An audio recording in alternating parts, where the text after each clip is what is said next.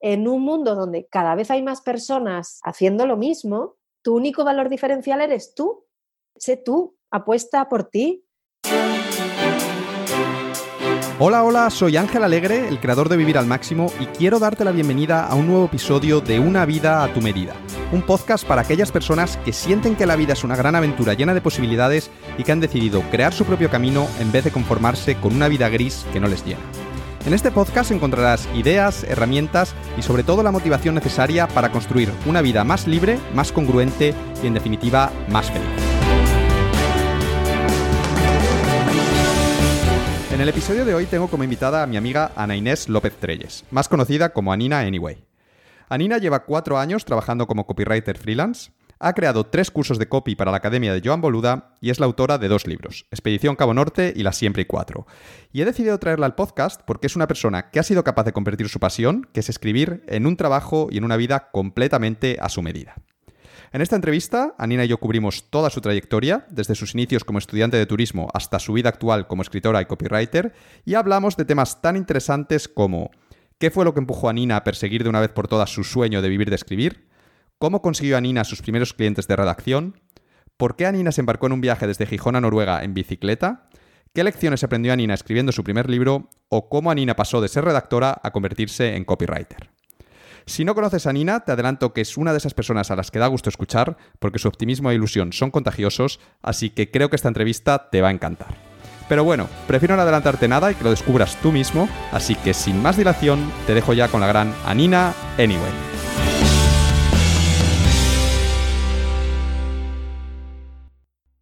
Bienvenida al podcast, Anina. Muchas gracias, Ángel. Qué contenta estoy. Anina, antes de esta entrevista he estado investigando y tú y yo nos conocimos el 13 de marzo de 2014, que fue el día en el que te apuntaste a la lista de correo de Vivir al Máximo. Y digo que nos conocimos, a pesar de que en ese momento solo fuese de manera virtual, porque yo por aquel entonces, en mi correo de bienvenida, siempre le pedía a los nuevos suscriptores que me respondiesen y me contasen un poco más sobre ellos y sobre el mayor reto que les estaba impidiendo vivir al máximo.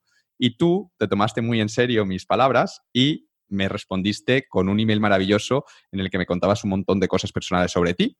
Así que a partir de ahí empezamos a hablar. Luego más adelante te apuntaste a tu blog o te apuntaron, luego contaremos qué fue lo que pasó, que es mi curso de blogging. Y solo unas semanas más tarde, pues coincidió que yo organizaba la primera fiesta BAM en, Madrid y tú viniste, ahí ya nos conocimos en persona. Y bueno, desde aquel día hasta hoy, pues hemos coincidido muchas veces por distintos motivos, eh, sobre todo porque tanto tu pareja por aquel entonces como tú, pues nos hicimos muy buenos amigos. También porque hicimos amigos comunes dentro del entorno Vivir al Máximo, como nuestro querido Marcos Mediavilla, al que le mandamos un gran abrazo desde aquí, aunque no sé si nos escuchará, espero que sí. Y yo diría que sobre todo porque yo creo que eres la única persona de todo Vivir al Máximo que no se ha perdido ninguna de las tres fiestas BAM que he organizado hasta ahora. Bueno, quizá tú y, Caro seáis las únicas, ¿no? Pero tenéis el récord de, fidelidad absoluta. Así que, Anina, eh, bienvenida y de verdad quiero que sepas que es un placer por mi parte tenerte hoy aquí como invitada en el podcast y espero que durante estas horas que estemos hablando, pues te sientas como en casa. Pues muchas gracias. La verdad es que me siento ya en casa y, fíjate, ahora que cuentas un poco la historia, ¿no? Ese, primer email que te envié, ¿quién me iba a decir a mí entonces? ¿Quién me iba a decir a mí entonces que iba a llegar un día en el que estuviéramos haciendo esto, en el que estuviera sucediendo esta entrevista, ¿no? Y, y ahí está, uno planta semillitas y luego nunca sabe, nunca sabe qué va a recoger. Sí, esto sobre todo del email es maravilloso porque, sí, tú mandas un email y no sabes ese email en qué va a desembocar, ¿no? Claro.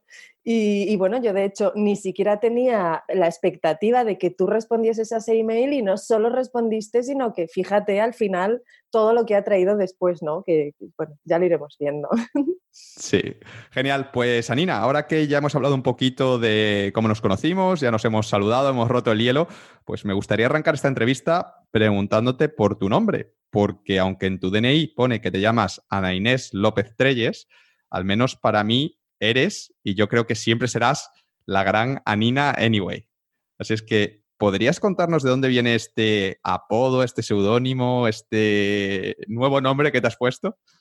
Pues fíjate, me encantaría que fuese una historia ahí como muy, muy trepidante y muy interesante y llena de misterio e intriga, pero al final eh, fue una cosa muy tonta y muy simple, que era sencillamente cuando todo, todo este boom de las redes sociales, aparecía Facebook, ¿no? Y, pero, pero también había muchas otras redes sociales que no eran las que conocemos hoy, casi todas las que había entonces eran para ligar, realmente. Y, llega ese momento en el que me hago un perfil en Facebook y tengo que poner mi nombre, pero la desconfianza, ¿no? Del que no sabe. Digo, ¿cómo voy a poner mi nombre aquí? ¿Esto quién lo va a leer? ¿Esto quién lo va a ver? Pues me tengo que hacer un seudónimo para que pues no se me reconozca o pues, pues, para que nadie pueda utilizar esto en mi contra de alguna manera. Y sencillamente pues cogí esas dos palabras, eh, en lugar de utilizar Ana o Ana Inés, elegí a porque eh, yo soy asturiana y allí es como hacemos los diminutivos de los nombres. Tú serías Angelín y pues yo soy Anina, ¿no? Entonces elegí el, el, Anina y el anyway era una palabra que en aquel momento de mi vida, hace ya más de ocho años yo creo que me hice la cuenta de Facebook, eh, estaba muy presente en mi vida porque era ese momento de haz las cosas a tu manera, ¿no? Como sea, anyway, pero hazlas. Y, y esa, esa, idea de que hay muchas formas distintas, muchos caminos diferentes. Y como era una palabra que estaba muy integrada en mi vida y quedaba bien detrás de Anina, pues ahí la puse. Y, y acabó siendo, ya ves, de aquella tontería, acabó siendo mi identidad digital, lo es. Pues yo debo decir que, me gusta mucho. la palabra anyway es una buena palabra. Creo que, elegiste bien. a mí me gusta mucho también. ahora, ahora tengo hasta amigas que me llaman anyway directamente. Eso ya, sí, eso es otro nivel, otro nivel. Sí, sí. Genial, pues ahora que hemos desvelado el misterio, me gustaría que viajésemos juntos al pasado, concretamente al año 2002, que si no me equivoco y tengo bien mis notas, es el año en que terminaste el instituto y empezaste la carrera de turismo en la Universidad de Gijón. ¿Por qué elegiste estudiar esta carrera? Pues elegí estudiar esta carrera porque no sabía qué quería hacer, porque llega un momento en el que tú tienes 16, eh, bueno, 16 no, ya tienes 17, tenía yo en ese momento, tienes que elegir acto seguido, después de salir del instituto, qué formación universitaria vas a estudiar, porque además no había duda, tenías que elegirla, ¿no? Y, pensando en una carrera que tuviera salidas, pues, oye, pues el turismo, que si tiene muchas aplicaciones, que si es un sector en auge, que si aprendes idiomas. Tenía una amiga, mi mejor amiga, fíjate qué factor de decisión, ¿eh? iba a hacer turismo también, entonces, bueno, por lo menos estaríamos juntas en clase. Y como tenía que estudiar algo y tenía que estudiar algo con salidas, pues me metí en turismo, pero no duré mucho, la verdad. ¿Qué, pasó? ¿No, ¿No te gustó o qué? Pues fíjate, eh, eh, recuerdo que fui a clase solamente un mes y el, el, gran boom mental, o sea, lo que me hizo salir de allí huyendo despavorida fue en una clase de economía. Mi profesora de economía eh, dijo que no nos lleváramos a engaño, que allí nos estábamos formando para ser gestores. Y me mató. O sea, me, me mató a, ¿sabes? Aquella palabra, pero ¿cómo voy a ser yo una gestora? ¿Gestora de qué? Es como suena la cosa menos creativa y, menos eh, apasionante del mundo, ¿no? Y a partir de ahí tomé la decisión de que, de que, no, que no, iba a ser por ahí y, y, dejé de ir a clase directamente, no volví. O sea que lo, lo dejaste de verdad. sí, la sí, Lo, dejé, lo dejé de verdad y, y bueno, al final yo tenía un poco esa conciencia de que, de que no, no iba a pasar nada no me digas por qué, pero yo tenía esa conciencia de que, bueno, no, no, pasa nada, o sea, puedo volver a elegir, sé que puedo volver a elegir. Eh, además, yo en ese momento pues tenía un trabajillo, con lo cual no, no iba a ser nini. No me podían decir, ay niña, que ni estudias ni trabajas, pues, pues algo tienes que hacer, algo estaba haciendo ya. Entonces decidí pues, pues volver a elegir simplemente. Tú lo tenías muy claro y estabas muy tranquila, pero estoy seguro que tus padres no les hizo tanta gracia. No, para nada. Y de, hecho, ese era mi mayor miedo a la hora de dejarlo. Y desde que yo dejé de ir a clase, y aquí también hay una clave, ¿no? Desde que yo dejé de ir a clase hasta que lo dije en casa, pasó tiempo. O sea, yo simplemente salía de casa por las mañanas, solo que no iba, es como la típica peli americana del hombre al que despiden, pero para no decirse a su mujer, pues finge que va al trabajo. Pues yo con, con la universidad igual. Para mis padres fue un disgusto porque previamente mi hermana, mi hermana mayor, había dejado los estudios. Ellos pensaron que yo también iba a dejar los estudios y especialmente a mi madre, mi madre se pilló un cabreo bastante grande. A ver, era decepción, era que ya no sabía, no sabía encajar que, sus dos hijas estuvieran dejando los estudios, porque al final era de lo que se trataba decirlo en casa fue un pequeño drama, la verdad. Y a mí no me gustan nada los dramas, ¿eh? y los, los evito a toda costa, pero aquel era inevitable. Y entonces, ¿qué hacías? Mm, ¿Qué hiciste ese año? Dices que tienes este pequeño trabajo, pero el resto del tiempo, ¿a qué lo dedicabas? Pues realmente eh, me tomé un año sabático en todo, el en todo el sentido del término. Eh, sí que es verdad que seguía trabajando, trabajaba simplemente los fines de semana, con lo cual tampoco es que me ocupara muchísimo tiempo ese trabajo. Y, mi mayor preocupación en este año fue pensar en realidad qué quería hacer, a qué, me, qué quería estudiar. O sea, no, quería volver a dar ese paso en falso, volver a entrar en una carrera y al mes darme otra vez cuenta de que tenía que cambiar y montar otro escándalo de esos en casa porque no, ya, no, ya no era plan. Entonces, sencillamente me dediqué a leer, me dediqué a estar, me dediqué a pasear, me dediqué a pensar, me dediqué a trabajar y me dediqué a, pues eso, a tomar una decisión con fundamento. Y la decisión que tomaste fue la de matricularte en la carrera de filosofía, que es en la que te matriculas al año siguiente de haber dejado turismo. Así que te tengo que preguntar de nuevo, ¿por qué elegiste filosofía? Y sobre todo quiero preguntarte si no te echó para atrás esto que se suele decir de que filosofía no tiene ninguna salida salvo la de ser profesor.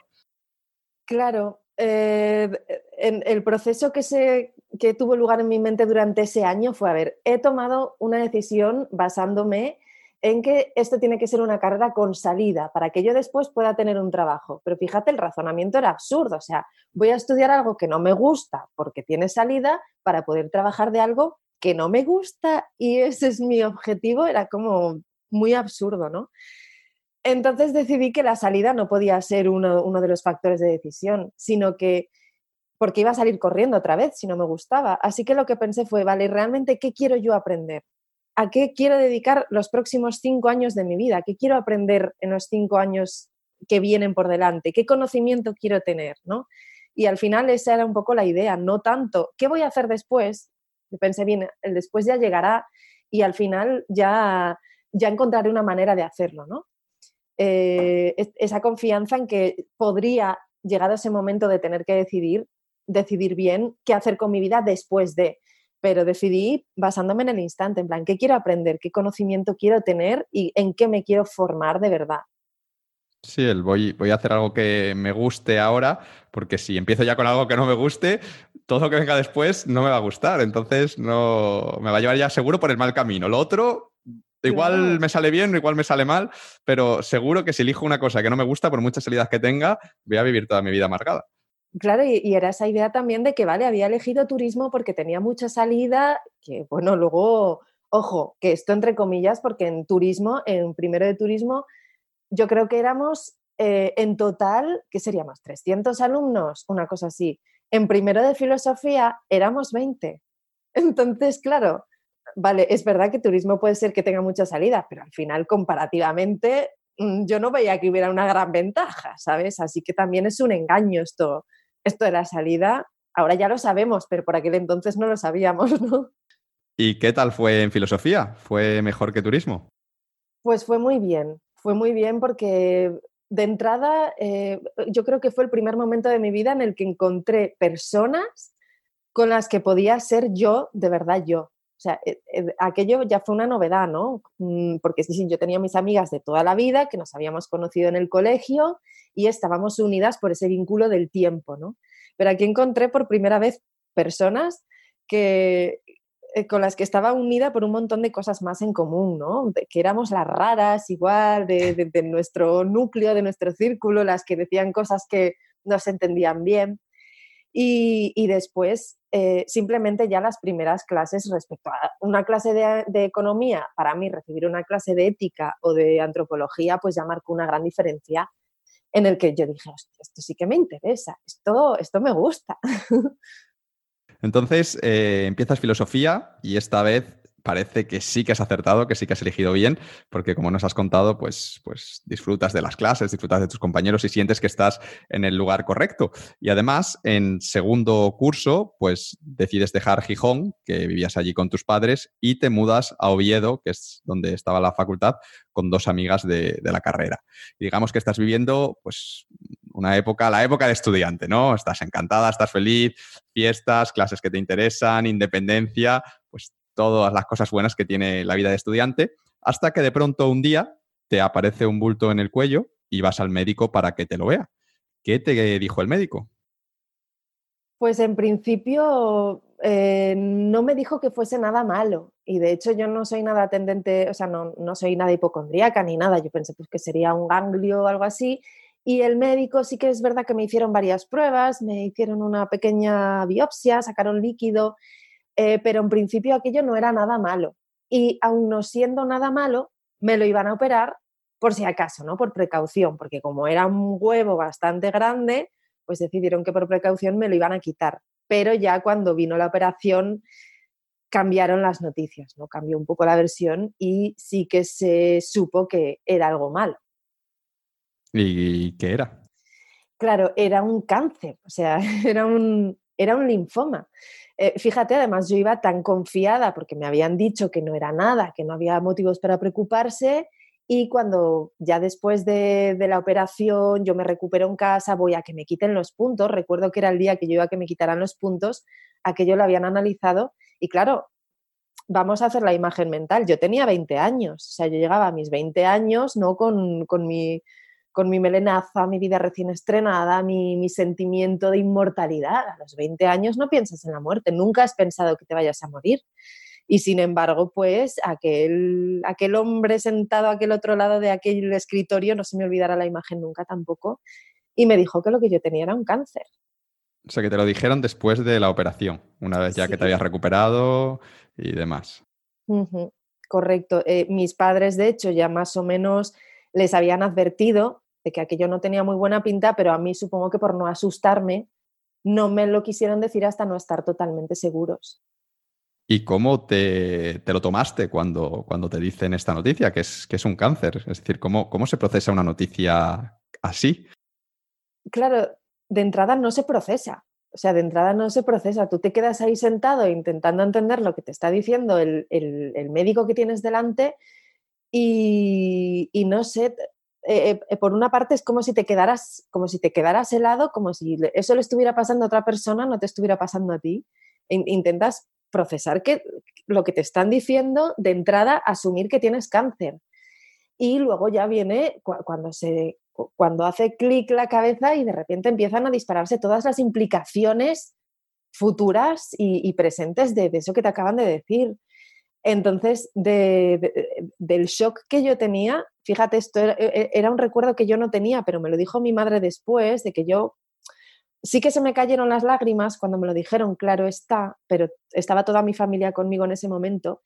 Y, lo que mi madre recuerda fue que cuando ya salí del, cuando estábamos saliendo del hospital, yo iba adelante caminando sola, me di la vuelta y le dije que, no quería que me tratasen como una enferma. ¿no? Es esa, esa fue la primera cosa con sentido que pude decir después de, asumir la noticia, digamos. ¿Qué, significaba esto de que no querías que te tratasen como una, como una enferma? Claro, de repente yo, eh, en, mi mente, en mi forma de procesar aquella información, lo que apareció fue que, que a partir de ese momento era como si toda mi vida fuese a girar, todas mis relaciones fueran a estar mediadas, todas mis decisiones eh, fueran a estar influidas por el hecho de que yo estaba enferma de que yo tenía cáncer. Entonces era como, no, no puede ser así. O sea, acabo de, estoy empezando una carrera que me gusta, estoy empezando una vida que me gusta y ahora de repente todo, toda mi vida va a girar en torno a que yo estoy enferma y en, y, en función de eso van a comportarse conmigo de una determinada manera, voy a tener que hacer unas determinadas cosas, renunciar a otras. Y ahí fue donde dije, no, no va a ser así. ¿Y tus padres y tus amigos, cómo se tomaron ellos la, noticia? Porque muchas veces se lo suelen tomar peor que, el propio enfermo. Pues, pues sí. Eh, de, hecho, recuerdo el, caso de mi hermana. Claro, mis padres ya estaban prevenidos de ello, ¿no? Entonces ya habían tenido, digamos, un tiempo para asumirlo y hablar entre ellos cómo lo iban a enfocar. Mi madre, cuando se lo dijo el médico después de salir de, de cirugía, yo después de salir del quirófano se desmayó ahí en medio, ¿sabes? Pues imagínate, claro.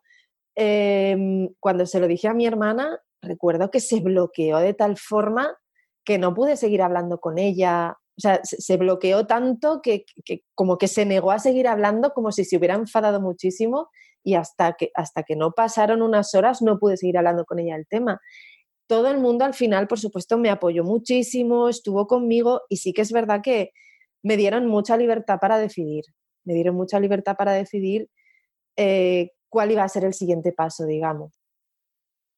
Bueno, el, siguiente paso eh, lo que hacen es darte un tratamiento a raíz de detectarte el cáncer, primero con quimio y luego con, radio.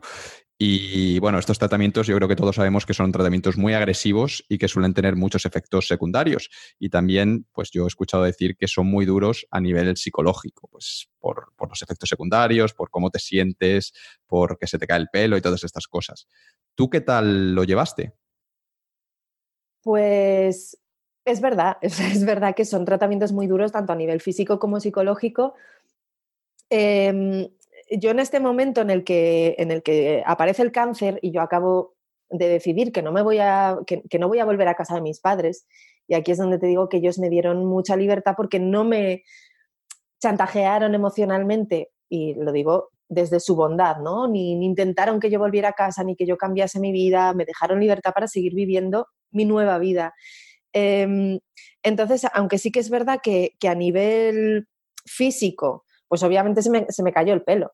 Aquello fue, seguramente el, golpe más duro de todos fue ver que no iba a poder ocultarlo, ¿no? que no iba a poder hacer que, realmente el cáncer no fuese una, la forma en la que la gente se relacionara conmigo, que, que, era lo que yo más quería evitar, porque obviamente cuando pues se me cayera el pelo y tuviera el pañuelo en la cabecita y todas estas cosas, la gente se iba a dar cuenta y me iba a tratar de entrada sin darse cuenta y con muy buena voluntad, anteponiendo eso a quién soy yo, ¿no?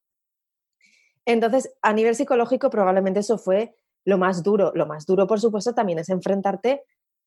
Yo intentaba pensarlo poco, pero a la idea de la muerte, a la idea de, vale, me han dado buenas expectativas, me han dicho que es muy probable que yo me cure, pero puede ser que no. O sea, puede ser que esto sea imprevisible, puede ser que hasta cierto punto me muera ahora, ¿no? Y, es, un pensamiento que de repente aparece con, mucha verdad en tu mente. Tienes 20 años y de repente estás pensando verdaderamente que puede ser que no cumplas más, que, no cumplas 21, que no cumplas 22 y que por supuesto no llegues ni a la jubilación ni a ninguna de estas cosas.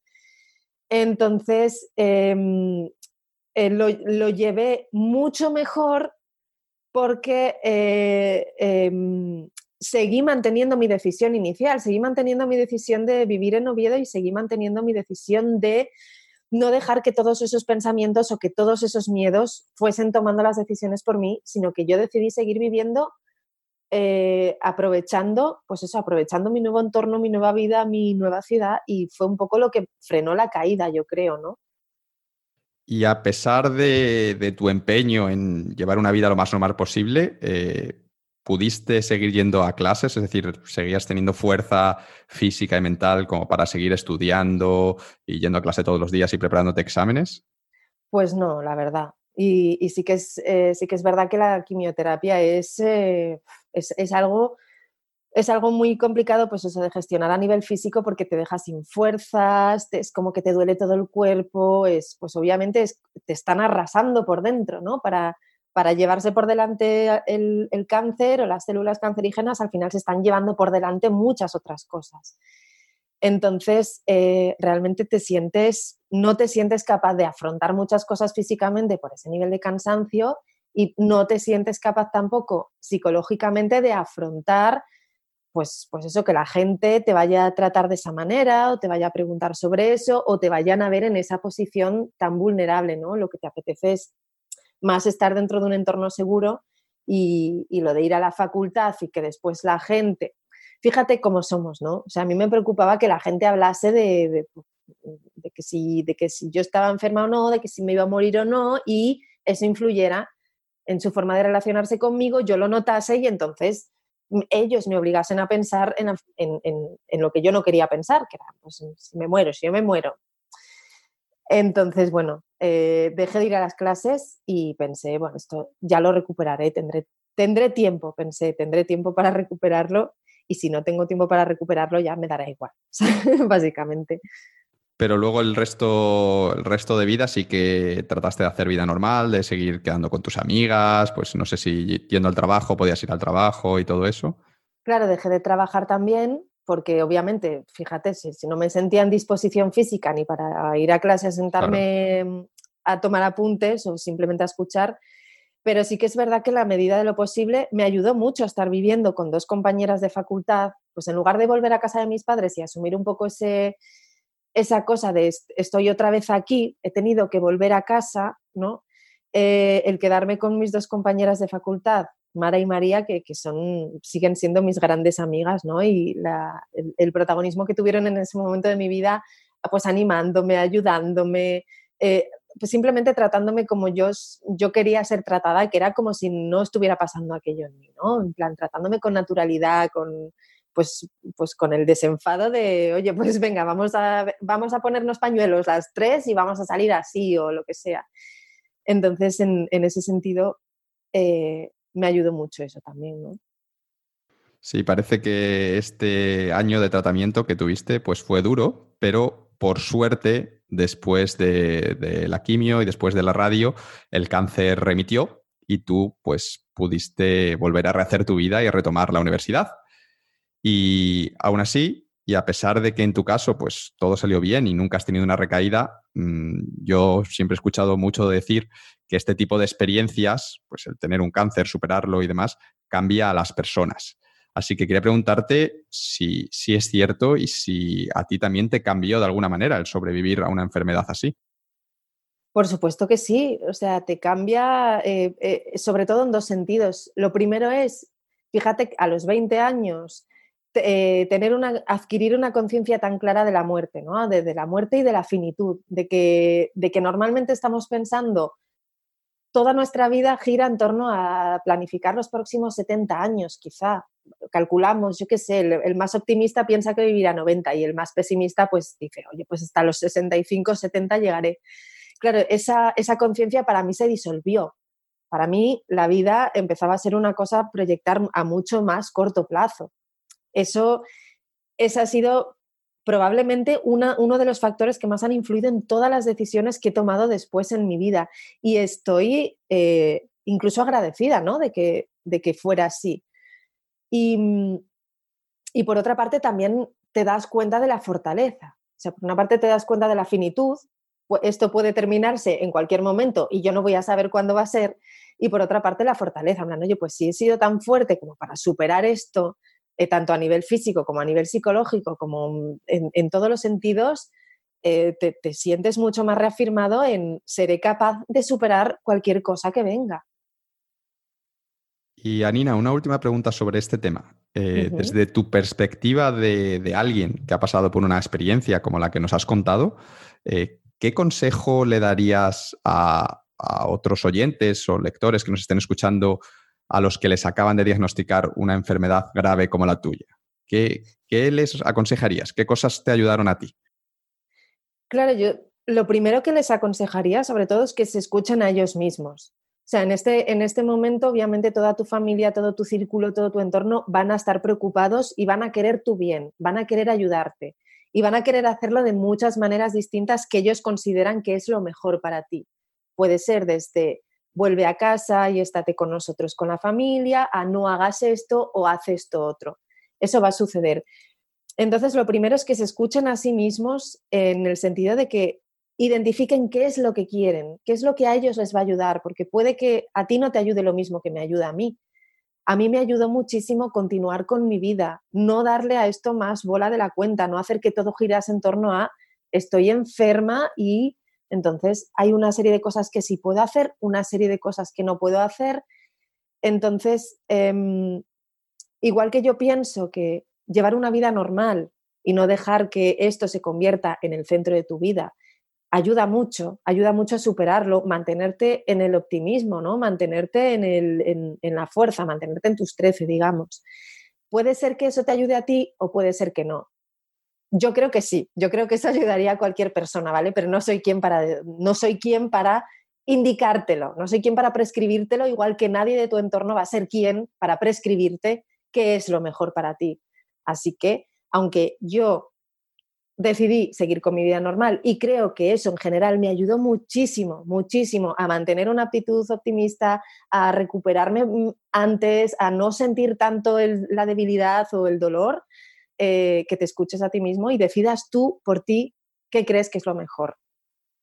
Genial, pues muchas gracias por los consejos. Espero que nunca los tengamos que poner en práctica. Ojalá. Pero sí, si llega e, ese momento, pues, pues bueno, seguro que, que nos servirán. Eh, Anina, una vez recuperada de tu enfermedad, continúas con tu vida de estudiante ya con normalidad y disfrutas de los que para ti han sido algunos de los mejores años de tu vida, esos años de, estudiante. En 2009 acabas la carrera y ahí, después de terminar, en vez de buscar trabajo, como hace mucha gente, tú decides estudiar un máster de filosofía del presente. A mí personalmente Mm, este título de del, del máster me ha llamado mucho la atención, mm, porque no tengo ni idea de lo que es. Así es que, por favor, Anina, ¿nos podrías explicar qué es esto de la filosofía del presente y por qué decidiste estudiar este máster en concreto?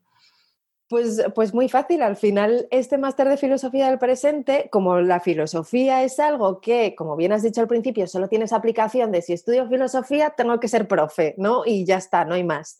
Este máster precisamente pretendía mostrarte otras posibles aplicaciones presentes de la filosofía, pues la filosofía aplicada al cine, la filosofía aplicada al periodismo, la filosofía aplicada a otros ámbitos que existían. Entonces, bueno, pues estaba bien por, por esa parte, ¿no? Y, decidí hacer este máster, si te digo la verdad, porque era, eh, tenía, estaba por ahí el máster del el CAP, que se llamaba entonces el máster de profesorado, aquí tenía que decidir, vale, ¿voy a ser profe o no voy a ser profe? Entonces, filosofía del presente a mí también me sonaba tan guapo que dije, ¿qué va? Yo no voy a ser profe, voy a ver qué otras aplicaciones tiene la filosofía. Y ahí me metí en ese máster. ¿Y qué tal, qué tal te fue? ¿Te sirvió para algo? ¿Te, dio ideas de qué podías hacer con tu vida como filósofa? Mm, no, no, la verdad, la verdad es que no. Pero me, lo, pero me gustó mucho porque era como seguir aprendiendo un poco la misma línea y, bueno, al final sí, sí que es verdad, pues que te enseñaban ciertas posibilidades que te daba la filosofía. Pues ya te digo, las, las prácticas de este máster las hice en la oficina del Festival de Cine de Gijón, ordenando películas, CDs en cajas, ¿sabes? O sea, tú, tú imagínate, ¿para qué me sirvió? Para nada. Aprendí, sí, me gustó mucho, ya está. Y seguro que te lo pasaste bien también ese año. Me lo pasé muy bien porque además seguí viviendo en Oviedo, conocí gente nueva en el máster, más gente interesante, entonces bueno, pues fue maravilloso, pero aplicaciones prácticas, pues bueno, eh, todo conocimiento que tú dejes ahí bien integrado y bien em, encajado con todo lo demás, al final llegará el día que sea útil. Yo tengo esa creencia. Fíjate. Exacto. Nunca está de más, y ya decía Steve Jobs eso de que los puntos se unen hacia atrás, ¿no? Que nunca sabes para qué te va a servir. Exacto. Anina, nos has contado que durante toda la carrera, ya desde muy joven, pues eh, habías estado trabajando. Creo que era un trabajo en un bar de, copas. Y aunque en este trabajo te pagaban bien y tú estabas muy contenta, te gustaba mucho, una vez que acabas este máster de filosofía del presente, pues sientes que, que ahora sí ya sí que tienes que encontrar un, trabajo de lo tuyo, ¿no? Relacionado con la filosofía, que para eso la has estudiado, que ya no puedes posponer más esta, esta decisión.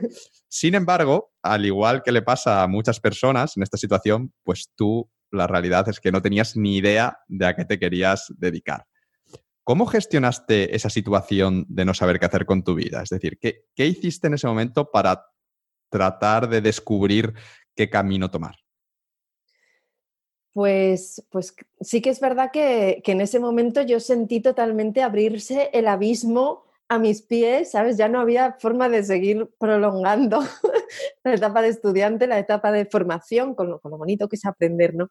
Y ya sí o sí tenía que buscar ese trabajo y, y, es que no tenía ni idea, sabía que no quería hacer oposiciones, sabía que no quería hacer currículums para enviarlos a colegios, sabía lo que no quería hacer, pero no sabía qué era lo que quería hacer. Y entonces miré alrededor, ¿no? Miré alrededor y dije, vale, ¿qué opciones tengo? ¿Qué cosas hay? Y apareció ahí eh, una asociación que se llamaba Filosofía para Niños, que resulta que hacía algo relacionado con la enseñanza y con la filosofía, que estaban haciendo proyectos de manera un poco libre, presentando talleres, presentando cursos, cosas así. Y bueno, y dije, vale, pues de todas las cosas que tengo a mi alrededor y que puedo elegir, esta parece que es como la que me atrae un poco más. Pues voy a entrar aquí a ver qué pasa con esto. Y entonces eh, fui a una de las reuniones de aquella asociación para enterarme un poquito bien de qué era lo que hacía. Además, mm, interpreté como señal del universo que el, jefe de la asociación o la persona que en ese momento era director había sido mi tutor de filosofía en el instituto, ¿vale? Y entonces pensé, bueno, esto es un contacto, ¿no? Esto ya me conoce, ya sabe lo que hay. Tengo pues enchufe, tengo enchufe. Claro, voy a probar y probé por ahí. Y bueno, ¿acabaste entrando al final en esta asociación? Sí, sí, sí, entré en la asociación porque al final, bueno, hacerse socio era muy fácil y una vez que ya te hacías socio y hacías unos cursos de formación con ellos, tú ya podías entrar en el personal docente o digamos que ya eras una de las personas que podían presentar proyectos en los colegios, hacer proyectos en los colegios y poner en marcha ese sistema educativo que en sí es la filosofía para niños. ¿Y qué estuviste haciendo con ellos exactamente? ¿En qué proyectos participaste? Pues eh, fíjate, lo que hacíamos era eh, talleres para colegios, por ejemplo, mm, basados en, pues, los derechos de los niños o hacíamos apoyo educativo en el que nosotros eh, con los niños que tenían más problemas de aprendizaje o estaban en riesgo de exclusión o estas cosas, pues eh, nos era, como una actividad extraescolar, ¿no? Nos los cogíamos un par de horas detrás de clase eh, y hacíamos con ellos talleres que consistían en, a través de darles un estímulo, de darles un, algo que despertase su curiosidad, su imaginación, empezar a trabajar a través de preguntas, porque toda la enseñanza se basa en dar respuestas. Y yo lo que me di cuenta al empezar a trabajar con estos niños, fíjate, es que no sabía, les pedías que hicieran preguntas y no sabían hacer preguntas. Se quedaban tan sorprendidos de, que la respuesta correcta fuese una pregunta que, se quedaban como en blanco. Y, no sé, trabajábamos mucho con eso, con la curiosidad, con el hacer preguntas, con el desarrollar una mentalidad crítica y lo hacíamos a través, pues eso, de sesiones de una o dos horas con ellos en las que a través de cualquier tema que resultara interesante, estimulábamos que pensaran juntos. Y esto ya era, entiendo que era pagado, ¿no? Que la asociación te pagaba por hacer este, este trabajo. Sí, claro, y de hecho, pues eso, eh, mucha gran parte del trabajo dentro de la asociación consistía en enterarnos de cuáles eran las convocatorias de los ayuntamientos, en qué colegios estaban desarrollando este plan de, de apoyo educativo o aquel otro. Era mucho trabajo de investigación, de papeleo, subvenciones, hay que subvenciones de Europa, que subvenciones de Asturias, que y dentro de esas subvenciones presentar proyectos que pudieran ser aceptados para poder desarrollarlos y de ahí obviamente nosotros ya pues obteníamos un sueldo, claro. Vale, vale, ya entiendo. ¿Y qué tal el trabajo? ¿Te, ¿Te, gustaba? Porque así por lo que nos has contado, a mí al menos me parece interesante. Pues fíjate, es un trabajo que suena muy bonito y, en muchos momentos con los niños fue muy gratificante. A veces era muy desesperante también. ¿eh? Había días que llegabas a casa pensando, Dios, esto no está sirviendo para nada. Y había otros días que llegabas pensando, bien, bien, ahí hay una semilla que se va a quedar y, va a dar frutos. ¿no?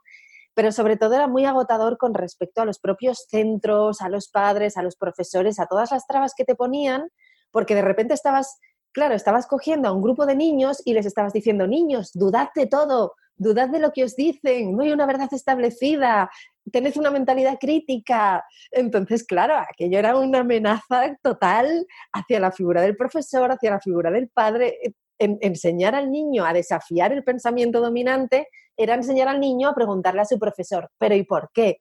¿Cuáles son los motivos por los que tú me estás diciendo esto? ¿Por qué yo debería creerte a ti y no creer esta otra idea? Aquello era muy revolucionario, ¿sabes? Entonces... Sí, sí, les enseñabais a tocar las narices, básicamente.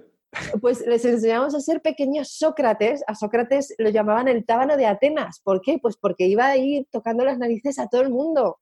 Pero, pero bueno, pues les enseñábamos a pensar, ¿no? A no ser manipulables, a no ser crédulos, a no ser rebaño y eso no está bien, eso no... Entonces, bueno, fue un poco, fue un poco difícil mm, porque cada vez te dabas cuenta de que los coles te ponían muchas trabas, te pedían que en lugar de hacer las sesiones de filosofía para niños hicieras los deberes con ellos, ¿no? Ahí entrando a formar parte de, no, no, el sistema, no, no te salgas del sistema, enséñales a sumar y a restar, y era como, jope, pues para eso no me contrates a mí, ¿no? Contrata a cualquier otra asociación. Entonces, también trabajé con adultos. Es verdad que también enseñaba a otros adultos a cuál era este método, ¿no? Cómo trabajar con los niños, con este método de la filosofía para niños, que me resultaba mucho más estimulante, pero era agotador, era agotador porque al final siempre estabas luchando contra el sistema y siempre estabas intentando que te dejaran hacer tu trabajo. Si no me equivoco, creo que estuviste en total unos dos años trabajando para esta asociación. Eh, ¿Qué conclusiones después de estos dos años que dices que trabajaste con niños o con adultos? Imagino que hiciste diferentes proyectos. Eh, ¿A qué conclusiones llegaste en este tiempo en base a esa experiencia sobre qué te gustaba y qué no te gustaba a nivel profesional y hacia dónde querías dirigir tu vida? Pues me di cuenta de que definitivamente enseñar filosofía a niños no era. O sea, ya si esto de trabajar en un, instituto, en un colegio eh, o algo así, me di cuenta de que siempre había tenido la intuición de que por ahí no era, pero aquí ya me di cuenta definitivamente de que no. Y de que, por otra parte, aunque la formación con adultos me gustaba, eh, es verdad que había que estar haciendo tantísimo trabajo. Dedicábamos más tiempo a las subvenciones, a preparar las subvenciones, a los papeleos, a todas estas cosas, que lo que luego eran las formaciones o los talleres. Entonces, al final, la conclusión que saqué fue que esta era una idea muy bonita de esas para las que todavía no había una mentalidad, una infraestructura para ponerlas en, marcha, ¿no? Y que, y que si al final mi trabajo iba a ser el 80% del tiempo estar peleándome peleándome, entre comillas, ¿vale? Leyendo boletines, leyendo convocatorias, presentando documentos, papeleos, pues me di cuenta de que no podía ser algo que estuviera tan mediado por los ayuntamientos, por las comunidades, por los estados o por lo que fuera, ¿no? Porque no, es que era, era agotador, me di cuenta de que, de que no, de que esto no era, no, no era por aquí tampoco. Bueno, veremos a ver luego a, dónde, te lleva, por, dónde eras, luego lo, desvelaremos. Eh, bueno, a pesar de que hasta, hasta ese momento pues tú habías estado haciendo otras cosas, habías estudiado filosofía, habías estado trabajando en esta asociación, habías estado trabajando en el bar, la realidad es que tú desde el colegio siempre habías tenido en mente el ser escritora, siempre te había llamado la atención esto de, de escribir y ganarte la vida con las palabras. ¿Por qué? ¿Por qué querías ser escritora? ¿Por qué te llamaba la atención tanto esto de escribir? Pues em, mm, em, yo diría que no quiero hablar de, que haya un, talento ¿no? con el que todos nacemos, porque es pues, una idea discutible. Habrá quien esté de acuerdo y habrá quien no esté de acuerdo, ¿vale? Eh, yo sentía que había nacido o que en mi, en mi mundo, en mi mente, comprender las palabras, cómo funcionaban las palabras, eh, la manera en que yo las sentía y la manera en que sentía que salían, era algo distinto a todo lo demás que había hecho o que sabía hacer. Entonces, siempre tuve hacia la palabra o hacia la escritura, hacia la lectura, siempre tuve una relación muy especial con eso. Y, siempre sentí que, ahí había una llamada, ¿no? que ahí había algo especial que, yo hacía mejor que hacía ninguna otra cosa, de alguna manera. Eh, entonces, sí que siempre había tenido esa atracción o esa pulsión o ese ímpetu de escribir, ese deseo de escribir. O sea, yo no podía evitar escribir. Escribir era algo que formaba parte de mí, lo que pasa es que no, no lo hacía de manera pública, ¿no? no le enseñaba a nadie lo que escribía, ¿no? Era una cosa de esto que guardas ahí porque no quieres que nadie lo vea, incluso te da un poco de vergüenza, eh, pero, pero para mí siempre había sido como algo que, que, inevitablemente tenía que hacer, no podía evitar escribir. ¿Y qué, escribías?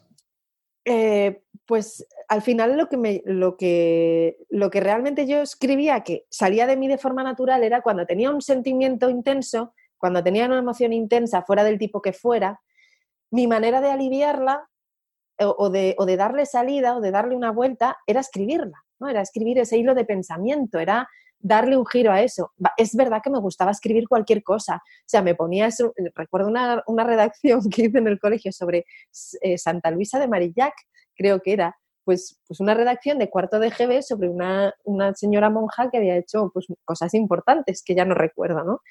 Y, fíjate, eh, escribí una redacción tan buena pues que la, la Sor Delfina, que era mi, era mi tutora en aquel momento, me sacó ahí al frente de la clase para, para decir que qué bien lo había hecho, que parecía una redacción de una niña de octavo. Yo iba, estaba en cuarto de GB.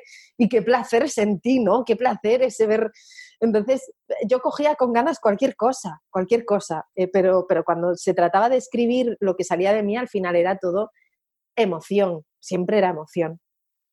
Y si tú habías sentido que eras buena escribiendo, habías sentido esa necesidad, casi esa obligación de escribir desde, desde pequeña, ¿por qué nunca le habías dado bola a esa idea? Porque, porque antes hablábamos de eso, decías, no sé qué camino tomar, sé que esto no me gusta, sé que esto no te gusta. Y, joder, parece muy obvio que lo de escribir, que además está bastante relacionado con la filosofía, ¿no? Pero ahora por lo que nos cuentas, como que desde fuera parece muy obvio que esto de escribir, joder, que era, que era el camino. ¿Por qué, ¿Por qué no lo viste? ¿Por qué no lo habías intentado? porque me moría de miedo, Ángel. Es que me, daba tanto miedo que eso que a mí realmente me gustaba y que yo realmente sentía, me daba tanto miedo.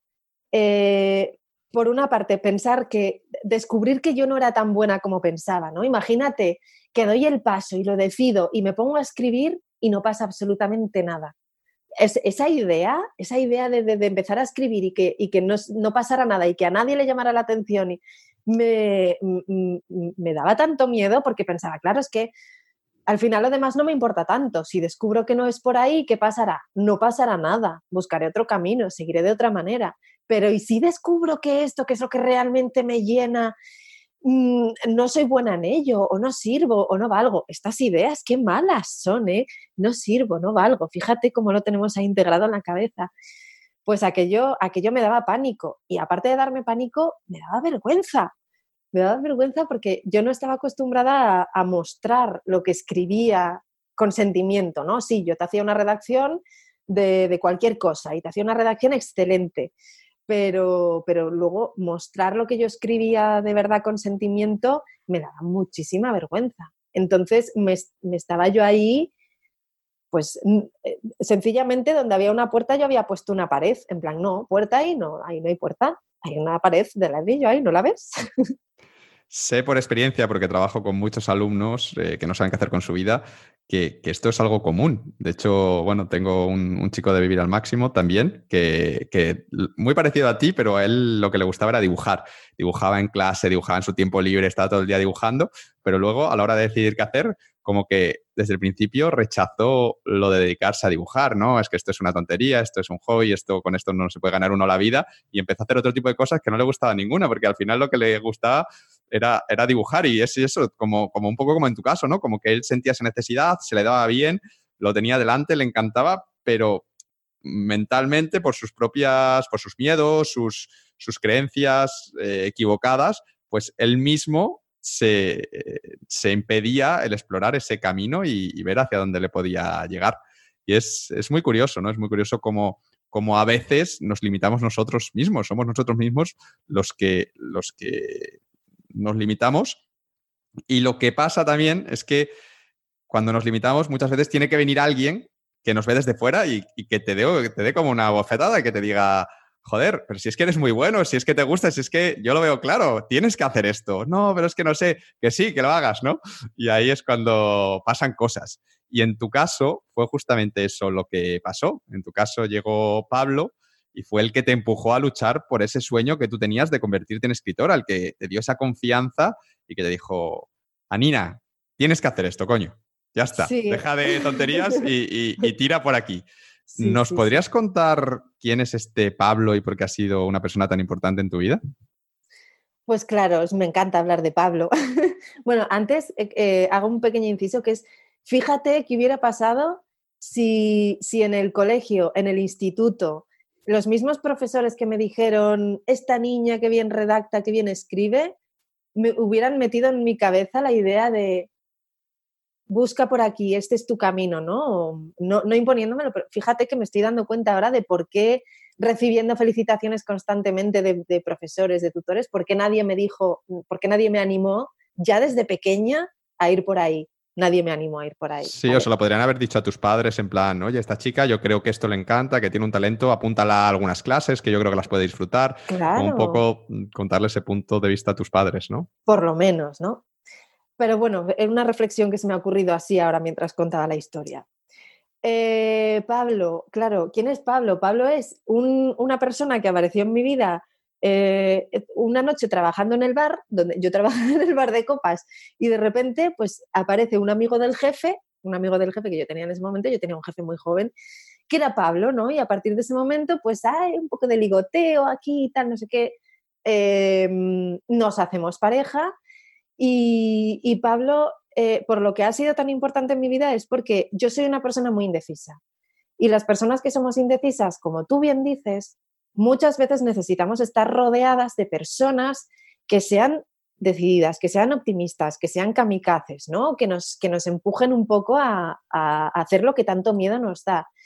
Eh, Pablo era ese tipo de persona totalmente y en todos los sentidos. ¿no? Es ese tipo de persona que prueba, que experimenta, que, siempre ve las cosas en positivo, que siempre te dice hazlo, inténtalo. ¿no? Entonces, em, eh, nosotros tuvimos una relación, al final estuvimos eh, siendo pareja unos cuatro o cinco años y durante esos, durante esos cuatro o cinco años yo hice un montón de cosas que no había hecho nunca antes, entre ellas, pues eso, empezar a escribir de una manera mucho más seria, eh, precisamente porque tenía esta actitud de, oye, si lo sientes, si te llama, eh, que tienes que intentarlo, o sea, ni siquiera son opciones, que tienes, tienes que intentarlo, tienes que hacerlo, ¿cómo no lo vas a hacer? Pablo, yo debo decir que es una persona muy especial, que tiene una energía contagiosa, que tiene ese talento especial, yo creo, de animar a la gente a cosas que, ellos creen que son imposibles o que no se atreven y a mostrarte, coño, pues si tienes que hacerlo, si, lo tienes ahí, hazlo, ¿no? Y, bueno, espero traerle al, podcast, lo que pasa es difícil pillarle porque está siempre con la, con la bicicleta recorriendo España, otras, otros países, entonces es difícil pillarle, pero quizá a lo mejor lo que hay que hacer es grabar la, entrevista mientras va ahí pedaleando, como tiene ahí una cosa para poner el móvil, pues lo, tendremos, lo tendremos que hacer así y quedará más original, pero me da miedo que se pierda la cobertura o, algo. Pero le traeremos para, y le preguntaremos por todo esto. Que, para quien esté escuchando y lo reconozca, estamos hablando de Pablo Calvo, de Vique Canine, de Baikanine. Entonces, Sí, sí, es que tiene que, tiene que pasar por aquí. Tú píllalo como sea, pero, pero tiene que pasar por aquí porque también la historia de Pablo. Sí, sí, sí, sí, lo, tengo, en la lista, ya lo hemos intentado, pero no hemos sido capaz de, cuadrar. Lo que me preocupa es que ahora, como está saliendo por televisión, pues que sea todavía más, más complicado, porque para quien no lo sepa, Pablo es el que está apareciendo en un programa de, creo que es de la sexta o es de cuatro. Es, es, de, es de cuatro. Es de, cuatro, ¿no? Que se llama Donde menos te lo esperas. Eso es. Así como un reality show. y y bueno, sale allí quien le quiera conocer y ver esa energía, pero yo creo que, se ve que es un tío muy optimista, como muy positivo y, demás, aunque a veces le hagan interpretar el papel este del reality show, de que está triste o, cosas de, estas. Claro, fíjate, el, reality, este, este caso, ¿no? Es otra de esas cosas que en principio dices, pero a Pablo no le pega nada, ¿no? Pero a Pablo le sale en un momento dado esta, esta opción, esta oportunidad, y él dice, ah, ¿por qué no? oye, ¿cómo voy a saber si, si sí o si no? Si no voy y lo veo y lo intento y luego ya pues lo tengo en mente para futuras decisiones. Pues ahí se fue. sí, Y, yo creo que lo hizo súper bien. Por lo menos los episodios que he visto, mm, le veo ahí muy, muy cómodo, que yo que, joder, yo creo que tiene que ser difícil ahí con unos tíos grabándote tu vida todo el tiempo y diciéndote, ahora tenéis que generar un conflicto, ahora tenéis que hacer no sé qué, que esto es, que realmente es así como funcionan los, los realities, pero él se, se, ve ahí muy, muy cómodo. Sí. además Pablo enseguida añade y dice, no, no, no, no lo vamos a hacer así, lo vamos a hacer de esta otra manera, y lo hace, y eh, da igual. Y los guionistas, ah, sí, sí, qué buena idea, qué buena idea. Sí. Bueno, ya nos contará, cuando traiga Pablo, ya nos contará más sobre el reality y sobre este talento especial que tiene. Y bueno, hemos dicho que en tu caso te animó a luchar por ese sueño que tenías de ser eh, escritora y más concretamente te dijo algo que yo creo que es muy importante y con lo que yo al menos estoy muy de acuerdo, ¿no? Que es que si tú querías ser escritora, lo primero que tenías que hacer era empezar a publicar lo que escribías, no quedártelo para ti, sino sacarlo ahí fuera para que lo viesen otras personas. Y por suerte, cuando Pablo te dijo esto, pues ya era lector de Vivir al Máximo y como yo acababa de lanzar mi curso de blogging Idea tu blog, pues el 17 de marzo de 2014, que esto también me gusta ver estas fechas, lo, miro ahí por los correos, pues decidió regalarte eh, este curso para que te animases de una vez por todas a publicar un blog, a empezar un blog, en el que publicases finalmente tus textos. ¿Te sirvió para algo hacer este curso? ¿Te ayudó a, darte ese empujón que necesitabas? Me ayudó muchísimo precisamente porque en, esos dos caballos de batalla principales que yo tenía, que era el miedo, el miedo a, sacar aquello y la vergüenza, eh, con el miedo y con la vergüenza me ayudó muchísimo, porque de estar tú sola en, tu casa o en tu espacio, sin nadie que te diga cómo hacerlo, de qué manera pensarlo, eh, de, estar totalmente sola, teniendo solo en mente el miedo y la vergüenza a tener, por una parte, una persona que eras tú en este caso, que te está ayudando, te está contando todo lo que sabe, te está dando todas las herramientas para que lo hagas bien. Y por otra parte, de repente tienes un grupo de alumnos, un grupo de personas que están en el mismo caso que tú, en la misma situación que tú, que comprenden perfectamente cuáles son esos miedos que tienes, que comparten contigo eh, esa vergüenza, esa desorientación. Entonces, de repente pasas de la situación de tengo miedo a la situación de me siento segura y además me siento motivada y además ahora sé cómo hacerlo, porque el saber cómo, ¿no? El know-how que también es muy importante, es como, vale, quiero escribir, quiero publicar, pero ¿cómo lo hago? Si es que no, sé cómo hacerlo, ¿cómo hago que después alguien lea esto? ¿Cómo le doy forma a esto? Y, el curso de Idea tu Blog precisamente me ayudó a pensar qué era lo que yo quería contar, a quién se lo quería contar y de qué manera se lo quería contar, ¿no? Y, y de repente ya tener todo eso no solo en mente como una idea abstracta, sino en forma de un montón de ejercicios, de estudios, de análisis, de, de, material ya, de, algo hecho, me ayudó muchísimo a, tener la seguridad, a dar el paso y además a utilizar ese blog eh, para, colar por ahí también, a utilizar esa web para ofrecer servicios de escritura, que al final era de lo que iba también un poco todo esto, ¿no? No solo publica lo que escribes, sino además que, esto es lo que se te da bien, que esto es lo que te gusta, esto es lo que se te apasiona. Este es el trabajo que tienes que buscar, ¿no? Entonces, a través de ese escribir lo que es lo que mejor sabes hacer, mm, di también a los demás que lean eso y les guste que también puedes hacerlo por ellos. Entonces, aquello ya era el, o sea, era aquello, era aquello. Bueno, pues me alegro mucho que te sirviese el curso. Muchas gracias por, tus palabras amables sobre él. Yo prometo que no le, no le he pagado nada a Niña para que, para que, cuente, que cuente, estas cosas, que yo, yo, creo que sincera, que de verdad le, le, ayudó. Y nada, quien quiera saber más sobre el curso puede entrar en ideatublog, idea2blog.com barra training y ahí tengo, es como una clase de una hora en la que cuento el sistema que luego explico en más detalle en Idea tu Blog y al final explico pues cómo, funciona el curso, en qué consiste, qué incluye y doy unos días para, apuntarse. Así es que si alguien está interesado, que le eche un vistazo. Eh, Anina, en ese momento, que era el año 2014, tú seguías con tu trabajo de fin de semana en el bar, seguías haciendo cosillas con la asociación y en paralelo a todo esto es cuando te pones a trabajar eh, en tu blog ya con la ayuda del curso de Idea tu blog. Y finalmente, en diciembre de 2014, después de varios meses de trabajo, lanzas tu proyecto, que obviamente se llama aninaanyway.com. ¿Cuál era tu objetivo con el blog? ¿Qué querías conseguir? ¿Querías simplemente pues, publicar eh, las cosas que ibas escribiendo o, qué tenías en mente tú?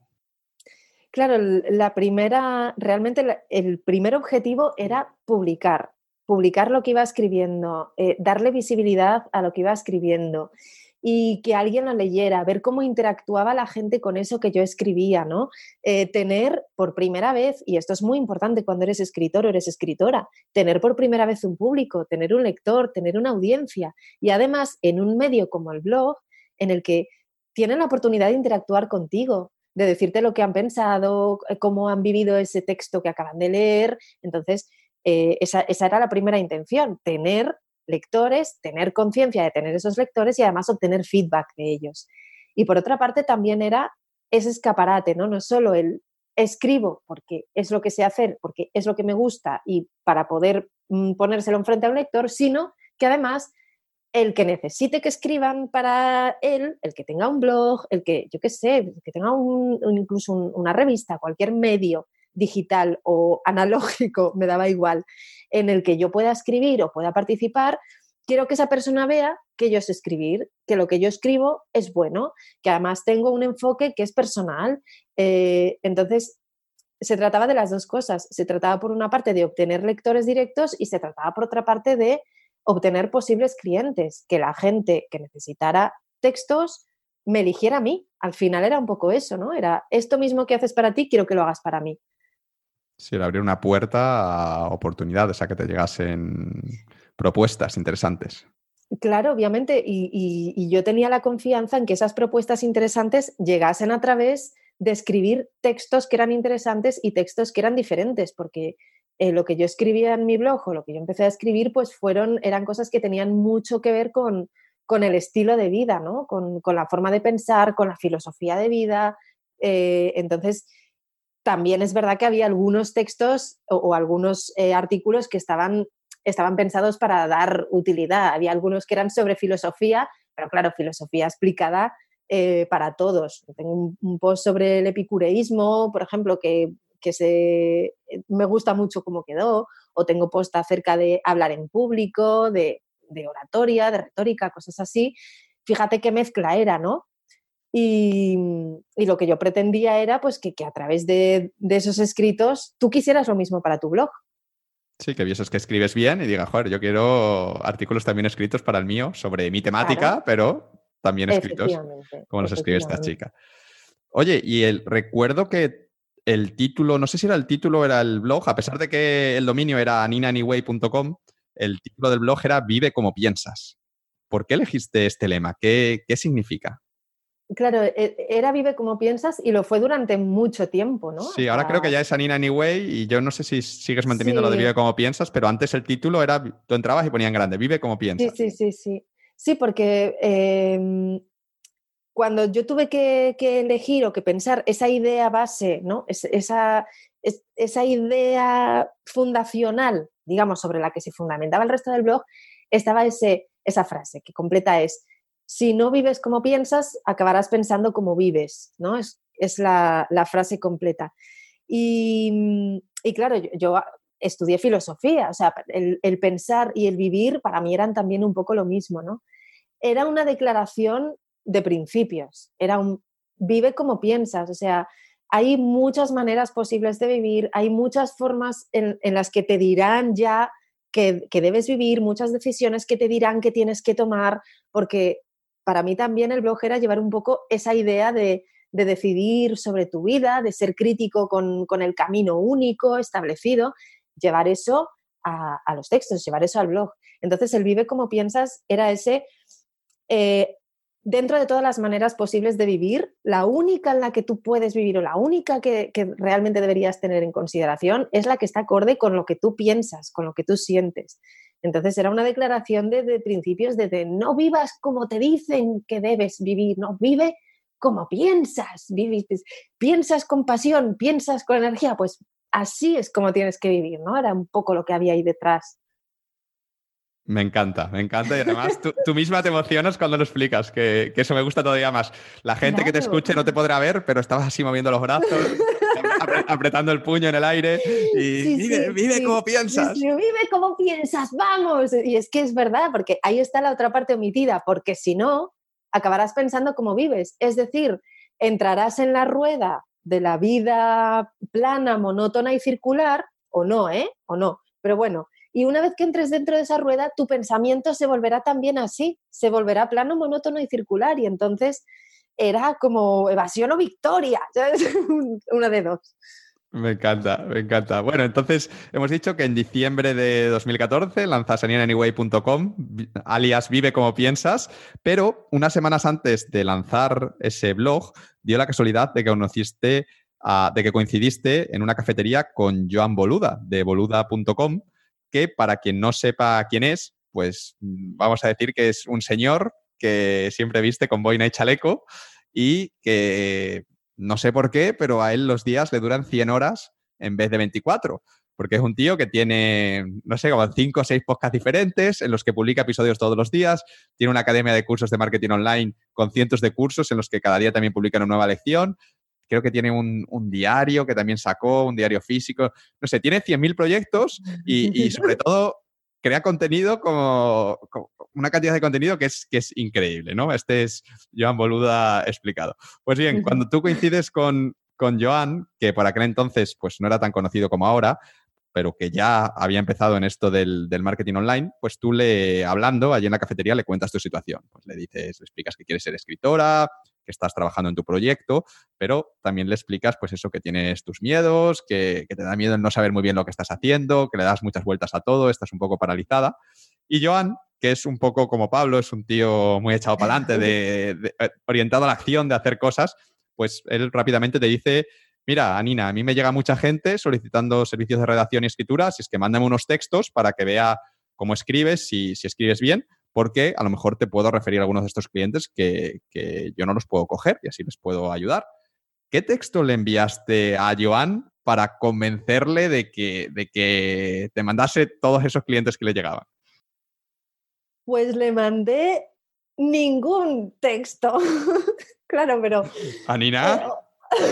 Que, claro, otra vez, parálisis por análisis. ¿Sabes? Eh, yo empecé a pensar, a dilucidar, vale, esta es mi gran oportunidad, ¿no? Fíjate también cómo fue el encuentro con Joan, eh, se, produjo de alguna manera como se produjo el encuentro contigo, ¿no? Pablo empezó a seguir sus podcasts eh, y en un momento dado le escribió un email contándole que él estaba empezando con todo su proyecto solidario, etc. Joan le contestó, ¿no? Contra todo pronóstico, porque eso es, persona, pues Joan en sus 100 horas de día, ¿qué, ¿qué momento va a tener para contestar emails? Oye, pues lo tenía. Entonces, al final, eso acabó derivando en un encuentro en el que yo aproveché esa oportunidad. Y, mm, y bueno, cuando, claro, cuando yo me fui otra vez para casa pensando, vale, tengo que mandarle un texto que sea el texto perfecto, un texto que le impresione y que, pero que además sea diferente y que él pueda ver ahí todas, todas las habilidades que yo tengo, pero que no sea demasiado largo, pero que no sea demasiado corto. ¿Y cuál sería la temática apropiada? ¿no? Entonces yo empecé, fíjate, o sea, es que el locutor loco es de la cabeza, ¿no? A decirte, no, así, así, pero así también, pero... Y, mm, y entonces entré en, en, esa barrena o en ese bucle de que lo que tenía que mandarle tenía que ser tan sumamente perfecto que, que es que ni siquiera llegué a empezar a escribirlo, porque no, porque no tenía, no tenía la idea perfecta, ¿no? Y cuando habría sido tan sencillo escribir un texto, escribir un buen texto y enviárselo. Pero, pero no, yo entré ahí en la barrena de la parálisis por análisis y porque Joan es un suicida y un kamikaze. Pero es que si no, puede ser que nunca, que nunca hubiésemos llegado a este punto. Y tú que yo también tenía ahí el blog, ¿no? Que al final fue lo que me salvó un poco, porque como en ese blog pues ya había textos que no eran perfectos, que no eran maravillosos, que no estaban perfectamente ajustados al perfil de cliente ni nada de eso, pero fíjate, fueron suficientes, ¿no? Para, para demostrar que, ostras, pues que es escribir y que lo hago bien y que, bueno. Entonces le mandé ningún texto. Ese, ese texto le mandé. me encanta, me encanta. Esto es muy común también, que quieres hacer algo tan perfecto, tan perfecto, tan perfecto, que al final nunca, nunca lo haces. Y bueno, pues esto es, es peor el no hacer nada que hacer algo que esté bien y que no esté perfecto. Y, y, yo tardé mucho en, en, darme cuenta, porque además ya te digo, yo soy una persona esencialmente muy indecisa. Nos pasa a muchos, lo sé.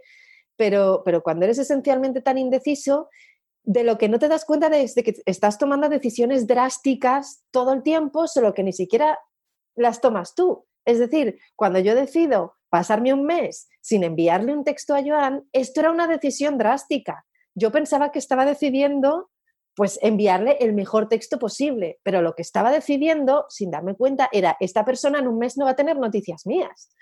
Entonces, eh, cuando te das cuenta de que ese no decidir o que esa indecisión supone siempre una decisión drástica que tú ni siquiera estás controlando ni estás eligiendo, ahí también hay un cambio importante de cuidado, cuidado que...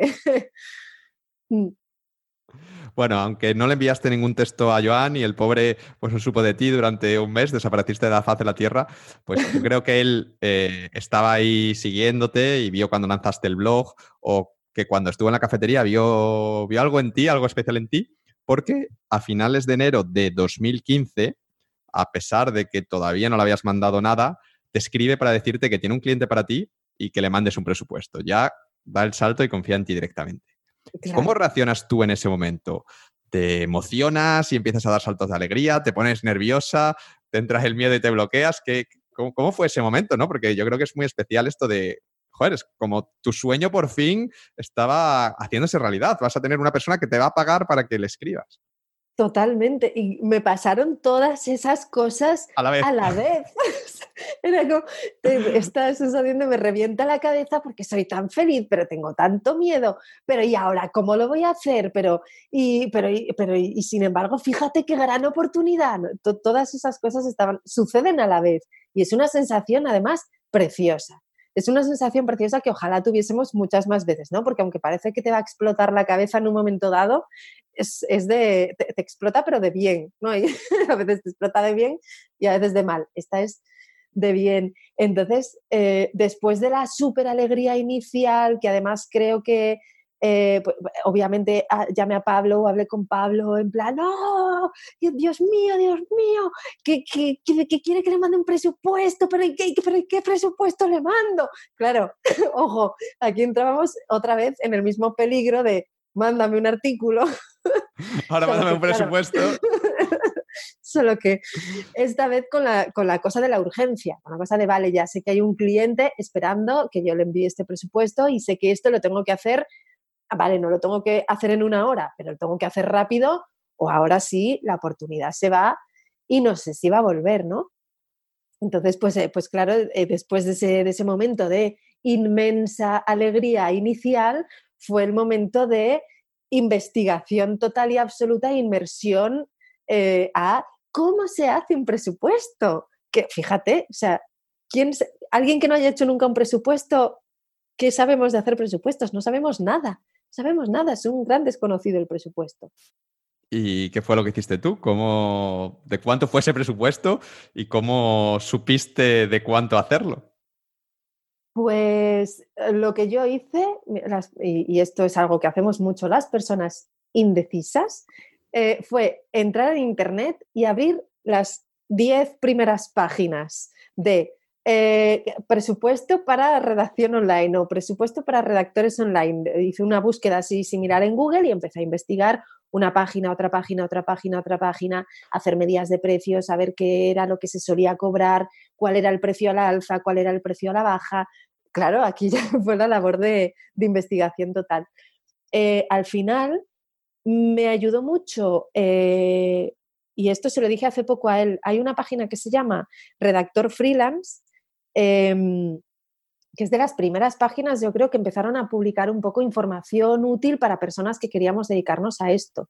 Eh, se llama Roger, el, hombre que la lleva, pero no me acuerdo exactamente el apellido, ¿no? Y el hombre es una institución porque es como que lleva, yo qué sé, que llevará este hombre 20 años, 15 mm, años con su, con su página dedicándose a esto.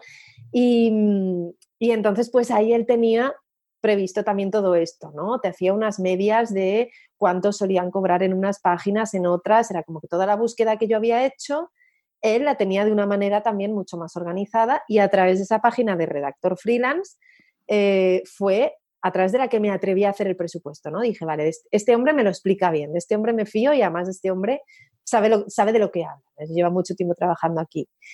Y a pesar de que en aquel momento muchas personas sé que personas que, empezaron en el mundo del copy, como pues, por ejemplo Javi Pastor, Javi empezó cobrando, pues yo que, un, un euro, dos euros por texto, una cosa así, y eso existía y eso estaba ahí, ¿no? Era comprar textos al peso. Pero yo, eh, bueno, pensé que si iba a ser mi primer presupuesto, eh, en, el momento en que pusiera un, presupuesto totalmente a la baja, me iba a condenar un poco a eso, ¿no? Y que además tenía ahí un poco la mediación o la ayuda de Joan, que no era una total desconocida, sino que ese era un presupuesto que al final Joan estaba trasladando al cliente final. ¿De cuánto fue aquel presupuesto? Pues al final ese presupuesto fue de 60 euros masiva por la redacción de un artículo semanal al mes, ¿no? O sea, cuatro artículos al mes. ¿De cuántas palabras, más o menos? De unas 300 palabras. Entonces, cada artículo eran unos 15 euros, lo cual creo que eran unos... soy fatal con las matemáticas y tal, pero creo que al final eran unos... Sí. 60 eh, pero, y, eran unos 5 céntimos por palabra o unos tres, bueno, no lo sé. Sí, se suele contabilizar por cada 100 palabras normalmente y en este caso serían como unos 5, euros por cada 100 palabras más o menos. Que yo creo que está súper bien para empezar, sobre todo comparado con lo que tú comentas de que hay gente que paga céntimos por, por 100 palabras y cosas así. Sí, sí, sí. Entonces, bueno, pues yo lo, lo manda, además también, ojo, me preocupé de hacer un presupuesto, un señor presupuesto, es decir, en el presupuesto no decía pongo mi nombre y mis datos y pongo cuánto te voy a cobrar, en plan 15 por 4 igual a 60, masiva, tanto. No, en aquel presupuesto decía que incluía el presupuesto, qué voy a hacer por tus artículos, qué por tu página web, eh, los artículos tendrán esto y esto otro y esto otro más. Es decir, me ocurre un documento que era en sí atractivo, que, tú lo leyeras y dijeras, oye, pues, pues, fíjate, si solo el presupuesto ya está así de bien hecho, ¿no? Y de bien redactado, me convence, pues... El texto va a ser, el texto va a ser la leche. sí, sí, claro. Y, y aparte, además del presupuesto, claro, yo en este momento pensaba, tengo que conseguir que me lo den. O sea, tengo que conseguir que me lo den. Entonces, además de hacer el presupuesto súper mono y bien hecho y bien puesto, eh, escribí dos artículos. O sea, entré en la web del cliente, vi de qué era la web, vi qué tipo de artículos tenían, qué tipo de productos vendían y basándome en la página creé dos modelos de artículo de sus 300 palabras para que vieran cómo iba a ser, ¿no? Para que ya tuvieran la sensación de qué textos iban a figurar en el blog. Y era mi manera de, intentar asegurármelo, ¿no? En plan, pero es que no solo tengo que, decirles cuál es el precio, tengo que decirles qué es lo que están pagando, ¿no? Que vean por qué es por lo que van a pagar. Y funcionó. Me encanta esto de los dos textos que incluiste porque mm, ya lo tengo visto también con, muchos invitados que al final la mejor manera de demostrar algo es, de, no, es no es diciéndolo, sino, sino mostrándolo de verdad. Como, entonces, si tú quieres demostrarle a esas personas, a ese cliente, que eres la mejor persona, la persona que están buscando, el redactor que están buscando, qué mejor manera de convencerles, eh, no solo diciéndoles palabras bonitas de tu texto va a ser la leche, sino mandándole dos textos que sean la leche. De hecho, eh, si, esos textos les gustan, posiblemente ya hayas hecho tus dos primeros encargos. Es decir, que te van a decir, vale, que nos han encantado estos textos, queremos utilizarlos, te los mm. compramos y, a partir de ahora sigues haciéndonos más, ¿no? Pero, pero el tener esta idea en la cabeza Mm, yo quiero que a todos los oyentes se le quede, ¿no? Que siempre en una situación en la que tienes que convencer a alguien, la mejor manera de convencer es siempre mejor demostrar que simplemente decir las grandes cosas que vas a hacer. No, hazlas, muestra algo que ya has hecho y esto tiene un poder mucho más grande que las palabras mejor hiladas del mundo.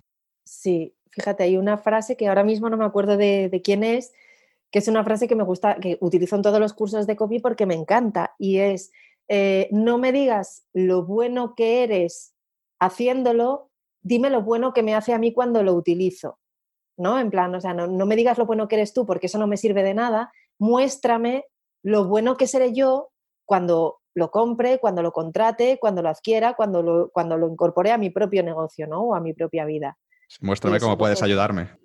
Claro, claro. O sea, no, me digas lo bien que lo haces porque no tiene ningún valor. Es como tu abuela, para tu abuela siempre vas a ser el más guapo. Totalmente. claro. Entonces, ¿funcionó este presupuesto que te curraste tanto? ¿Te dijeron que sí? ¿Y qué tal fue ese primer trabajo? ¿Quedó contento eh, tu cliente? Pues sí, de hecho, ese primer cliente que conseguí fue el último cliente, o sea, el cliente que mantuve hasta el final el último cliente de redacción de artículos que, mantuve. Eh, y de hecho, dejaron de ser clientes porque, bueno, al final eh, decidieron dejar ese negocio, ¿no? Porque era un, segundo negocio que tenían aparte. ¿Podemos decir eh, quiénes, quiénes son, este primer cliente o es secreto? Sí, era una página que se llamaba Sabor a Casa. no sé si la página seguirá publicada o no, porque sé que ellos dejaron de hacer esto, que fíjate, el modelo de negocio era eh, a personas que vivían en el extranjero, jóvenes en su mayoría, eh, les enviaban comida típica de España, ¿no? O sea, pues tú estás viviendo en la República Checa, pongamos por un ejemplo, por un ejemplo, y pero echas de menos algo que solo venden en España, algo que solo tienen en España y que allí no lo puedes comprar. Pues ellos te ofrecen una serie de packs, una serie de productos de comida típica española y te los mandan, te los hacen llegar. Es como si tu madre te mandase una, una caja de comida de, casa, pero ellos hacían, hacían esto, ¿no? Ajá, qué guay. Y, bueno, eh, claro, no solo, no me salió bien solo por eso, sino que al final, cuando ya decidí que la presión, cuando la presión me impidió pararme por la parálisis por análisis, digamos, cuando la presión ya me obligó a actuar porque era ahora o nunca, hago todo esto, consigo ese primer cliente, ese primer cliente además siempre tuvimos una muy buena relación, eh, siempre me dejaron hacer, estuvieron contentos hasta el último día y, y no solo eso, sino que además conseguí un cliente extra que no esperaba conseguir. ¿Qué fue? que fue el propio Joan. el propio Joan. No, eso fue una señal, eso quiere decir que los textos eran buenos. Le gustó, le gustó tanto el presupuesto, los textos y todas estas cosas que em, Laura, eh, su, mujer, eh, tenía una web de costura. Claro, tú fíjate, o sea, de todas, estas cosas yo no sabía nada tampoco, ¿no? Tiene, tenía, sigue teniendo una web de costura que se llamaba luluferris.com eh, y tenía un blog que lo tenía medio abandonado porque, claro, pues ella entre la tienda física no tenía tiempo de escribir. Así que él me dijo, mira, o sea, eh, eh, el cliente te contrata, pero es que además yo quiero que te pongas a escribir también textos para esta web, ¿no? Para la web de mi mujer, que ahora mismo tiene el blog desatendido. Pues venga, ya tienes dos clientes. Pues Genial, pues buena, buena señal, buena señal. Y bueno, esto sigue, sigue increciendo, ¿no? Porque tienes estos dos primeros clientes, pero Joan te sigue mandando algún cliente más que le va llegando porque está contento con el trabajo, imagino, que estás haciendo también para su mujer, entonces confía en ti. Y unos meses más tarde ya tienes cinco clientes que te pagan 60 euros al mes, que bueno, es una cantidad modesta todavía, pero que está muy bien para empezar y imagino que para ti tú estabas en una nube. Claro, y, de hecho, durante esta temporada que yo estaba empezando a escribir, eh, todavía seguía manteniendo el trabajo del bar, todavía hacía alguna cosilla por ahí aparte, entonces era como esos 300 euros que ya había conseguido reunir, eh, por una parte, eran, eran esa confirmación de, vale, o sea, acabo de empezar, como quien dice, y ya estoy ganando 300, ¿no? Entonces, si realmente sigo con esto, si realmente le doy bola a esto, ahí es donde me doy cuenta de que realmente puedo dejar todo lo demás. O sea, ya no tengo que seguir haciendo más cosas, porque si me centro en eso, eh, la puerta ya está abierta. O sea, ya he visto que se puede, que puedo vivir de escribir, que lleva su trabajo, que lleva su organización pero esos 300 euros son la prueba. En plan, ya, ya está, ya puedes vivir de esto.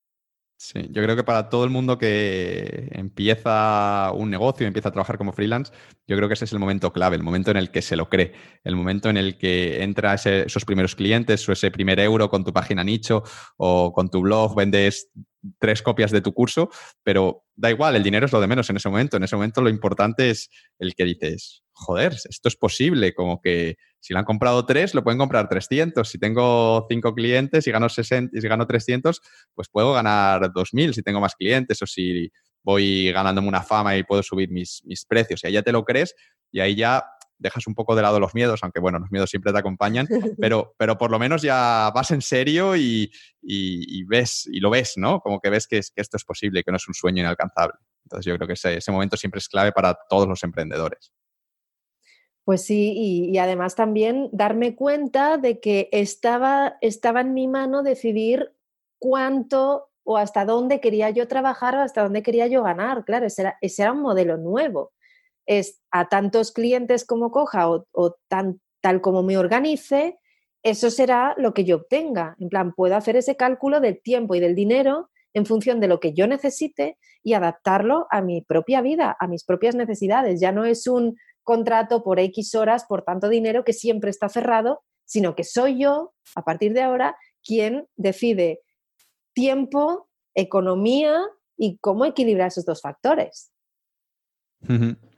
Entonces, eh, consigues esos primeros cinco clientes, consigues ese sueldo recurrente de 300 euros al mes y con estos pequeños ingresos, el día 20 de abril de 2015, te subes a una bicicleta en Gijón con rumbo a Cabo Norte, que es el punto más al norte de toda Europa, que está en Noruega, y que era un viaje que llevabas varios meses planeando con, con Pablo, que ya hemos dicho que, está loco y por eso organiza este tipo de, viajes. ¿Cómo se os ocurrió la idea de recorreros toda Europa en bicicleta? Claro, la, idea fue de Pablo, o sea, claramente fue de Pablo. Eh, cuando, se, cuando se juntan estos dos perfiles, no, cuando se junta ese perfil que es pura acción y pura experimentación y ese otro perfil que es puro, puro optimismo y además inconsciencia, diría yo a veces, ¿no? De decir siempre, sí, vamos, hagámoslo, ¿por qué no? Vamos.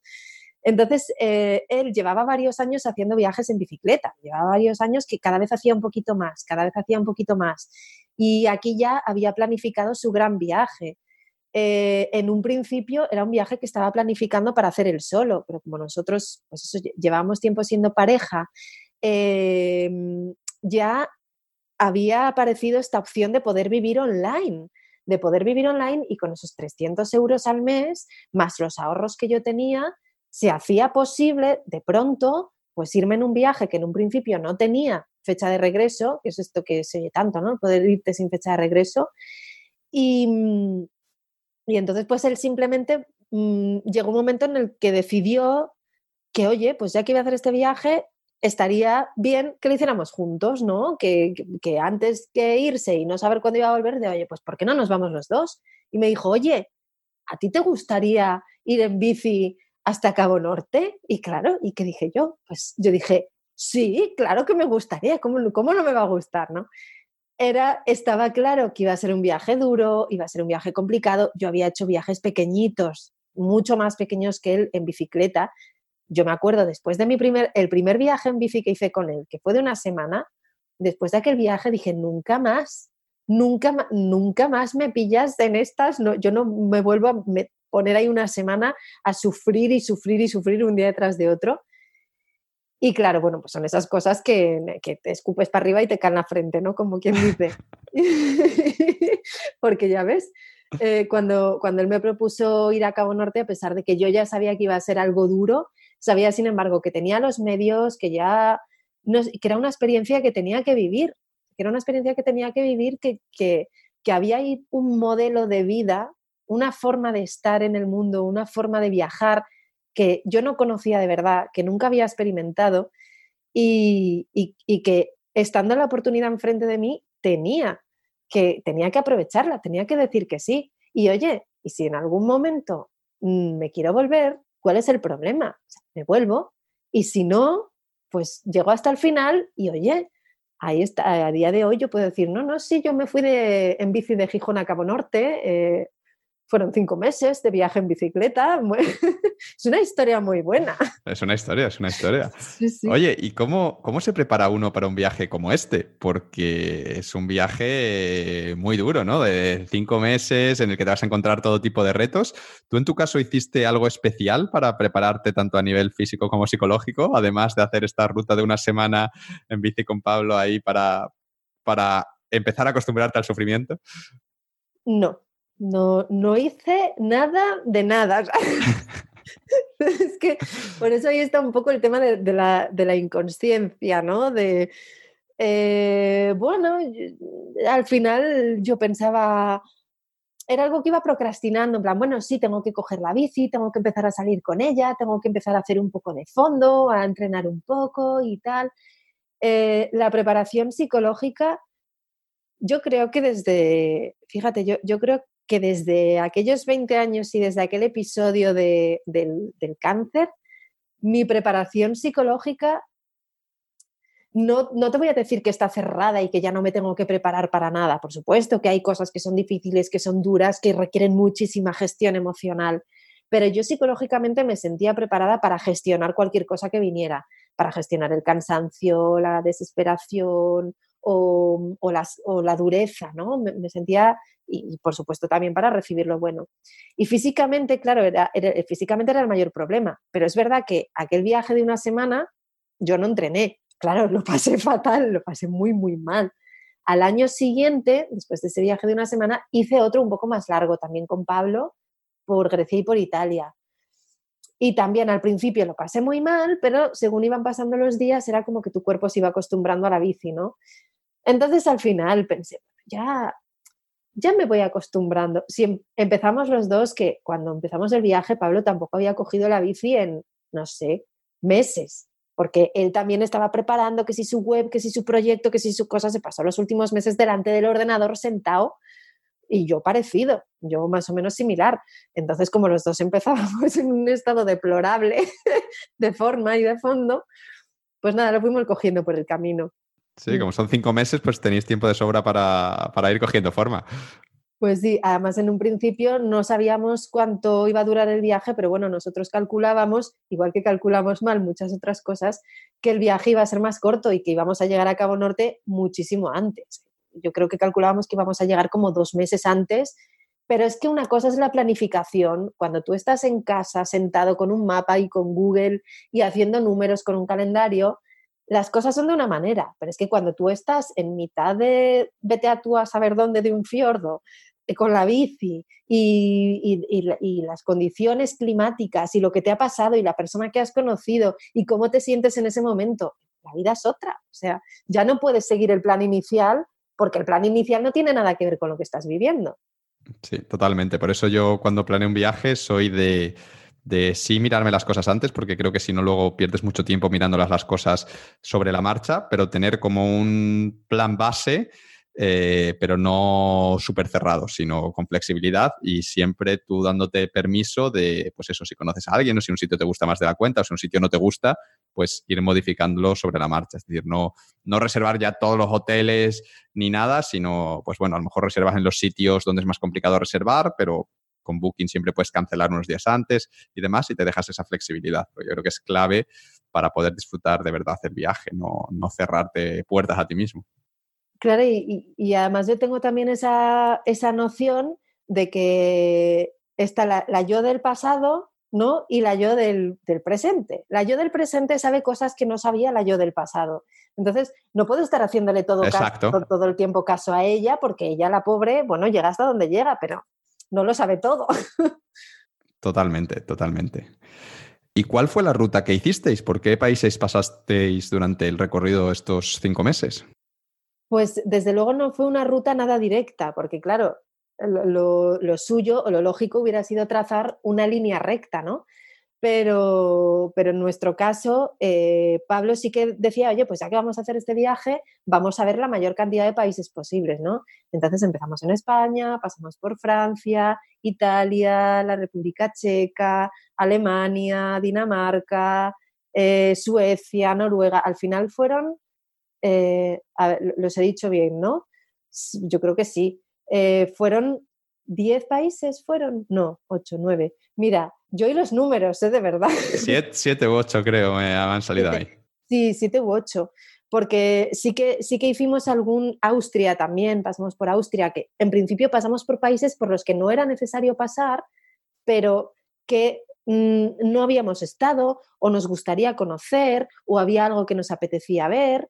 Entonces, eh, la ruta, de hecho, teníamos pensado pasar por Polonia, pero al final no nos dio tiempo porque lo tuvimos que dejar fuera del recorrido porque ya se nos alargaba demasiado. Pero la idea era pasar por tantos países como fuera posible, ver tantos sitios como fuera posible y disfrutar al máximo de ese viaje en lugar de obsesionarnos con llegar, llegar, llegar. ¿Y en qué plan fuisteis? ¿Fuisteis en plan hoteles, Airbnb, al menos menú del día? O en plan aventurero total de tienda de campaña en un arcén de la carretera y con el camping gas ahí cocinando? Fue la opción B.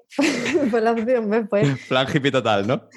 Plan hippie, o sea, yo creo que en los cinco meses que duró el viaje, creo recordar que solamente una noche eh, nos quedamos en un, ni siquiera era un hotel, era un camping, pero es que era un camping de Noruega y los campings en Noruega, agárrate, madre mía, qué caro era, ¿no?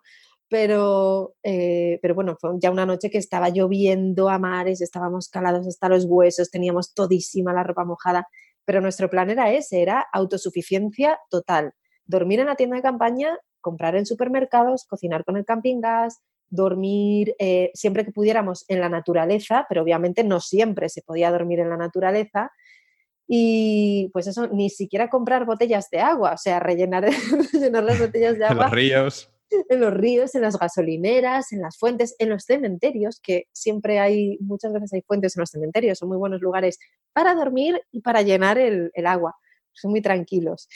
Entonces, el, nuestro plan era, era ese, fue ese durante cinco meses y precisamente en ese viaje yo aprendí que se podía vivir de esa manera, claro, y también aprendí, me acuerdo, el primer viaje en el que fuimos, este que te digo que dura una semana, el primer sitio donde yo dormí en una tienda de campaña fuera de mi casa, que no fuera en un camping, fue en un tubo de hormigón gigante que había en, el borde de una carretera.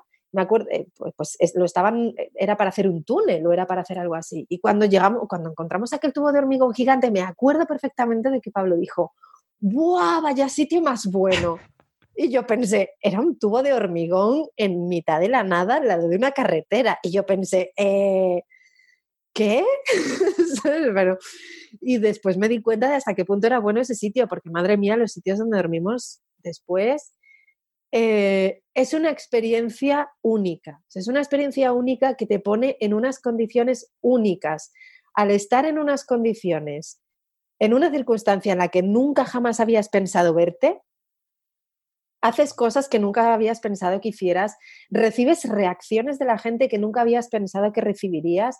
Una de las, una de las cosas que más me marcó de ese viaje fue cómo gente totalmente desconocida, que no nos había visto en su vida, se acercaba a nosotros, nos preguntaba por nuestra historia y nos metía en su casa.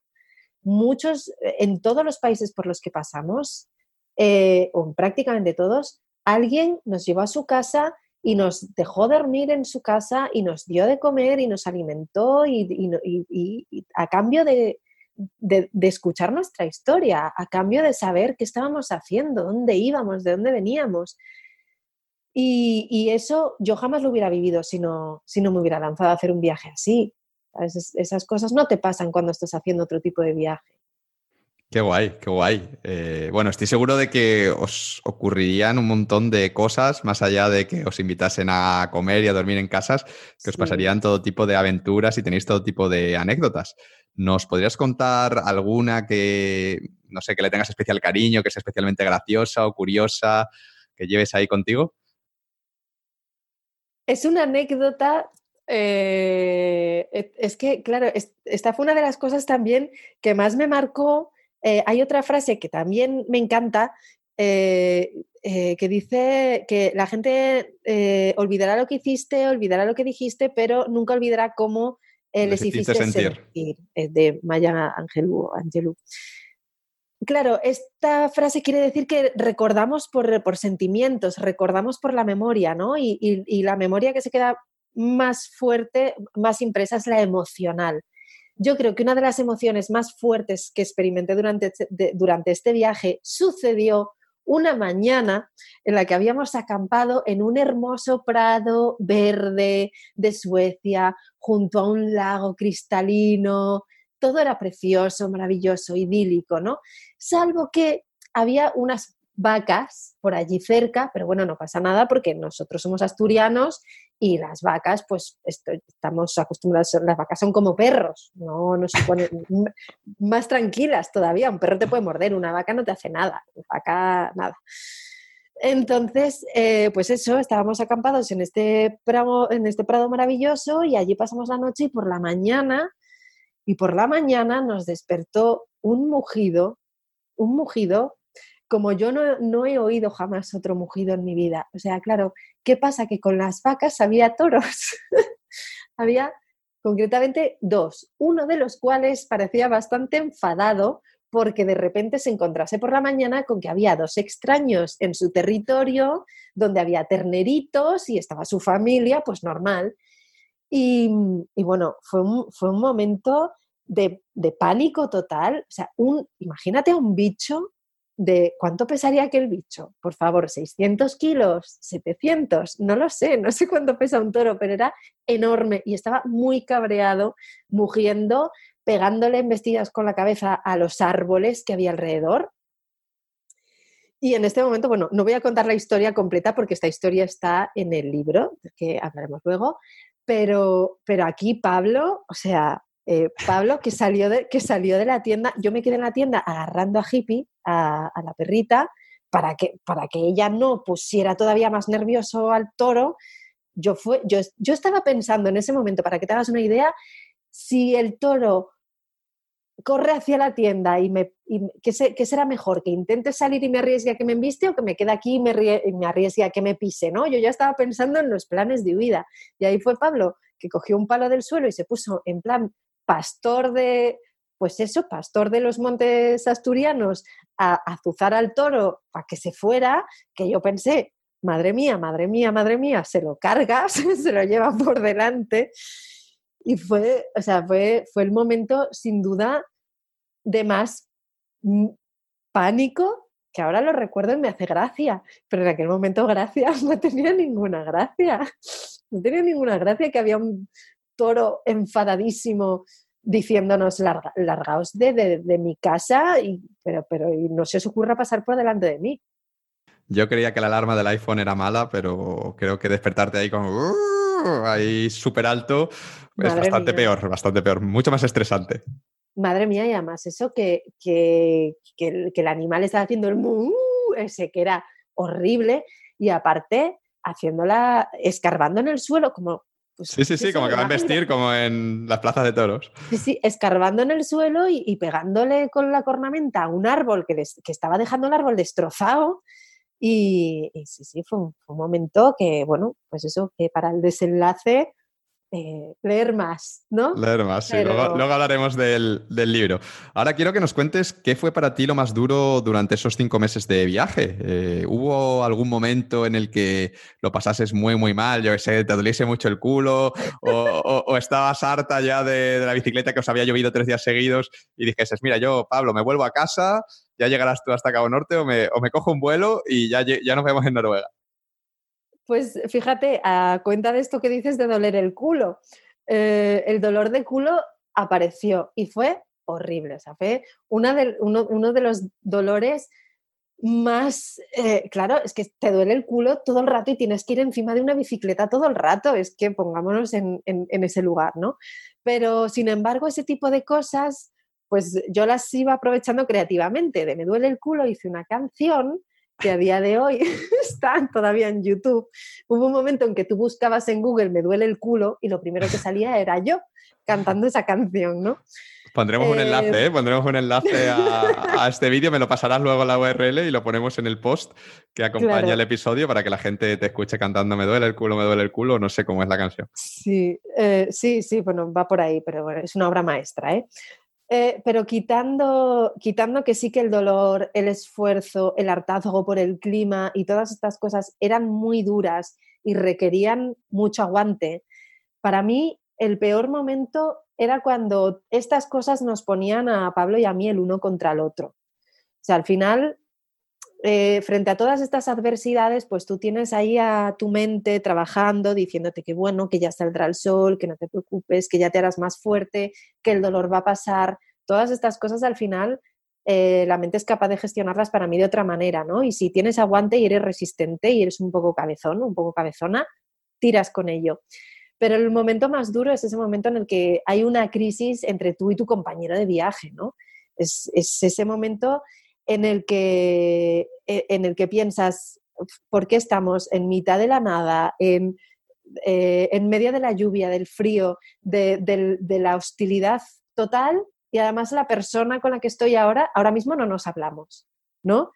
entonces, ¿para qué? O sea, con lo bien que estaba yo en mi casa, quizá esos momentos en los que nos resultaba más difícil la gestión emocional entre nosotros fueron los momentos en los que yo más pensaba en abandonar porque al final eh, aquel también era un viaje en pareja, tampoco es lo mismo viajar con una pareja que viajar con un amigo. Claro, eso cada vez lo fuimos haciendo mejor. La gestión emocional entre los dos, la solución de los conflictos entre los dos, cada vez nos fuimos haciendo mejores en eso.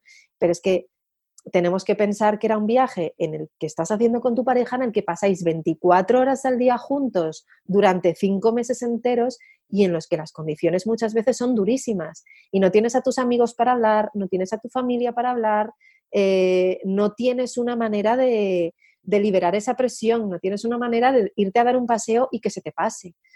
Entonces, esos eran los momentos más difíciles que conseguimos superar, que además cada vez fuimos siendo más hábiles en superarlos pero sí que eran los momentos en los que yo pensaba en volver a casa, cuando aparte de que todo el clima era horrible y estabas en medio de la peor tormenta del universo, te enfadabas con, tu pareja y encima era como, venga, ya, esto ya no, esto, esto ya no me voy.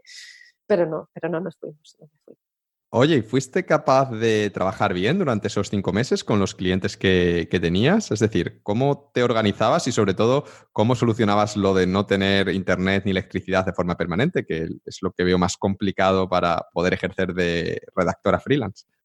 Claro, eh, a veces lo llevaba bien y a veces lo llevaba muy mal. O sea, hubo algunos días de publicación in extremis precisamente por esto de que, de que no hubiese internet o llevásemos algunos días sin buena conexión o que se estuviera agotando la batería. Es verdad que éramos muy autosuficientes eléctricamente, porque entre otras cosas, pues eh, Pablo eh, tenía una batería recargable solar que servía para llenar el ordenador, entonces más o menos siempre eh, había una carga de emergencia, digamos, ¿no? para que no pasaran estas cosas, eh, pero luego sí que a veces pasaba que no tenías internet. Claro, yo soy una persona que digamos que no planifica muy anticipadamente las cosas. No sé si es una reminiscencia de, de, esta idea de que total mañana no nos lo garantiza nadie o simplemente pues que me falta quizás esa pulsión organizativa que, por ejemplo, Pablo sí tenía, ¿no? Entonces, a pesar de que él me decía muchas veces, oye, llévate dos, tres posts adelantados, vete una semana por delante y así nunca nos pillará el toro y nunca mejor dicho en relación con la anécdota anterior, ¿no? Pero yo no lo hacía y entonces sí que es verdad que muchas veces in extremis acabamos teniendo que cambiar la ruta, el plan o lo que fuera a ir ese día porque yo tenía desesperadamente que llegar a un pueblo, a una ciudad para conseguir internet, que bueno, al ser un viaje dentro de Europa, el roaming funcionaba bastante bien y casi siempre eh, conseguir internet era relativamente fácil siempre y cuando estuvieras cerca de un núcleo urbano o algún sitio poblado. Pero es verdad que en este viaje aprendí la gran importancia de la planificación inicial o anterior cuando estás viajando, porque claro, eh, por mucho que yo al final ya sepa que mira, me va a llevar una hora en total escribir este post, subirlo. Es un momento, pues nada, lo hago el día anterior o lo hago la noche anterior y no, eso ya no se podía hacer así porque, porque igual la noche anterior, pues eso, estabas en mitad de un bosque, no había internet, no había cobertura y encima, claro, ¿qué pasaba? Pues que Pablo me decía, ves, te lo dije, te lo dije, es que tenías que, tenías que tenerlo planificado. ¿Y qué pasaba? Que nos enfadábamos. ¿Y entonces qué pasaba? Pues que volvemos al anterior, ¿no? Ese bucle de no, pero a ver, eh, si yo me hubiera organizado bien, Ángel, hubiera sido muy fácil, muy sencillo. Las únicas dificultades que tuve fueron, lo admito, por mi mala organización. Si yo me hubiese organizado bien y correctamente y fuese con una semana de ventaja respecto a las publicaciones que tenía que hacer, habría sido ideal, habría sido perfecto. Bueno, a pesar de todas las dificultades y de todos los últimos trabajos de última hora, sacaste adelante tus artículos, eh, los seguiste entregando a tiempo, te pagaron y bueno, a pesar de toros y de otras complicaciones que os encontrasteis durante el camino, después de esos cinco meses pedaleando, el 14 de septiembre llegáis finalmente a Cabo Norte. ¿Cómo fue ese día? ¿Cómo fue ese día en el que aparece ahí, no sé si hay un cartel que dice Cabo Norte y, lo cruzáis con la bici. ¿Cómo, ¿Cómo te sentiste en ese momento? Pues en ese momento yo no quería llegar. Es que lo que son, lo que son las cosas. Llevábamos cinco meses pedaleando hacia Cabo Norte, llegando hacia Cabo Norte, sentíamos que ya era el momento de llegar a Cabo Norte y que ya lo necesitábamos, ¿no? Que el viaje ya había sido largo, duro, completo. Y sin embargo, los últimos días empecé a notar una resistencia enorme a la idea de llegar, porque era como que viendo ya el final del camino y sabiendo que ya todo aquello se iba a terminar, todo empezó a tener otra perspectiva, ¿no? Era como, pues ahora me da pena, no quiero que se acabe, ¿no? Era un poco volver a abrir ese vacío de ¿y qué va a ser de mi día a día cuando no tenga que levantarme, subirme a la bici y viajar del punto A al punto B, ¿no? Eh, entonces fue fue muy bonito porque al final era esa, alegría, esa satisfacción, esa emoción de la culminación del viaje, de la llegada a la meta, de lo hemos conseguido, lo hemos conseguido juntos, a pesar de todo. Y, dentro de, de la belleza que había en ese momento, también había una tristeza por mi parte muy grande de, claro, lo hemos conseguido y ya lo tenemos y, ya hemos completado la aventura, pero eso significa que se acabó. ¿No? Vendrán más, vendrán otras, por supuesto que lo sé y soy consciente de eso, ¿no? Pero esta ya no, esto ya es algo que se irá y, nunca volverá. Entonces, era, era, esa sensación mezclada de, la alegría con el orgullo y la nostalgia y la incertidumbre. la incertidumbre porque, claro, después de aquellos cinco meses, aquello se terminaba y necesariamente tenía que empezar otra cosa que tampoco sabía yo muy bien qué era esa cosa nueva que iba a empezar. Sí, esta sensación que comentas es muy común, yo la he sentido muchas veces y es que eso, cuando completas un objetivo, consigues un objetivo muy grande en el que llevas mucho tiempo trabajando, te quedas ahí, hay un periodo como que te quedas descolocado, ¿no? Que es como, bueno, ¿y ahora qué? ¿no? Como ya estabas tan acostumbrado a, tener eso en mente y estar centrado en eso únicamente, pum, pum, pum, pum, luchando por ese objetivo, de pronto lo consigues, ahora ya no tienes que luchar más por ello y es como te quedas ahí un poco perdido, ¿no? Y requieres unas semanas un poco para volver a ubicarte y encontrar qué es, qué es lo siguiente. Eh, bueno, entonces llegáis el 14 de septiembre a Cabo Norte, os quedáis allí un par de días y el 16 de septiembre de 2015 vuelves a Gijón desde Noruega en avión. Mm, Pablo no vuelve contigo porque hemos dicho ya que, está loco, entonces él decide quedarse allí porque como no ha tenido suficiente aventura, pues eh, no quiere volver en avión, sino que quiere regresar también en bicicleta, que es lo que, lo que hace. Así es que tú te vuelves, te estableces en tu casita y después de unos días recuperándote de esos cinco meses pedaleando, una de las primeras cosas que haces es ponerte a investigar sobre copywriting. Para quien no haya escuchado antes esta palabra, esto del copy, del copywriting, ¿nos podrías explicar qué es y en qué se diferencia de la redacción, que es lo que tú has estado haciendo hasta ese momento? Pues el copywriting es exactamente, tal como lo explico en los cursos, una técnica de escritura persuasiva, es decir, que está enfocada a conseguir una acción por parte del lector, a convencer al lector para que realice una determinada acción y que además está especializada en el ámbito online.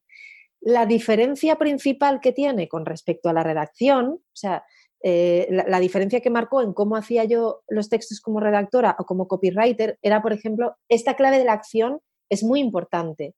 Un texto que está escrito con copywriting siempre tiene un objetivo muy específico. Siempre está pensado o orientado para que tú al leerlo hagas una determinada acción después de leer ese texto, ¿no? Eso, por ejemplo, en la redacción no, no está ahí de esa manera.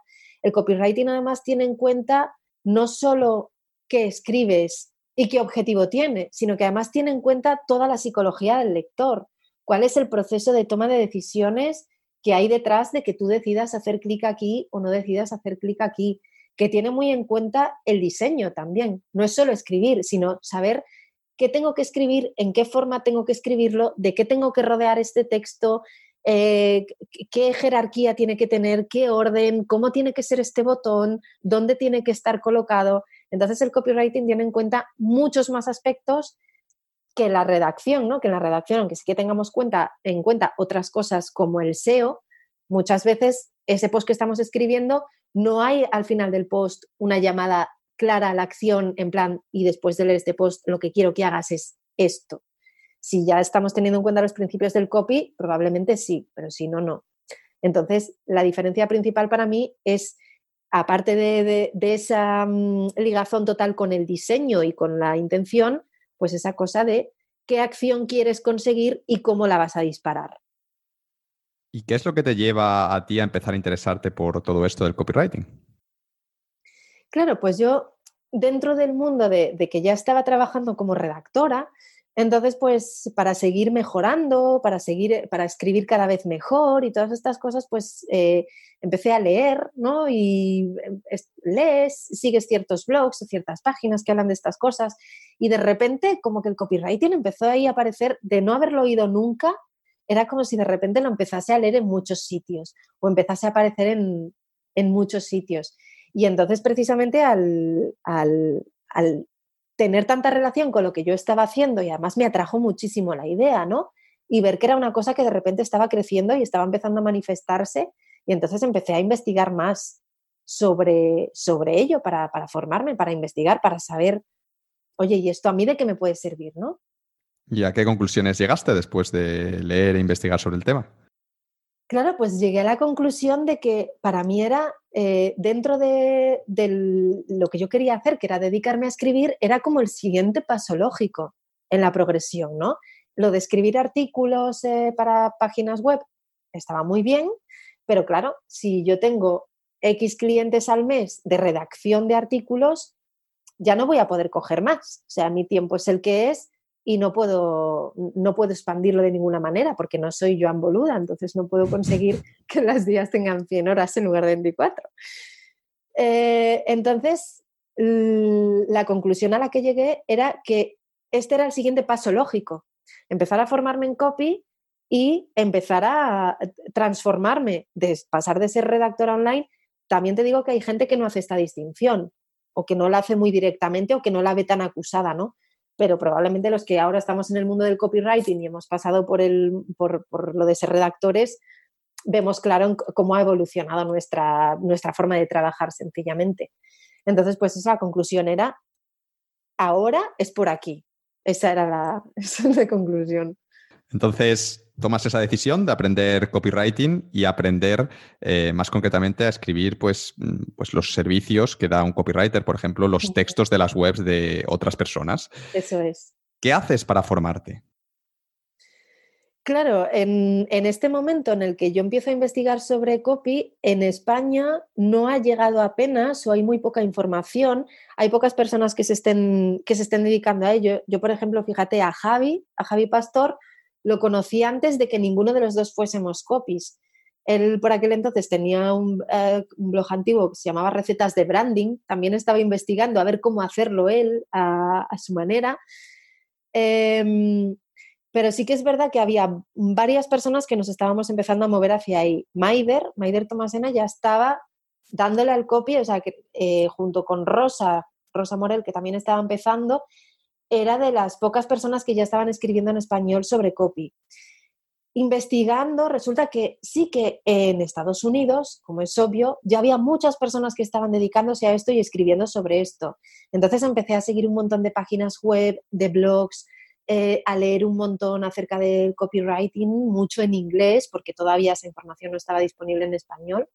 Y entonces empezó a, empezó, claro, cuando empiezas a buscar una cosa y empiezas a entrar dentro de eso, vas viendo que hay más puertas, hay más caminos, hay más sitios por donde tirar, este sitio te lleva a este, empiezas a investigar más y más profundamente.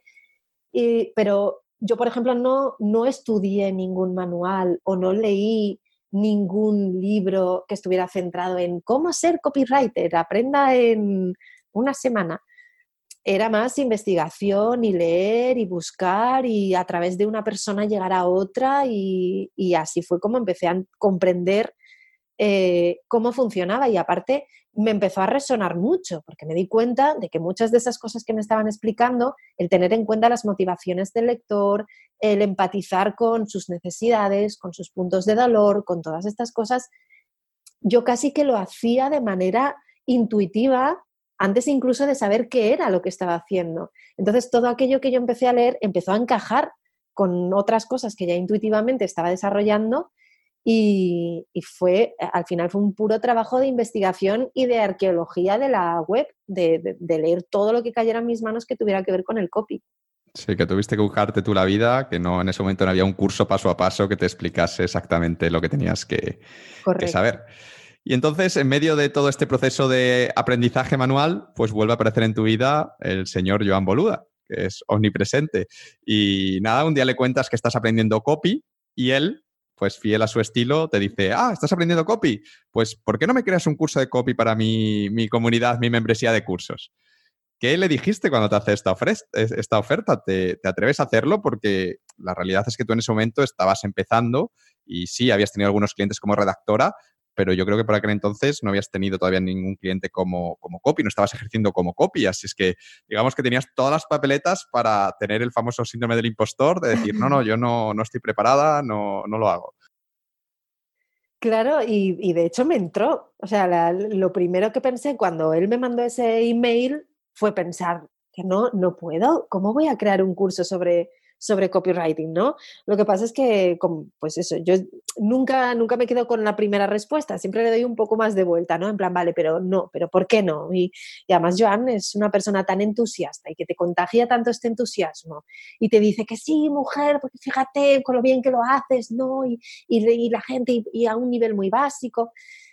Entonces al final lo que pensé fue, vale, me falta, sé que me falta la experiencia directa de trabajar eh, con un cliente, ¿no? Y ver qué sucede cuando estás trabajando directamente con un cliente. ¿Cómo puedes suplir esa falta de experiencia directa? Pues estudiando mucho más, investigando mucho más, metiéndome mucho más a fondo y, y haciendo un curso que de verdad sea de calidad. Además, yo, claro, me había dado cuenta de que dentro de toda la labor de investigación que yo tuve que hacer, si yo hubiera podido encontrar todo eso reunido en un mismo lugar, bien explicado, siempre en español, que para mí hubiera sido muchísimo más fácil, que yo habría podido, pues lo que me llevó horas y horas y horas y horas y horas de búsqueda, si hubiera estado reunido en un mismo sitio, para mí hubiera sido muchísimo más fácil y me hubiera capacitado de la misma manera, ¿no? Pero ahorrándome mucho tiempo extra em, de llegar a donde no me servía para nada, tener que volver atrás y seguir buscando. Entonces, al final, lo que me hizo decidirme fue un poco eso, en plan, confiar en mí, sobre todo confiar en mí y decir, eres capaz, se te da bien, entiendes, entiendes perfectamente de qué va esto, sabes todo lo que hay detrás, sé meticulosa, eh, sé, sé, todo lo mm, honesta y, todo lo eh, eh, cuidadosa y todo lo friki que puedas, ¿no? O sea, métete hasta el fondo y, al final lo que, me, lo que me llevó a decidir que sí fue también fíjate, para mí funciona mucho eso, ¿no? Si veo que yo estoy haciendo el curso de copywriting y al final creo que no ha salido como yo quería o que no es una cosa de calidad o que al final yo siempre digo que sí y si después hay que decir que no, pues lo digo después, porque con toda, con toda mi empatía y mi, buen sentimiento y, mi diplomacia, pero mejor tener que arrepentirte de haber dicho que sí que tener que arrepentirte de haber dicho que no, ¿no? En mi caso. Entonces le dije que sí y pensé, bueno, si en algún momento veo que no soy capaz, pues con todo mi cariño y mi pesadumbre, pues le diré, oye, lo siento muchísimo, pero no puedo. Me parece muy, muy buena estrategia y yo también se lo recomiendo a la gente, ¿no? Por ejemplo, que están dudando en pedir una beca Erasmus o algo así. Yo le digo, tú pídela, que luego para rechazarla siempre, siempre hay tiempo. Si luego por lo que sea te vienen mucho los miedos o ves que no vas a poder o lo que sea, pero tú pídela porque si no la pides ahora, si no haces la solicitud previa, mm, luego si quieres hacerlo no vas a poder. Así es que tú di que sí y, y luego ya vas viendo. Claro, y es que muchas de las cosas más inimaginables y más maravillosas de tu vida vienen con un, siempre vienen con un sí. O sea, ¿cuántas cosas maravillosas te vienen con un no? Es verdad que hay que saber decir que no, y hay que decir que no a muchas cosas. Que esto, mira, lo dice mucho Sergio, Sergio Fernández, ¿no? invitado también de Una vida a tu medida. Eh, pero, pero las cosas maravillosas suelen pasar con el sí, con el venga, sí. Y luego veremos. Y al principio, sobre todo cuando estás empezando, yo creo que hay que decir sí prácticamente a todo. Luego ya es diferente. Luego, como, como tú bien dices, hay que decir más no que sí, pero al principio mm, tienes que empezar a decir sí, porque las oportunidades pues, son escasas y no, no, puedes, no puedes darte el lujo de, tirarlas a la basura y de despreciarlas. Bueno, y en tu caso, ¿cómo, ¿cómo, fue el crear el curso? ¿Cómo fue esta experiencia? ¿Te costó? Eh, ¿Te gustó? ¿Aprendiste en el proceso? ¿Te llevó mucho tiempo? Pues sí que me llevo bastante tiempo, por eso de que yo soy muy, luego muy meticulosa, ¿no? Tengo mucho este perfil de perfeccionista y de que todo esté estupendo, que todo sea verdad, comprobar mil veces cada información que te voy a decir para asegurarme de que es información veraz y me comprometo con ella.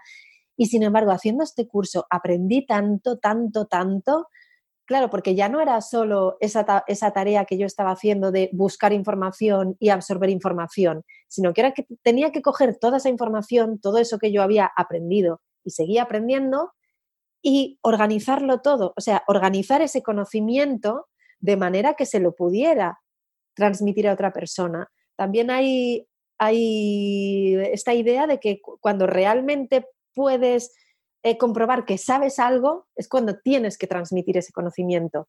A la hora de transmitir ese curso de copia, a la hora de organizar todo aquello que había aprendido, me di cuenta de que todo estaba encajando perfectamente. Me sentí que, que mi habilidad en copy aumentaba del 50 al 100 y, y al final aquel curso fue exactamente lo que yo necesitaba para confirmar absolutamente que ser copy estaba dentro de mis capacidades, que era un trabajo que comprendía a la perfección y que era un trabajo que podía desempeñar a la perfección.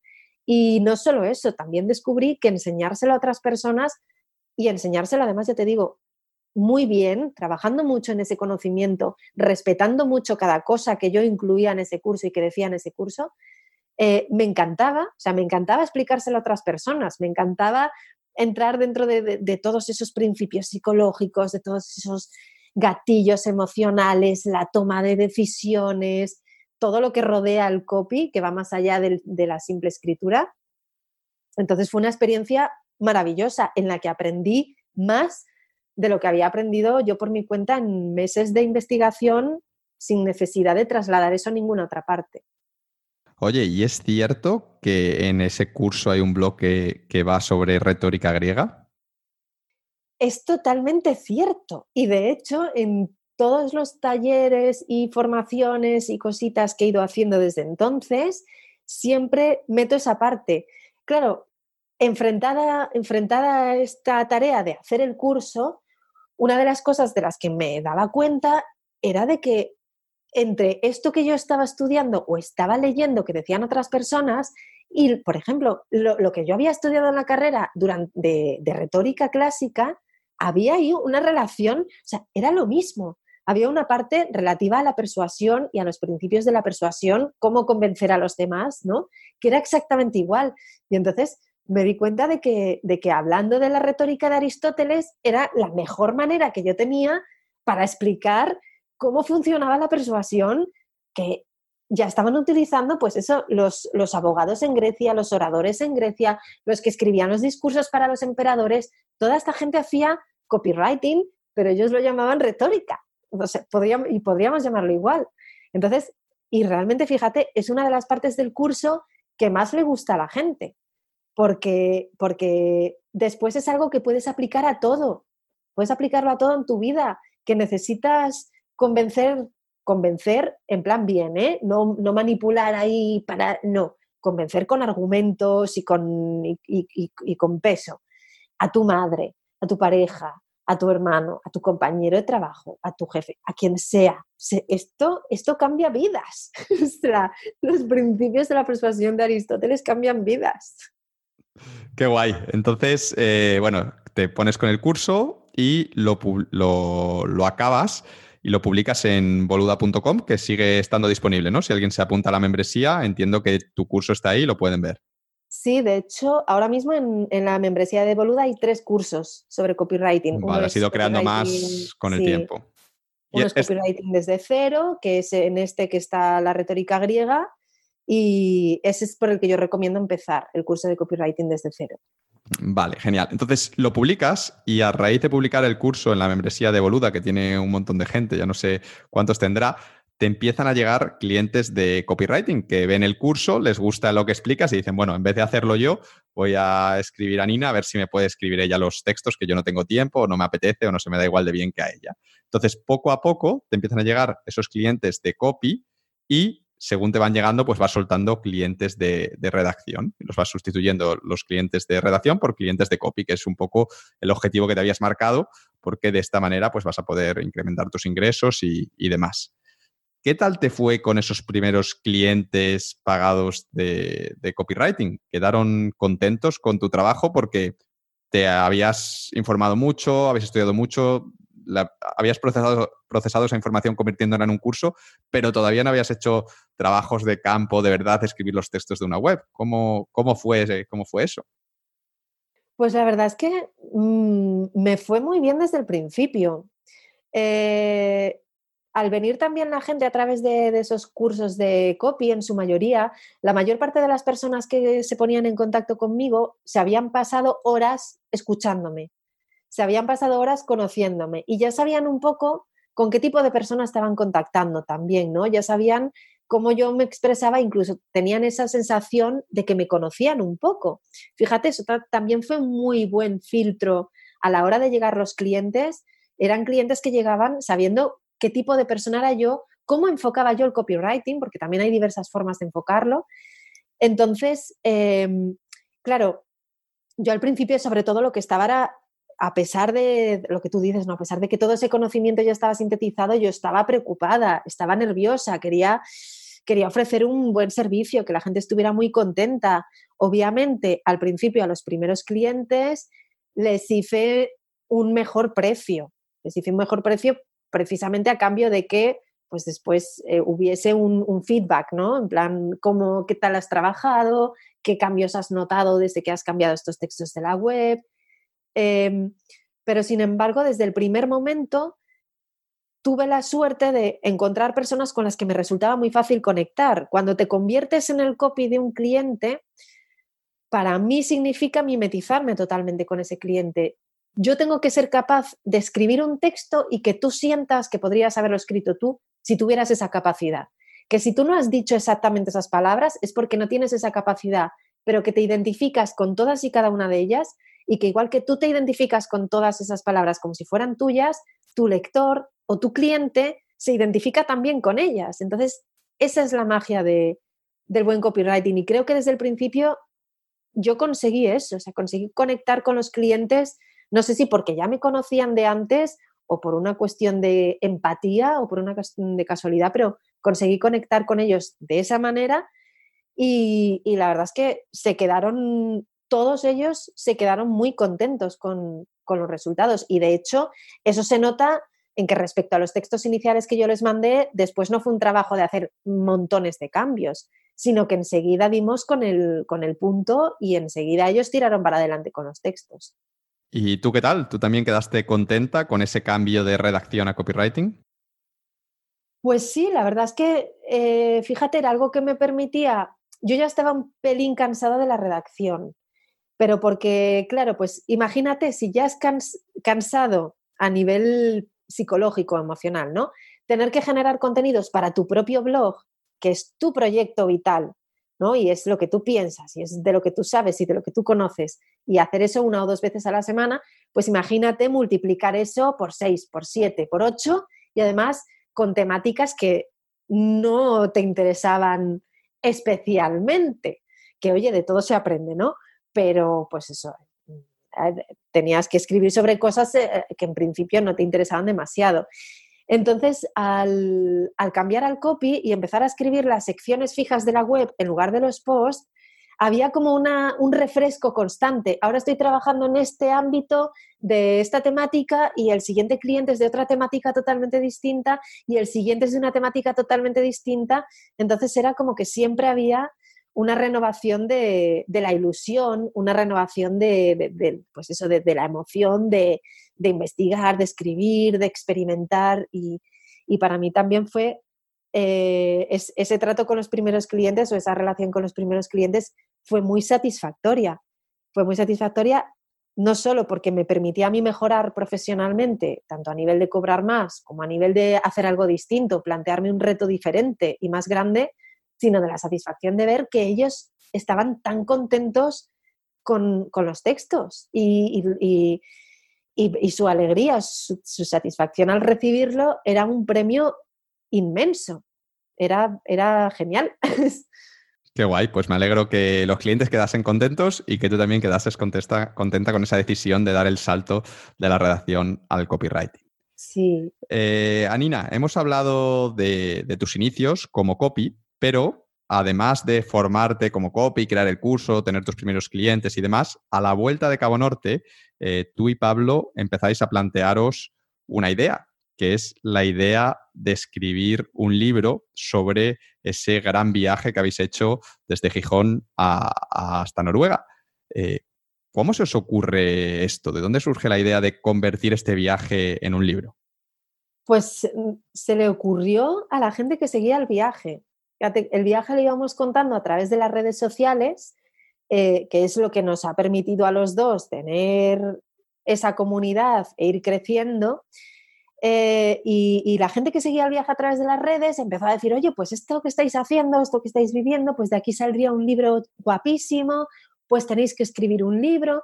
Entonces, claro, ya no era solo tener la idea de, bien, esta aventura da para escribir un libro, era que además los propios lectores potenciales de ese libro nos estaban pidiendo directamente que lo escribiéramos. Entonces, eh, era perfecto. Teníais que hacerlo, teníais que hacerlo y al final decidís hacerles caso a estas personas que os seguían, os decían que escribieseis el libro, pero con cautela. Es decir, en vez de poneros a escribir y ya asumir que todo el mundo quería ese libro solo porque os lo habían dicho, eh, como los dos habíais, sabíais de marketing y demás, pues sabíais que hay que verificar, hay que validar una idea antes de lanzarse a por ella para, para, comprobar que realmente hay un interés real. Y el interés real se demuestra pagando. Así es que lo que hicisteis fue crear una campaña de crowdfunding donde la gente podía comprar en preventa ese libro pues para decir, vale, vamos a escribir un libro, pero por lo menos que nos aseguremos tener unos cuantos lectores y realmente ver que, la gente está dispuesta a pagar, pues no sé cuánto dinero era, 10, 15 euros, los que sean, por el libro. ¿Cómo fue esa campaña? ¿Conseguisteis el dinero que os habíais, el objetivo que os habíais marcado a nivel de dinero? Conseguimos el doble del dinero que nos habíamos marcado. Nos habíamos marcado eh, conseguir unos 3.000 euros que calculábamos que era lo mínimo para poder imprimir el libro, eh, hacer todo lo que, pues todas las tareas que lo rodean, la maquetación, la portada, eh, los envíos, más luego las recompensas extra de la campaña de crowdfunding. Pusimos ese objetivo de 3.000 euros en las primeras 24 horas. En las primeras 24 horas se consiguieron los 3.000 euros y después la campaña duraba 40 días y al final llegamos a conseguir unos 6.000 y pico, que era como, era increíble. Además, para mí también era de repente, de una, de una manera que nunca había pensado, por aquel sí, de claro que sí que me voy a Cabo Norte, se abría la puerta a hacer lo que durante toda mi vida había soñado con hacer, que era escribir un libro. Y esa oportunidad llegaba de esa manera que yo jamás habría pensado que llegaría así porque alguien diga, oye, ¿y por qué no escribís un libro de esto? Y porque Pablo, pues eso, que, diga, oye, pues vamos a probar, hacemos la campaña de crowdfunding, lo validamos, que la gente lo quiere, lo escribimos, que no lo quiere, pues nada, no pasa nada, mira, no lo escribimos y ya está. Entonces, eh, la campaña de crowdfunding salió muy bien a nivel de lanzamiento, engagement, todas estas cosas, pero luego fue, claro, es, que eh, estábamos enfrentados a un mundo totalmente desconocido que era el de, pues, e, el de la logística terrible que hay detrás de toda la campaña de crowdfunding y de lo que es escribir el libro.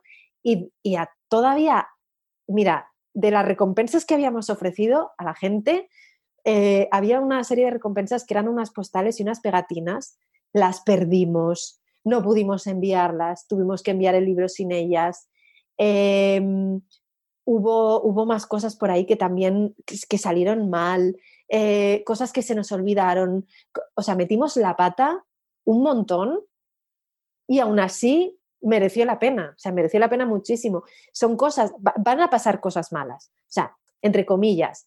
Siempre estás en un mundo que no conoces, lo estás haciendo lo mejor que puedes, pero aún así pueden pasar cosas que, que no están dentro de tus expectativas, pero aún así lo importante es seguir adelante, seguir adelante sin, sin, desquiciarte, sin perder los nervios. Bueno, quiero preguntarte ahora por, por lo que vino después de la campaña de, crowdfunding, porque como tú has dicho, sí, el reunir el dinero está muy bien, es un gran primer paso, sobre todo el ver que hay tanto interés como para la gente que, que dé el doble de dinero que hayas marcando como objetivo, está genial, pero mm, después de recopilar ese dinero, ahora hay que trabajar, ahora hay que escribir ese libro, enviarlo y todo lo que eso conlleva, como tú dices, para vosotros será una tarea totalmente desconocida. Y lo primero que hacéis, pues es eh, planear el libro. Entonces, Pablo y tú os sentáis a definir, pues, cómo va a ser ese libro, ¿no? ¿Qué queréis contar? ¿Cómo vais a contarlo? Y sobre todo, cómo os vais a dividir el trabajo, porque, eh, bueno, escribir, hay libros que están, pues, hay un coautoría, pero yo no sé muy bien cómo funciona esta parte, si es uno el que escribe y el otro da ideas o lo que sea. Pero entonces esto hay que decidirlo. Entonces, al final, lo que acordáis es que tú te vas a encargar de escribir el libro como tal, porque es lo que se te da bien, lo que te gusta, y demás, es decir, te vas a dedicar a contar la historia y Pablo se va a ocupar de pues, lo que se le da a él súper bien, que es toda la parte técnica y, de promoción, que es un crack en eso. ¿Qué tal se te dio tu parte? Porque sí, tú habías escrito post, habías escrito textos para webs, pero esto no tiene nada que ver con escribir un libro, que es una historia de 200 o 300 páginas. Claro, no tiene nada, nada, nada que ver. Y como bien dices, al principio, antes de empezar la tarea de escritura, nos sentamos juntos, decidimos un poco cuál iba a ser el esquema de ese libro, eh, qué queríamos contar, en qué orden, de qué manera. Entonces, ya había una estructura que estaba trabajada por parte de los dos. Pablo también pues me había dejado ahí sus mapas, sus esquemas, sus recuerdos, ¿no? Entonces yo tenía esa infraestructura, ese andamio, es contar una historia que ya existe, no tengo que inventarme nada. Entonces podría parecer que es relativamente fácil, pero ¿qué pasa? Que creas un documento que se llama Expedición Cabo Norte y está totalmente en blanco y en ese momento tienes que empezar a escribir. Y ahí es donde comprendes realmente que no tienes ni idea, ni idea de escribir un libro. Porque es como, vale, ¿cómo empiezo esta historia? ¿Qué narrador elijo? ¿Por dónde empiezo? ¿Empiezo directamente desde el principio y lo voy contando cronológicamente? ¿O meto aquí otra cosa? Eh, ¿Uso la tercera persona? O, es muy raro hablar de mí en tercera persona, pero si uso la primera, claro, es como si solo lo contara yo y yo quiero que cuente la historia de todos. Entonces ahí empezaron a surgir una, cantidad de dudas eh, y, también ahí yo me enfrentaba a la idea de saber que aquello sí, aquello sí era algo con lo que yo había soñado toda mi vida. Toda mi vida había querido, desde que era pequeña, desde mi más tierna infancia, ser escritora, ser escritora de libros. Yo quería escribir un libro, ¿no? y con esa oportunidad ya el libro estaba vendido cuando yo empecé a escribir el libro, a, escribirlo de verdad sobre el trabajo previo que habíamos hecho Pablo y yo, eh, había 300 personas que ya se lo habían comprado, tenía 300 lectores asegurados. Y claro, ¿qué viene ahí? El pánico, otra vez.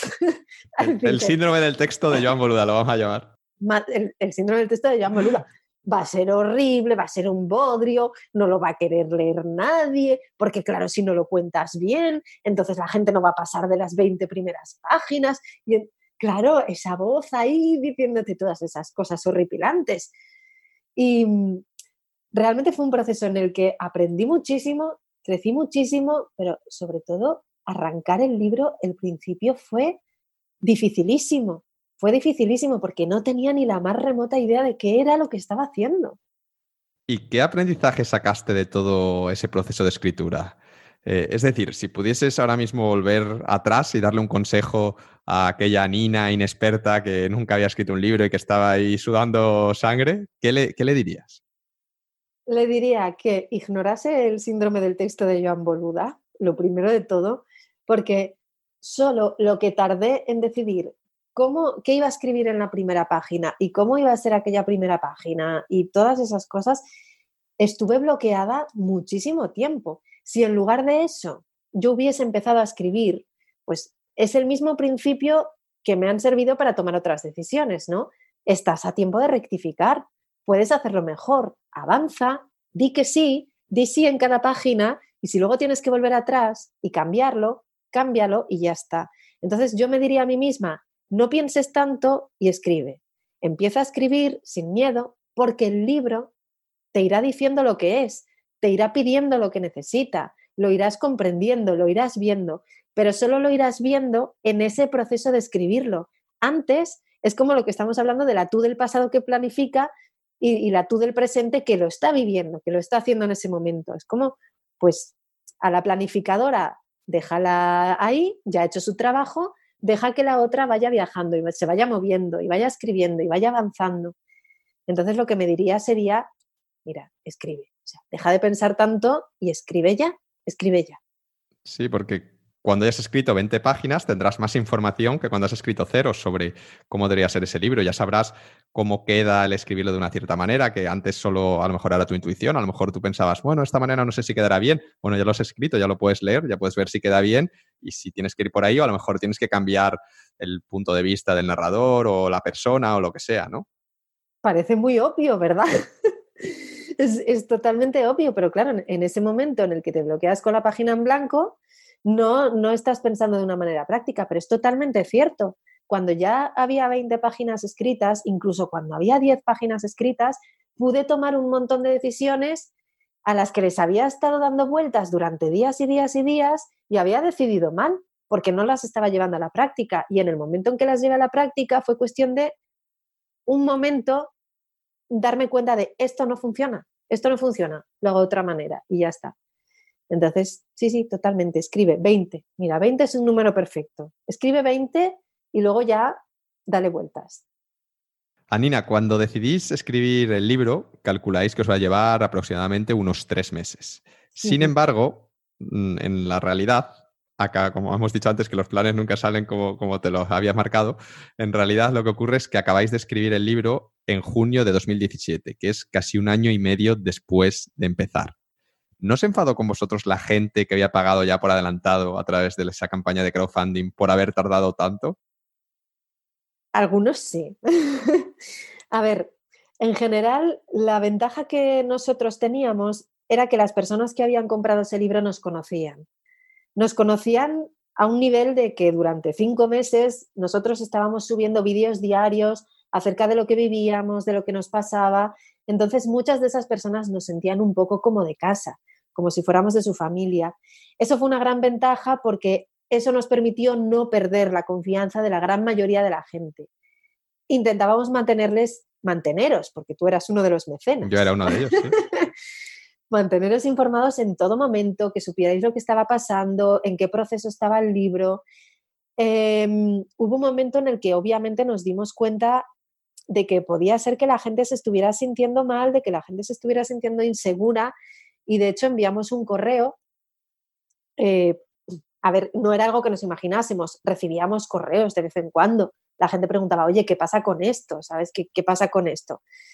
Entonces enviamos un, email a todos los mecenas eh, preguntando o sea, diciendo que si tú no te sentías cómodo o ya no te, no te sentías bien y que de hecho querías retirar tu apoyo, que era perfecto, que estaba bien, que lo entendíamos, que sentíamos muchísimo que la cosa se estuviese alargando tanto, pero que nuestros yoes planificadores del pasado no tenían ni idea de lo que era escribir un libro y que los yoes del presente sí lo sabían y era muy complicado.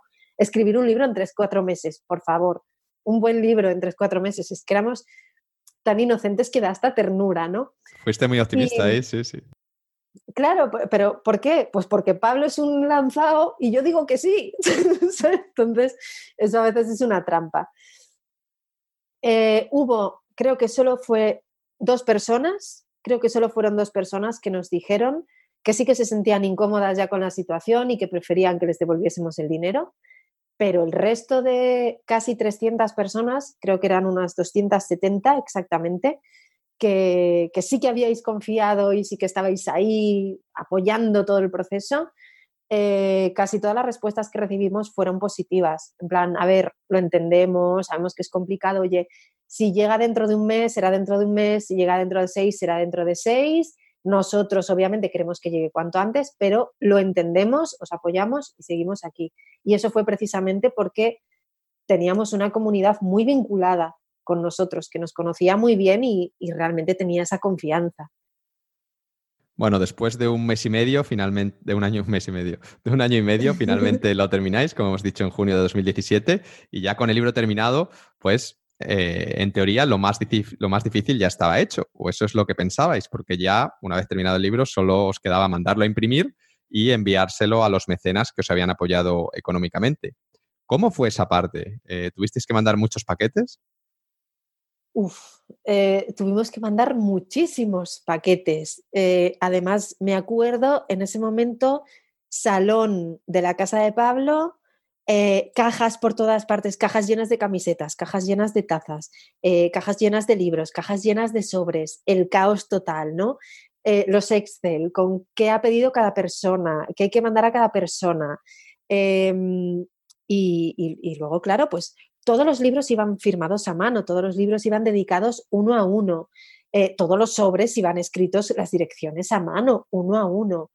Entonces fue el, fue el caos logístico total. Aparte pasaron cosas, como te digo, perdimos parte de las recompensas. A día de hoy hay personas que si me están oyendo desde aquí, por favor, por favor, por favor, que nos perdonen, que algún día, juro, juro, juro que les compensaremos, porque hay personas que habían encargado un libro y un par de postales y, no, y, recibieron el libro, pero no recibieron las postales porque se perdieron, se perdieron y, luego nunca las encontramos y luego había que, volver a encargarlas, pero claro, entonces había que volver a hacerla. Bueno, la logística fue, aprendimos muchísimo, pero aprendimos a base, pues como te decía antes, de meter mucho la pata.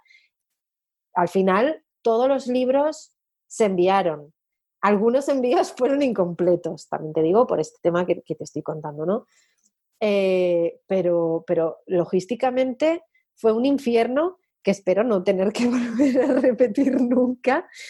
Y, pero bueno, ahí estuvo. Es otro, otro viaje, ¿no? Otro aprendizaje, sí. Bueno, y está bien saberlo, yo creo, para los oyentes que nos escuchen, si deciden hacer algo como lo que hicisteis vosotros, para que ya sepan lo que les espera y estén preparados yo recomendaría que lo simplifiquen. O sea, hazlo tan simple como puedas. Es verdad que cuantas más recompensas o más especificidades o cosas concretas introduzcas para tener en cuenta distintos perfiles de personas que pueden querer diferentes cosas, pues está muy bien, pero si no tienes una habilidad logística, una gran capacidad logística, pues cada cosa distinta que introduzcas será una cosa distinta de la que te tengas que hacer cargo. Y no es lo mismo hacerte cargo de 20 cosas que de dos. Y ya está, simplifica. Totalmente, totalmente. Eh, bueno, Anina, no lo hemos comentado hasta ahora, pero mientras tú estás escribiendo el libro, Pablo y tú termináis vuestra relación. ¿Qué pasó para que lo dejarais? Si ya habíais sobrevivido a lo difícil, que era cinco meses ahí pegados uno al otro. Pues sí, pero fíjate, precisamente fue el libro en parte lo que nos separó.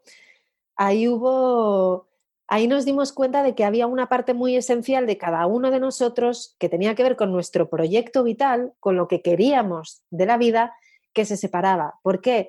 Porque Pablo quería que terminásemos el libro lo antes posible, en el plazo que habíamos prometido, no solo porque lo habíamos prometido, sino porque para él era imperativo volver a irse de viaje ya, ¿no? Salir, irse otra vez, hacer otra cosa diferente. Y yo con el libro entre manos y por primera vez en mis manos la oportunidad de escribir un libro y escribirlo bien, y yo tenía la noción de que ese libro podía ser el principio de muchas cosas, que podía ser el principio de una carrera real como escritora. Entonces en ese momento eh, nuestros intereses chocaron frontalmente, por, yo creo que por primera vez desde, desde todo el tiempo de relación que llevábamos. Y, y frente a esa necesidad que él tenía de irse y esa necesidad que yo tenía de quedarme, eh, claro, aquello empezó a generar tensión entre nosotros y empezamos a no estar bien, con lo cual al final decidimos que lo más sensato y lo más prudente era hacernos caso y separarnos, ¿no? Sea, si tú sientes esa pulsión de que necesitas irte, necesitas viajar otra vez y necesitas volver a esto, que es lo que te llena, yo no puedo ser la persona que te esté frenando de hacer eso y mucho más porque estoy desarrollando mi propio gran sueño vital, ¿no? Que es escribir este libro. Entonces era, realmente era una consecuencia lógica, era una consecuencia lógica del punto en el que nos encontrábamos. Y por aquel entonces ya llevábamos cuatro o cinco años de relación, ya habíamos pasado por muchas cosas, ya nos conocíamos muy bien y, mm, no sé, ya habíamos pasado por incluso ese momento de la separación en Cabo Norte también era un poco mm, metafórico, ¿no? En plan, tú sientes que tienes que seguir viajando y yo siento que ya necesito volver a casa, coger este avión y, hacer otras cosas. Y fue un poco, fue un poco esa misma, ese mismo darnos cuenta de que nuestro camino ahí se separaba y lo, y lo inteligente era que dejásemos de funcionar como pareja. ni vamos a dejar de ser coautores del libro, ni vamos a dejar de tener una buena relación, aunque nos llevase nuestro tiempo construirla, obviamente, porque es un proceso complicado, ¿no? Pero, pero simplemente fue darnos cuenta de que como pareja ya no tenía sentido estirarlo. ¿Y afectó esto de alguna manera a la publicación del libro?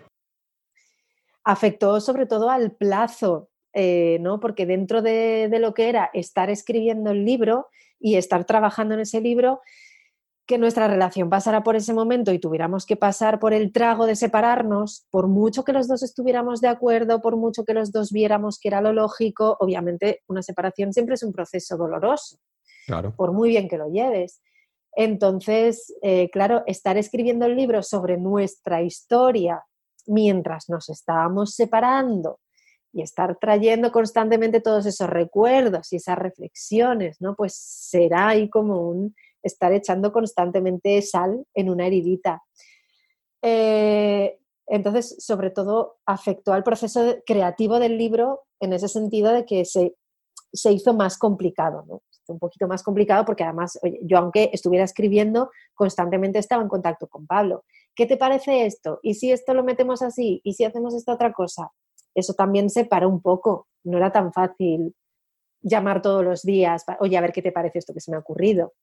Sí, es que esa parte la veo, la veo muy complicada porque no solo estás en contacto con él, sino que estás escribiendo sobre un viaje que has hecho con él, con, después de justo después de dejarlo. Es como, como, lo que tú dices, ¿no? De echar sal en la herida continuamente en vez de dejarla cicatrizar. Pero no te queda otra, es. Claro. Entonces, para ser un poco práctico, sí que llegamos a un, al acuerdo, pues en el momento exacto en el que nos separamos, pues sí que igual hubo un par de meses eh, en el que, bueno, acordamos que yo iba a seguir escribiendo por mi cuenta, y vamos a intentar que los contactos fuesen los mínimos, pues para darnos un poco el acostumbrarnos a estar el uno sin el otro, porque también si decimos que ya no somos pareja, pero luego estamos hablando todos los días y al final, claro, todo era confuso era confuso, pero bueno, al final, al final salió bien. Es verdad que aumentó, dilató más el plazo de, en el que el libro se publicó, pero bueno, salió bien y a día de hoy pues somos grandes amigos y, sigue, sigue, siendo un... Yo cuando tengo una duda y digo, pues no sé cómo hacer esto, ah, voy a llamar a Pablo que seguro que se le ocurre algo. Y llamo a Pablo y a Pablo se le ocurre algo y, y a la inversa. Bueno, me alegro que al final, pues, que sigáis siendo amigos y que os sigáis llegando bien, que al mm. final eso es lo más importante. Y también me alegro mucho de que a pesar de todas las dificultades, ese libro saliese adelante y consiguieseis, pues, autopublicar Expedición Cabo Norte, que es el título del libro, y firmar uno por uno todos los ejemplares y enviarlos a sus destinatarios, a pesar de que alguna postal o alguna pegatina se perdiese por ahí. Y bueno, parecía que después de eso, después de hacer los envíos y, demás, pues ya habíais terminado todo el trabajo, ya la historia del libro estaba, estaba cerrada, pero mm, sin embargo no, no fue así. ¿Qué fue lo que ocurrió? ¿Cómo continúa? Pues lo que, fíjate, lo que ocurrió fue, y, Pablo, otra, fue, otra vez. La verdad que, que, ha sido muy importante ha sido muy importante para mí en muchos sentidos. ¿no? Eh, Pablo tenía una confianza absoluta en el libro. Volvemos un poco a lo anterior, ¿no? Yo soy quizá más dubitativa, tengo, soy más perfeccionista, tengo más miedo de que esto guste o no guste. Cuando ya teníamos el libro final publicado, él tenía ese convencimiento total de que el libro era un libro buenísimo y de que ese libro había que llevarlo más allá y de que ese libro era, eh, era lo mejor que se había escrito sobre cicloturismo nunca. Y entonces eh, lo que sucedió fue que fue a una feria de cicloturismo en Madrid y había un stand allí en esa feria de Desnivel. Desnivel es una de las editoriales más conocidas a nivel de aventura, deporte, outdoor, eh, cicloturismo, todas estas cosas. Pues ahí que se fue el derecho al stand de Desnivel a vender el libro. A decir, oye, tengo, o sea, tengo el mejor libro de cicloturismo que se ha escrito nunca. lo tengo yo y, es que lo tenéis que leer porque en cuanto lo leáis os vais a enamorar de él y vais a querer publicarlo. Y, y, es que fue verdad. O sea, y, y, porque además cuando él me dijo que había hablado con Desnivel y que había conseguido el contacto de la editora para enviar un ejemplar, para que lo leyeran, bueno, mientras yo intentaba o ponía todo de mi parte por no crearme expectativas, Pablo era como, no, no, no, es que lo van a querer fijo, es que como no lo van a querer, es que y lo quisieron, y lo quisieron, y, ya para, publicaban un libro cada semestre o algo así era, y ya para la siguiente, el siguiente hueco que tenían en publicaciones, querían publicar Expedición Cabo Norte, y se publicó con desnivel, pues eso, porque fíjate lo importante que es tener esa confianza total en lo, en lo que has hecho, tener esa confianza total y transmitírsela esto es copywriting puro y duro. Sí, sí, si tú crees en lo que haces y en tu producto, pues te va a ser mucho más fácil venderlo y las personas lo perciben, ¿no? Si tú crees de verdad, o, por eso dicen que, que, uno nunca puede ser un buen vendedor si vende algo en lo que no cree, porque tus tus gestos inconscientes van a transmitir que realmente lo que le estás vendiendo no, tú no lo comprarías, tú no, no crees en ello, ¿no? Mientras, y al revés, ¿no? Que si realmente tú estás seguro, como en el caso de Pablo, que le brillarían los ojos, o es que tenéis aquí una, estáis ante la oportunidad de vuestra vida. Este libro, es que este libro va a cambiar vuestra editorial. Sí, y además Pablo, que pues eso tiene el, eh, en, su canal de YouTube de cicloturismo o en sus redes sociales, tiene una comunidad también muy grande que le respalda. Eso a desnivel también le resonó, ¿sabes? Bueno, y la campaña de crowdfunding, ¿no? El que 300 personas hubiesen confiado en vosotros, eso... Claro, todas esas cosas también eh, le convencieron. Y, en este punto, fíjate, yo eh, por a veces la, humildad o estas cosas pues son unas, no sirven para nada. Y, no quiero decir con esto que tengas que ser prepotente ni que tengas que ser, sino que no te restes a ti mismo valor, porque yo probablemente por, humildad, entre comillas, ¿vale? Pues, eh, por, por no dármelas demasiado, quizá yo le hubiera restado valores a este libro a la hora de venderlo, a pesar de que yo también tuviera esta fe en él, ¿no? Entonces, eh, que también como que nos da miedo decir pues, pues que, es, que es bueno, ¿no? Que lo hemos hecho bien. están, están las dos cosas. Está el que solo dice que lo ha hecho bien, pero no lo demuestra, y está el que solo lo demuestra, pero no se atreve a decirlo ahí tiene que haber un equilibrio también, ¿no? Sí, además suele ser así, como el que no lo ha hecho muy bien es el que luego presume mucho, a pesar de que luego su trabajo, su producto no es bueno, y la gente que es muy buena y que realmente ha hecho un buen trabajo son como súper humildes y dicen, no, no, pues yo, bueno, esto, bueno, más o menos, tal, y luego a lo mejor es, la leche, ¿no? Es, justo, justo así. Claro, bueno, mira, pues oye, es, es un muy buen libro, pero claro, tendrá sus fallos o no será el mejor, o habrá otros que sean mejores, pero aún así, pero fíjate ya es, esa ese discurso parte de es un buen libro, pero... Sí, ya de la duda. vaya por Dios, pues ya no me convences. ¿Sabes? En plan, pues si los hay mejores, pues me compro uno que sea mejor, ¿sabes? No me voy a comprar el tuyo. En fin, que sí, hay mucho que aprender ahí de, de esa, seguridad, en, de, esa, de, esa, confianza, de esa confianza fundada y de esa confianza que, pues, que, que, no hay por qué quitarnos méritos. O sea, no hay por qué ponérnoslos si no los tenemos, pero si los tenemos, tampoco hay que quitárselos.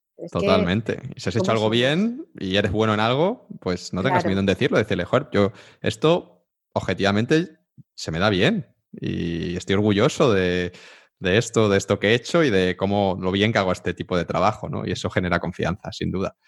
Y bueno, eso fue lo que hizo Pablo, que les convenció. Entonces, Desnivel decide publicar vuestro libro y en junio de 2018, un año después de vuestra autopublicación, pues sale ya eh, Expedición Cabo Norte, pero publicado bajo la editorial Desnivel. Pero ahí todavía no termina la cosa, porque unos meses más tarde, en febrero de 2019, a Pablo se le vuelve a ocurrir otra idea fantástica, que en este caso es la de hacer una gira por toda España para promocionar el libro. Y tú, por supuesto, pues ¿qué le dices? Que sí. Que sí. ¿Cómo, ¿Cómo, os da por hacer algo así? Bueno, pues fíjate, esto eh, también era una, era una decisión, por una parte, comercial, porque, pues eso, nosotros tenemos un acuerdo con la editorial que si nosotros les compramos los libros directamente, nosotros obtenemos esos libros a mitad de precio, ¿no? De manera que siendo nosotros, obviamente, si ellos se ahorran los costes de distribución, porque somos nosotros quienes hacemos la distribución, entonces, bueno, pues la idea era, por una parte, darle más bola al libro, aprovechando que era una de las pocas veces en las que Pablo iba a estar en España durante un periodo más o menos prolongado y que tenía ahí un, tiempo que podíamos dedicar a esto, la idea de hacer la gira del libro siempre había estado ahí un poco, ¿no? La cuestión era encontrar el momento. El momento lo encontramos en febrero y pues eso, la idea era llevárselo directamente a la gente, eh, conocer a los lectores, eh, conocer a la gente que le seguía, que me seguía, que nos había seguido en ese momento. Y, y bueno, la verdad es que fue, un poco locura porque eh, el calendario era como de hacer veintipico presentaciones. Creo que hicimos 21 presentaciones en febrero. Febrero tiene 28 días. O sea, tuvimos como que seis días de descanso y, y, no eran de descanso de verdad, eran de viajar del punto A al punto B o de preparar cosas. Entonces, bueno, dentro de que fue una locura y de que era un poco como vivir el día de la marmota, porque claro, todos los días todos los días prácticamente hacías la misma presentación, pero en un sitio distinto, con gente diferente. Solo te digo que la presentación la empezábamos cantando una canción y con eso también ya la gente se podrá hacer eh, a la idea de que era una presentación no muy común, ¿vale? Pero que era divertida. Y, bueno, fue, la experiencia fue agotadora, pero fue realmente maravillosa. O sea, entrar en contacto con la gente, entrar en contacto con los lectores, recibir esa energía diario. A ver, y que a veces recibías una energía muy alta y muy bonita y bueno, dentro de, en cada zona la gente tiene su propio carácter, ¿no? Hay sitios donde son más cálidos y más para afuera y hay sitios donde son un poco más para adentro. y entonces cuentas un chiste que es con el que siempre se ríe la gente, pero allí no se ríen y entonces piensas, ¡ay, no! Hoy tengo público difícil. Y bueno, la verdad que también fue una experiencia en la que aprendimos muchísimo acerca de presentar, hablar en público, ganarte al público, llevar una, presentación ¿no? y, sacarla adelante con éxito. Y, sobre todo fue precioso, dentro del agotador que fue, conocer a la gente directamente, abrazar a la gente y no sé, es, es lo más bonito, la verdad. Sí, estoy de acuerdo que esa parte personal pues no, no lo sustituye nada, ¿no? Al final el, ver que detrás de cada lector, que detrás de cada aportación de, de, aquella campaña de crowdfunding hay una persona que os sigue, que os admira, que, aprende de vosotros y pues eso, que, os dé un abrazo, que os diga pues lo que ha significado el seguiros o ya, yo, yo veía todas las mañanas mientras me tomaba el café o lo que sea. Eso es, eso es muy guay, eso es muy guay y, bueno, me alegro que hicieseis esa, esa, gira porque seguro que os aportó un montón. Oye, ¿y qué, qué ha pasado con el libro desde que acabasteis la gira? ¿Se sigue vendiendo? ¿Sigue estando disponible? Sí, además el libro se sigue, se sigue vendiendo en prácticamente todos sitios. O sea, lo puedes comprar en Amazon o lo puedes pedir en la librería o probablemente quizá te encuentres en que ya lo tienen incluso en la librería. O sea, lo puedes, lo puedes conseguir tanto, lo único que no está en ebook, solo está en formato papel porque, bueno, la editorial trabaja de esta manera, pero el libro sigue a la venta. De hecho, yo que, bueno, pues soy muy de cuidar mis cosillas, miro mucho en Amazon, me meto mucho en Amazon y miro a ver en qué puesto está de libros de viaje. Y, yo creo que se vende bien, porque siempre está, está bastante arriba, siempre suele estar entre los 100 primeros, incluso entre los 50 primeros. Entonces, bueno, dentro de que también Pablo crea mucho contenido y, y, continuamente está recibiendo gente nueva y yo lo mismo, ¿no? También a, pesar de que mi comunidad es más pequeñita, pero los dos siempre estamos recibiendo gente y a poco que investigues llegas a Cabo Norte enseguida, llegas a Expedición Cabo Norte enseguida. Entonces, ya te digo, tanto online como en librerías físicas es facilísimo conseguirlo. Vale, entonces, ¿qué, ¿qué, enlace ponemos en el post para comprar el libro? ¿El de Amazon, por ejemplo? El de Amazon, por ejemplo. El de Amazon, por ejemplo. Guay, pues, pues ponemos ese que yo creo que para la gente es lo, más cómodo, que ya tenemos su cuenta esta de Amazon Prime y le llega al día siguiente y ya está. Exacto. Genial. Pues Anina, llevamos un buen rato hablando del libro y de cómo fue todo ese proceso de escritura, de publicación y luego de promoción. Y aunque por lo que nos has contado parece que esto de publicar un libro pues es una experiencia dura, pero al mismo tiempo muy satisfactoria, eh, yo tengo entendido que es muy complicado vivir de escribir libros, porque el porcentaje que reciben los autores en el mercado editorial es ridículo. Al final, a ti como autor, como hay mucha gente entre medias, pues te queda muy poquito. Por eso, en tu caso, aunque Expedición Cabo Norte, pues imagino que te ha dado un dinerillo extra, lo que de verdad te ha dado de comer durante estos años en los que has estado involucrada con el libro ha sido el copywriting.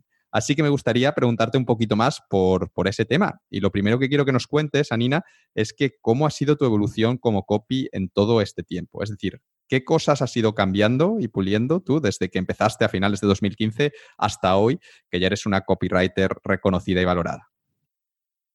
Pues eh, sobre todo, fíjate, es lo que hablábamos antes del sí y del no. Al principio tienes que decir a todo que sí y eso está bien y eso te, te va a dar clientes, te va a dar experiencias, pero sobre todo lo que más ha cambiado yo creo en este tiempo ha sido que de, decir que sí a todos los trabajos a todos los clientes que me llegaban, porque siempre tienes esa incertidumbre, ¿no? De llegarán más y si digo que no a este y entonces después no viene otro.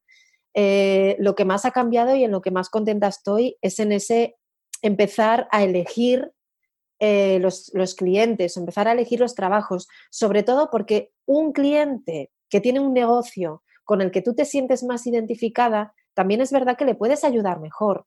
Yo tengo la capacidad de ser empática, de entender necesidades que ni siquiera he tenido nunca, ¿no?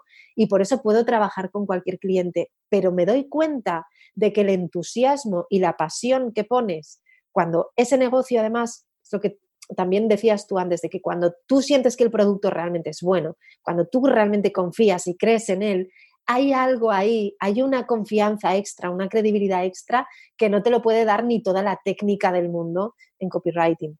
Entonces, este eh, empezar a seleccionar más los clientes en cuestiones, en trabajos, en negocios que estén más cercanas a mi manera de entender el mundo o la vida o la utilidad, ¿no? Eh, subir los precios también. es, obviamente al principio empiezas cobrando menos dinero eh, y según tú te vas dando cuenta de que lo que tú haces está bien, de que además va habiendo más conciencia cada vez en España a través de lo, o sea, de lo importante que es el copywriting, ¿no? Que cuando yo empecé había muy poquita gente que supiera lo que es, hoy sigue habiendo mucha gente que no sabe lo que es, pero ha, crecido muchísimo también ese mercado y muchísima gente que ya es consciente de la importancia del copy, ¿no? Eso, junto con la propia adquisición de experiencia y de seguridad, también me ha permitido ir subiendo los precios. Y después también ha sido muy importante en todo, este proceso eh, la formación.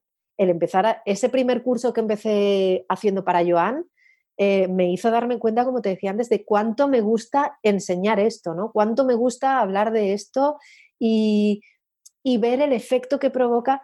yo no formo copywriters como tal. Yo los cursos que doy están más enfocados en, a personas que quieren escribir ellos mismos los textos de su web, pero que están perdidísimos porque no tienen ninguna noción.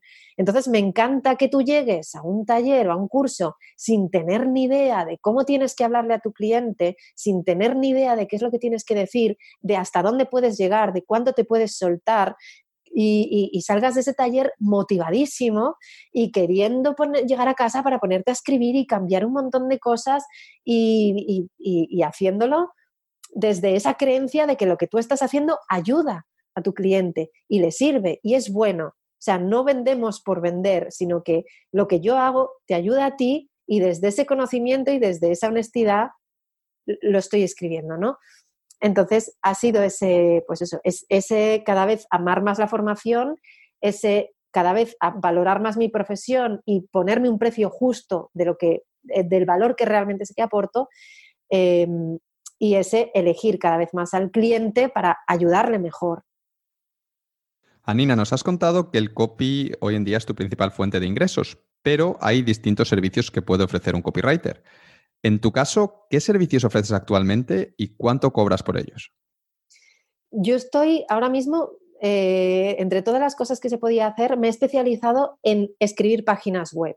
O sea, lo que, lo que yo puedo hacer por ti es escribir todos los textos de tu web, desde la home al servicios, al sobre mí, el contacto, eh, las palabritas que tienes que poner en los menús. O sea, yo estoy especializada en, en crear todos los textos de tu web y además hacer que todos funcionen unos con los otros, ¿no? Entonces lo que yo ofrezco es servicio eh, eh, de redactar la home, de redactar el sobre mí, de redactar tu página de servicios, redactar tu, landing page o tu squeeze page, más que pues, eh, publicidad o más que cadenas de emails, yo trabajo en esto.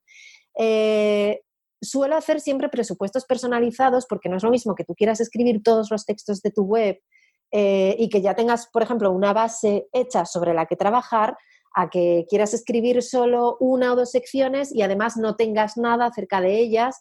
Pero dentro de este tener un presupuestos personalizados, porque claro, cada caso es diferente, sí que tengo más o menos unas tarifas mínimas. Digamos, una home eh, cuesta 400 euros, un sobre mí, una página de servicios eh, u otras páginas similares cuestan en torno a 300. Una landing page larga, una página de ventas, cuesta 500. Una squeeze page, que sería la versión reducida de la landing, que es una página de ventas cortita eh, en la que igual no pretendes como tal vender el producto, sino que se suscriban o bueno, cualquier el objetivo que tú quieras, cuesta unos 300.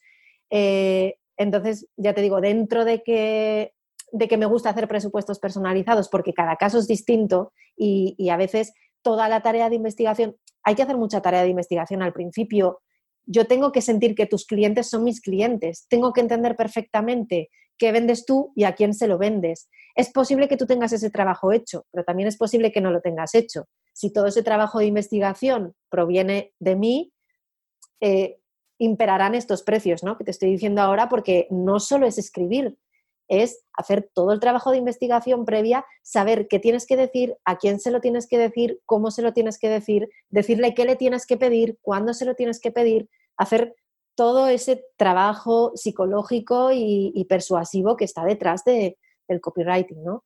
Pero puede ser que tú ya tengas un negocio muy avanzado, que, que, más o menos ya sepas quién es tu cliente, qué es lo que vendes, cuál es tu voz de marca, y entonces simplemente solo necesites alguien que te ponga eso bien, en cuyo caso probablemente llegaremos a otro acuerdo, ¿no? Pero bueno, ahí están esas tarifas orientativas para... Para hacernos una idea. ¿Y cómo consigues hoy en día tus clientes? Pues fíjate, los clientes, siguen llegando clientes de los cursos, siguen, eh, llegan clientes del boca a boca, también muchos, eh, cuando tú trabajas para un cliente, pues igual alguien ve que ese cliente ha cambiado la página y de repente le encantan los textos que has puesto y te pregunta, y te recomiendan. Eh, hay clientes que llegan a través de incluso de los talleres presenciales, de las formaciones presenciales, ¿no? No solo de los eh, cursos que están online, sino pues, eh, pues eso, alguien que te ha visto dar un taller o que ha estado en una charla, porque también he dado algunas conferencias online en páginas que ofrecen un poco cubrir todo este aspecto del marketing de tu negocio, ¿no? Y, a través de estas conferencias en las que igual estás 60 minutos hablando del viaje del héroe y del storytelling, pues a través de ahí también llegan clientes, ¿no? Que dicen, oye, pues yo quiero hacer esto en mi web, pero no sé cómo hacerlo. Entonces, a medida que tú vas haciendo, se van abriendo más puertas, ¿no? Y da igual si lo que estás haciendo es un curso o lo que estás haciendo es una página para un cliente, cada cosa que hagas traerá más cosas seguro después.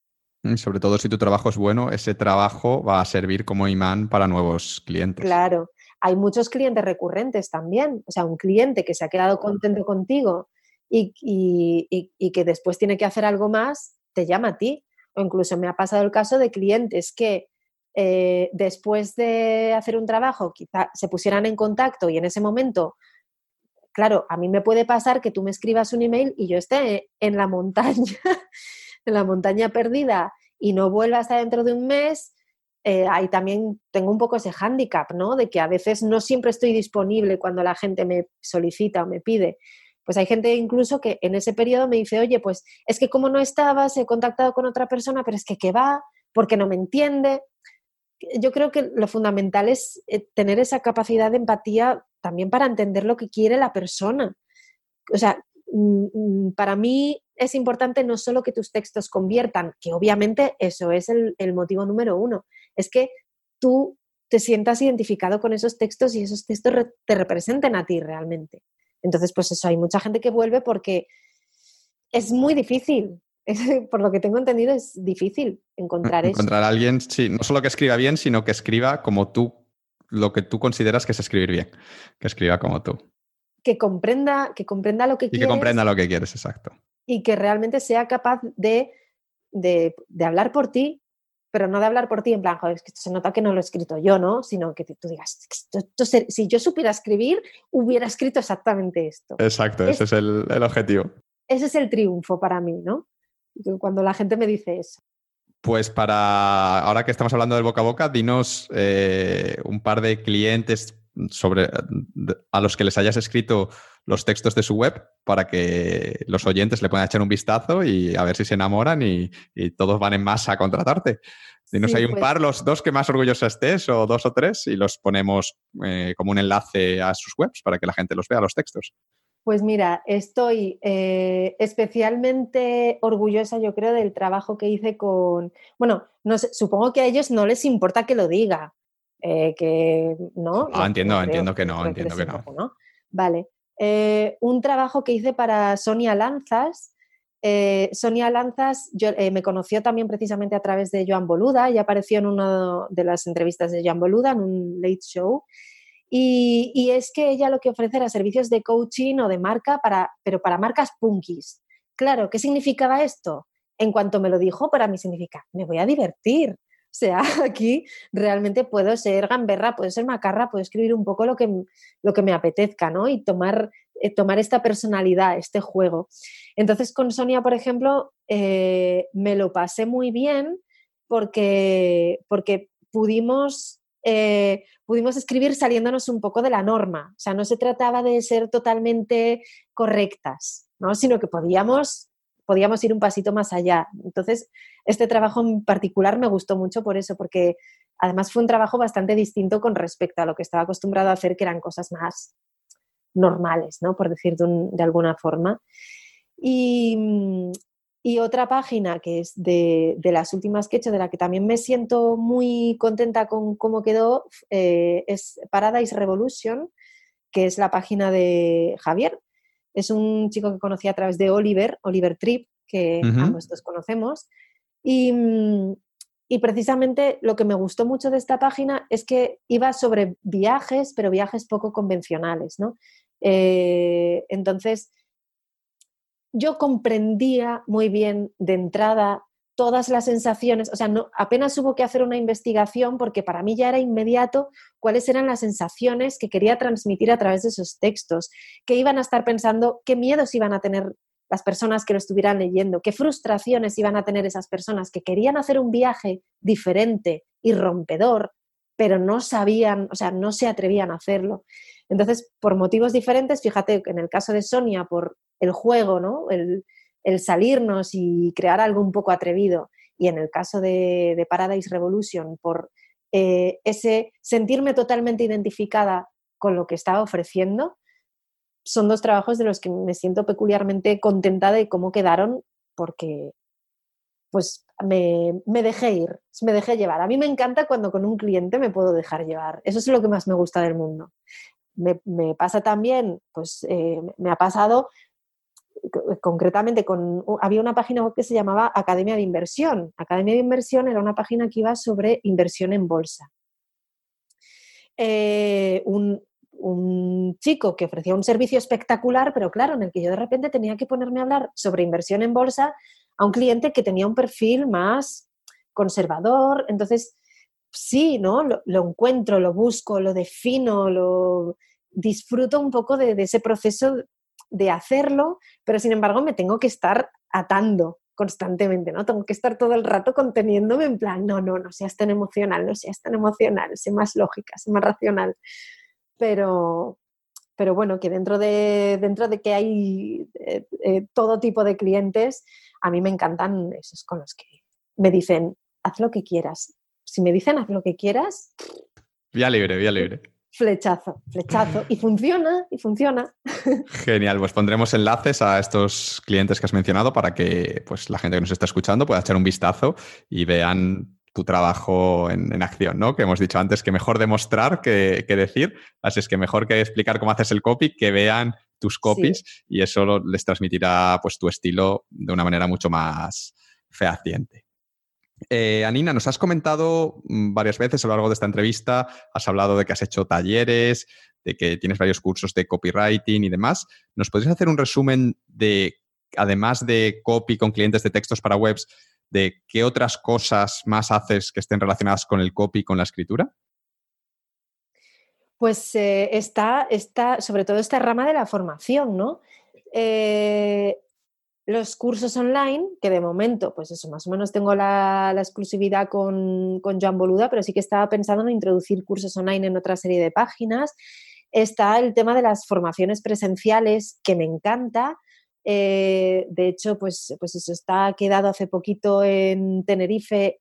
Ha sido eh, esa, esa, comunión con, con, la gente, que, con los alumnos, ¿no? Me encanta dar formación presencial también, no solo a personas que están eh, aprendiendo copy para sus propios negocios, sino que también he dado alguna formación presencial para empresas, ¿no? Ha sido una cosa mucho más puntual, pero pues eso, rollo, eh, páginas que gestionan la web de algún gran negocio, de alguna gran empresa, y esas personas quieren, eh, o sea, eh, los que dirigen ese sector o están en el sector de marketing quieren que más o menos todas las personas que están en ese departamento sepan un poco de copy, sepan un poco cómo tienen que escribir, aparte del manual interno de estilo de la propia empresa.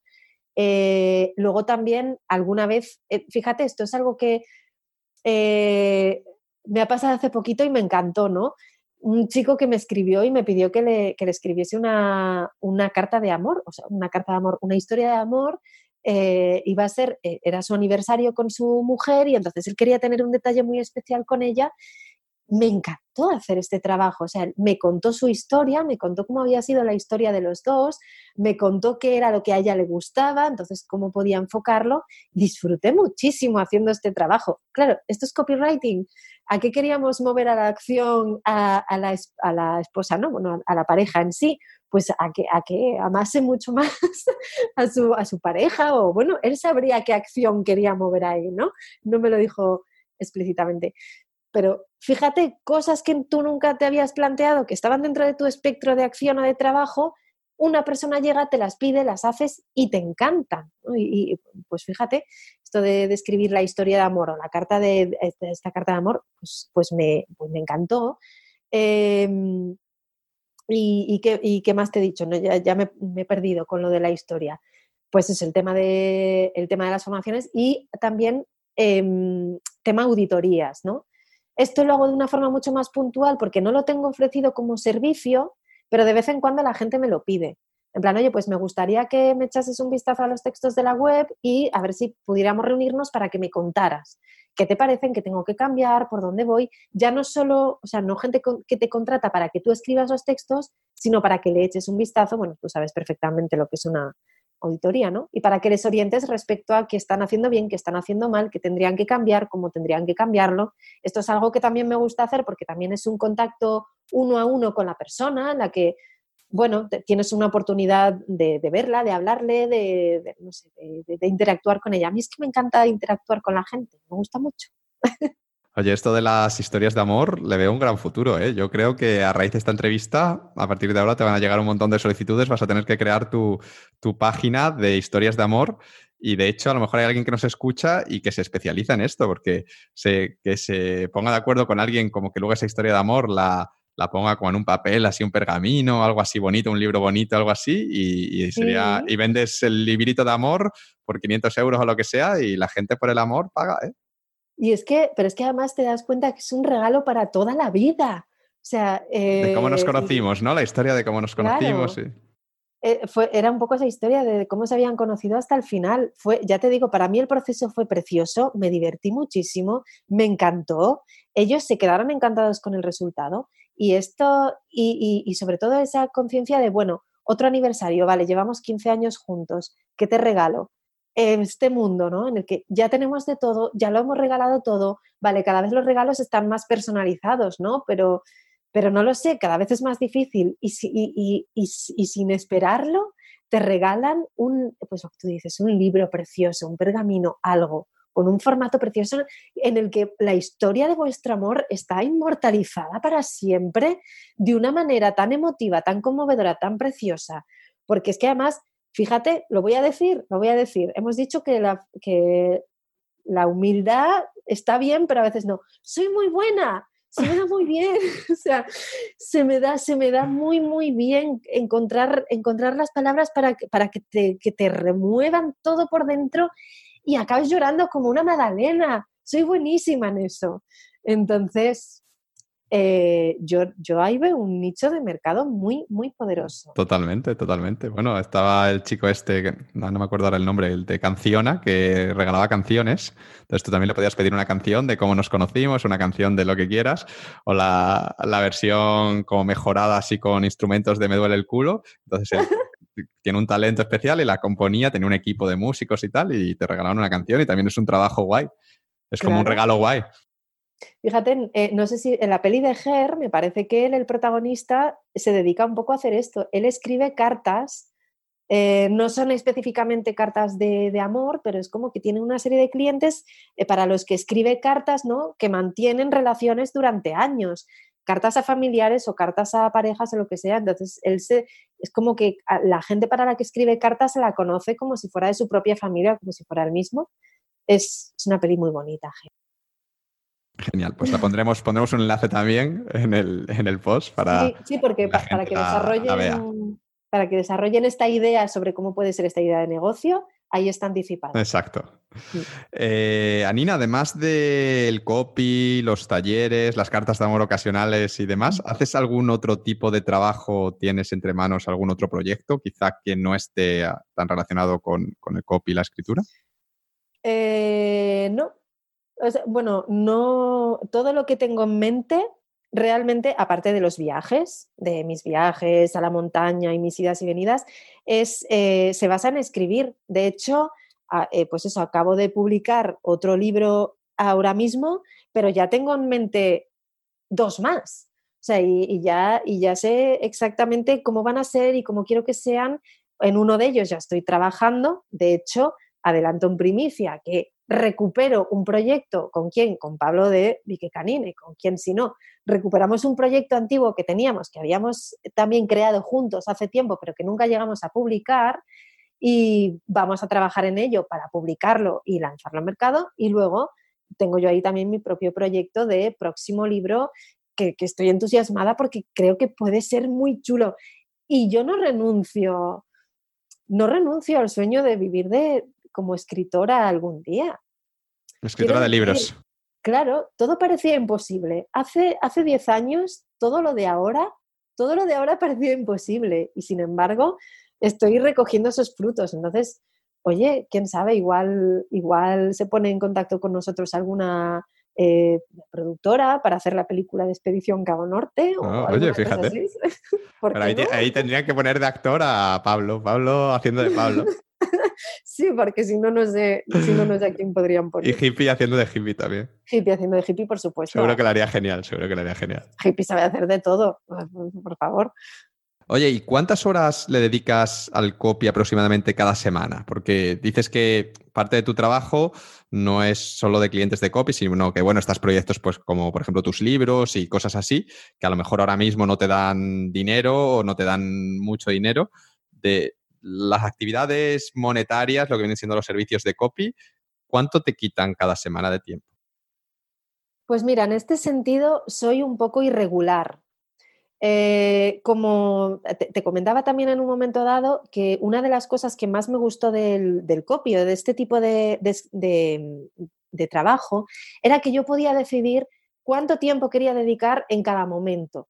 Eso quiere decir que una vida a tu medida, ¿no? Hay momentos en los que yo dedico más tiempo al copy, igual tengo uno, dos clientes a la vez y entonces trabajo mucho en ello, entonces igual puedo dedicar tranquilamente 8, 10 horas al día, pero también hay temporadas en las que decido que voy a parar un poco, que me voy a dedicar más a escribir y entonces quizás estoy un mes en el que yo no me dedico al copy en ningún momento, ningún día.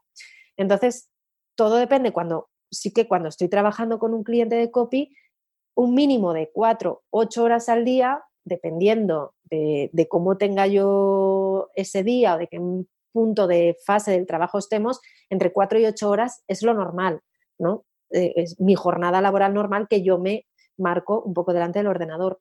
Pero esto es muy regular en ese sentido de que también puede suceder que estemos trabajando a piñón para terminar tu página web y entonces en esa recta final yo me voy a meter una paliza tranquilamente de 10 horas al día, en las que además se me pasan volando, es que ni siquiera me doy cuenta de que se me han pasado, y hay temporadas en las que el copy no ocupa nada de mis días. Por eso, porque precisamente decido aparcar. Este mes no voy a coger clientes, este mes me voy a dedicar a escribir. Pues porque me llega, porque no necesito mm, este mes mm, ingresar tanto, entonces pues me relajo y, así es, es verdad que yo en este sentido voy creando mucho, voy repartiendo el tiempo a mi manera y a mi medida en función de las necesidades que tenga en cada momento. Anina, yo creo que por todo lo que nos has contado hasta ahora, mm, todos los. Yo me he dado cuenta y seguro que todos los oyentes se han dado cuenta de que no eres una copywriter al uso, sino que eres bastante peculiar porque no tienes un blog sobre copywriting, es decir, tus artículos son sobre la vida, sobre otras cosas, no son sobre, sobre copy, que, bueno, muchos copies sí que tienen blogs sobre copy, lo utilizan para conseguir clientes.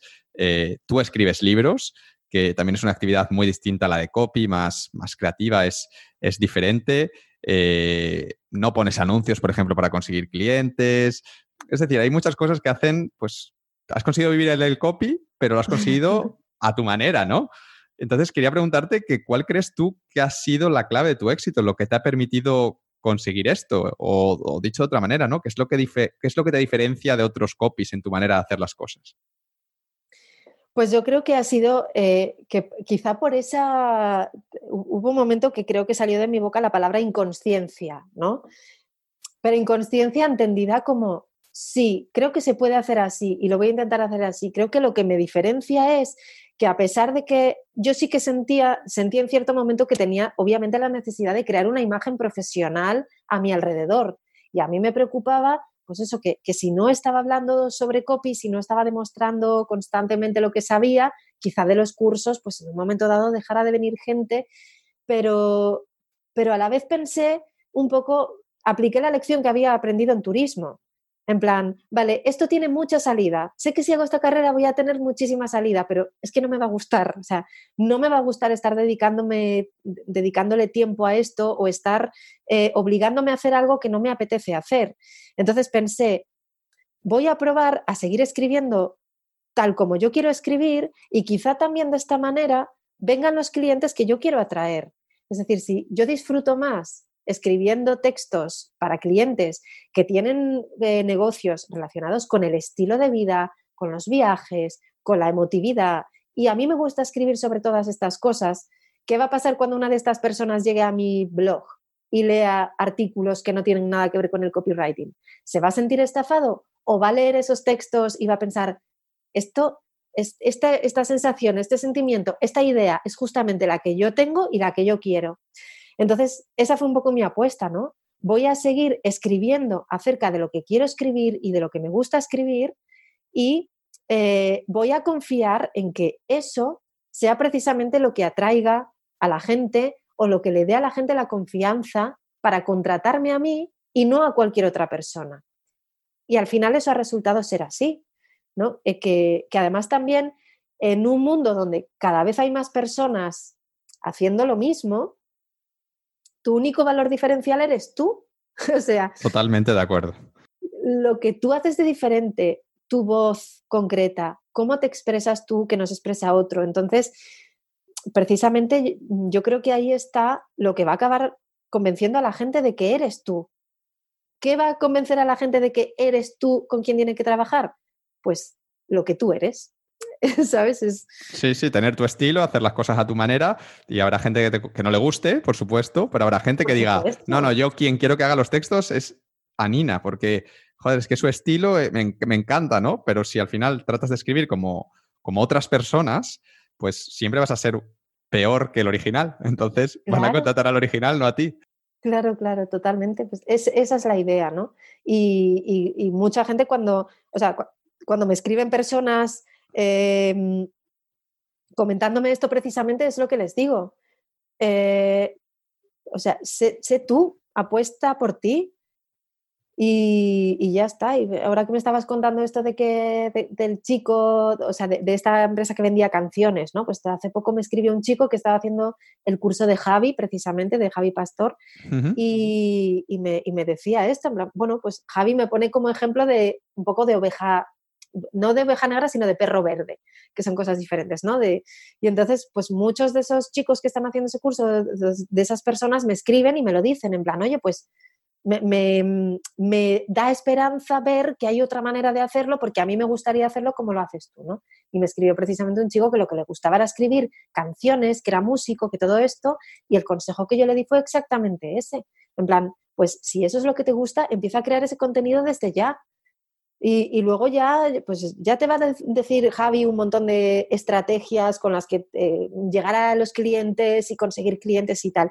Pero que cuando vayan a ti, que cuando vayan a ver lo que tú haces, vean lo que tú haces. Que no vean más artículos acerca de copy, sino que, vean lo que tú haces y por qué eres especial. Y verás cómo te empieza a llegar mucha gente que está relacionada con el mundo de la música, porque se sienten identificados y porque saben que les entiendes y que, y que tú no tienes que hacer un ejercicio de imaginación para comprender sus problemas, porque son los mismos que tienes tú. Y ahí está.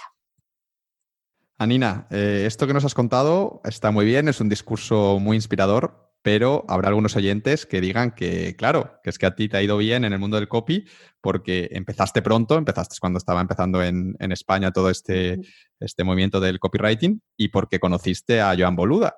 Pero claro, que ellos no pueden ganarse la vida con el copy ahora mismo porque el mercado ya está saturado y porque ellos pues no tienen la suerte de, de conocer a un influencer como conocías tú. ¿Qué le dirías a esas personas? ¿Crees que es posible ganarse la vida como copia de hoy si no conoces a alguien como Joan Boluda que te pueda traer clientes? Creo que, creo que sí, por supuesto que creo que sí. Eh, además, esta, pregunta creo que te la voy a contestar en, dos partes, ¿no? Eh, la primera es que aunque tú no tengas la suerte, entre comillas, estoy haciendo comillas áreas con los dedos para quien no lo vea, aunque tú no tengas la suerte de conocer a un influencer, sí que tienes, y ahora tenemos cada vez más, los medios de llegar a personas que antes estaban fuera de nuestro alcance. Eh, si, si, hay una persona que a mí me gusta muchísimo y con la que me gustaría trabajar y yo creo que puedo mejorar su negocio, es muy probable que yo consiga llegar a esta persona. Y si consigo, y aquí está lo difícil, ¿no? Si soy tan buena copy como para que tú al leer el asunto de mi email decidas abrirlo. Y soy tan buena copy como para que tú, al leer la primera línea de mi email, quieras seguir leyendo la siguiente. Digo email como digo mensaje por las redes sociales o cualquier otro medio que tú elijas que tenemos hoy para llegar a tanta gente. Eh, si tú consigues generar el interés en esa persona hasta el punto de que comprenda, o sea, lo buena que eres, en, plan, eh, ha conseguido captar mi atención, ha conseguido que me lea el email entero, la propuesta que me hace, la verdad es que es una propuesta que es interesante, oye, pues por lo menos voy a dar una oportunidad a esto, ¿no? Voy a contestar a ver qué pasa, un, email breve, lo que sea. Quiero decir que en un mundo que está saturado de copywriters, si tú consigues crear en tu cliente potencial, o sea, si yo te escribo a ti y consigo generar en ti el interés que tú quieres generar en tus clientes, verás hasta qué punto soy buena y hasta qué punto soy lo que necesitas, ¿no? Entonces, bueno, por, una parte está eso de que la suerte probablemente se encuentra mientras estás haciendo cosas para buscarla o para crearla o para generarla, que no, te que no tienes que levantar un día una piedra y que te salga Joan Boluda, que igual si no te sale Joan Boluda debajo de la piedra, puedes tú llegar a una persona a la que quieras llegar. Em, y la otra cosa es que eh, a pesar de que sí que hay una sensación de que el mercado se está saturando, porque cada vez hay más copywriters, también es verdad que cada vez hay más clientes que son conscientes de la importancia que tiene el copywriting.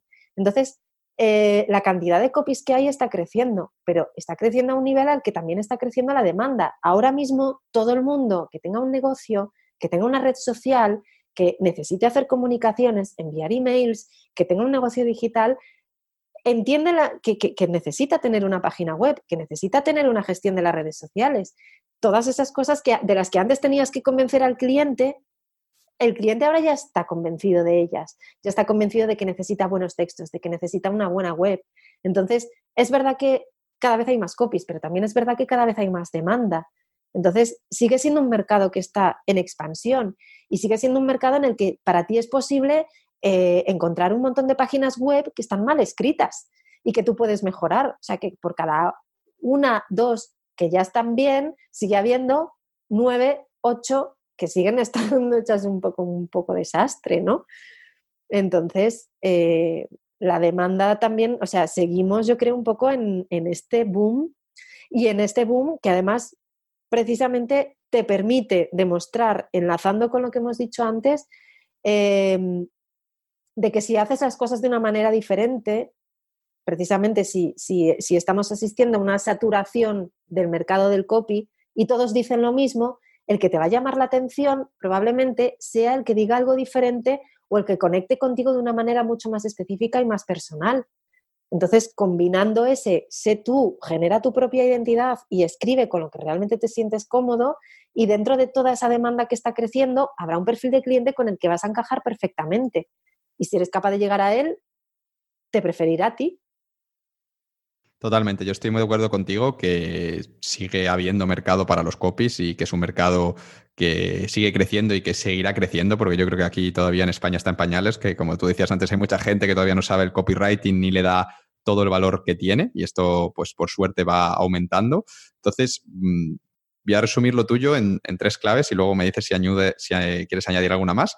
La primera es lo de ser tú mismo, tener tu identidad, que lo que tú escribas como que cuando alguien lea tu texto, lo que quieres llegar a conseguir es que cuando alguien lea tu texto diga, este texto lo ha escrito tal persona, este texto es de Anina, como que lo leo y sé que es de Anina porque tiene como su sello, ¿no? Como que, puedo, ver que es, su manera de hacer las cosas, ¿no? Porque como tú dices, eso va a traer a un perfil mm, concreto de personas a las que le gusten, que busquen un texto de ese estilo. Eso por un lado. Luego, punto dos, tienes que ser bueno, tienes que ser muy bueno. Es decir, tienes que practicar, tienes que aprender, tienes que formarte, tienes que, esa experiencia lleva, lleva tiempo, pero tienes que ser bueno y, tienes que saber hacer muy bien tu trabajo. Y el tercero, lo que tú decías, saberse, saber buscarse la vida. Y bueno, pues a ti coincidió que, que tú conociste a Joan, pero tú también puedes buscarte las habichuelas para conocer a Joan y que estar en el campo de mira de Joan. Y tú, por ejemplo, que no lo has mencionado antes, en la última fiesta BAM, que vino Sergio Fernández, tú te preparaste un USB en el que habías grabado un vídeo, que era una auditoría de, a la página de, Pensamiento Positivo, sí. explicándole pues, pues cómo harías tú el copy, las cosas que mejorarías y demás, ¿no? Pues este tipo de cosas, que no sé si con Sergio funcionó o no, porque a lo mejor no siempre van a funcionar. Hay gente pues, que a lo mejor en ese momento está muy ocupada o, ya lo tiene comprometido con otra persona o lo que sea, pero ese tipo de acciones que a ti te llevan pues, relativamente poco tiempo, a la larga pueden darte unos rendimientos y al final es lo que va a hacer que te pongan que te pongas en el campo de mira de, este tipo de, personas, porque automáticamente vas a destacar sobre todos los demás. Y de nuevo, ahí estabas haciendo lo que decíamos antes de no decir oye, eh, Sergio, soy muy buena copy, te podría hacer la web. No, mira, toma este USB, este USB en el que tienes una auditoría de tu web y así tú comprobarás si los consejos que yo te digo tienen sentido y te gustan y te gusta mi manera de hacer las cosas y sientes que quieres trabajar conmigo, ¿no? Entonces, esos tres puntos de ser tú mismo y tener, ser fiel a tu estilo, ser muy bueno y saber buscarte la vida, ser, ser proactivo, los veo como tres claves para eh, tener éxito como copywriter hoy en día. Y, probablemente añadiría únicamente el punto de la paciencia, ¿no? Y la paciencia, claro.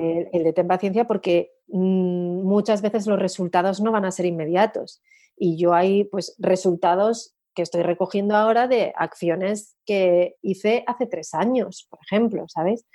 Pero, pero tener un poco esa paciencia de seguir, seguir adelante y ser consecuente y seguir adelante y tener un poco de paciencia y no pretender que los resultados sean ipso facto y automáticos y si no veo el resultado ahora mismo ya me pongo a otra cosa, porque entonces probablemente nunca llegues a ver resultados de nada.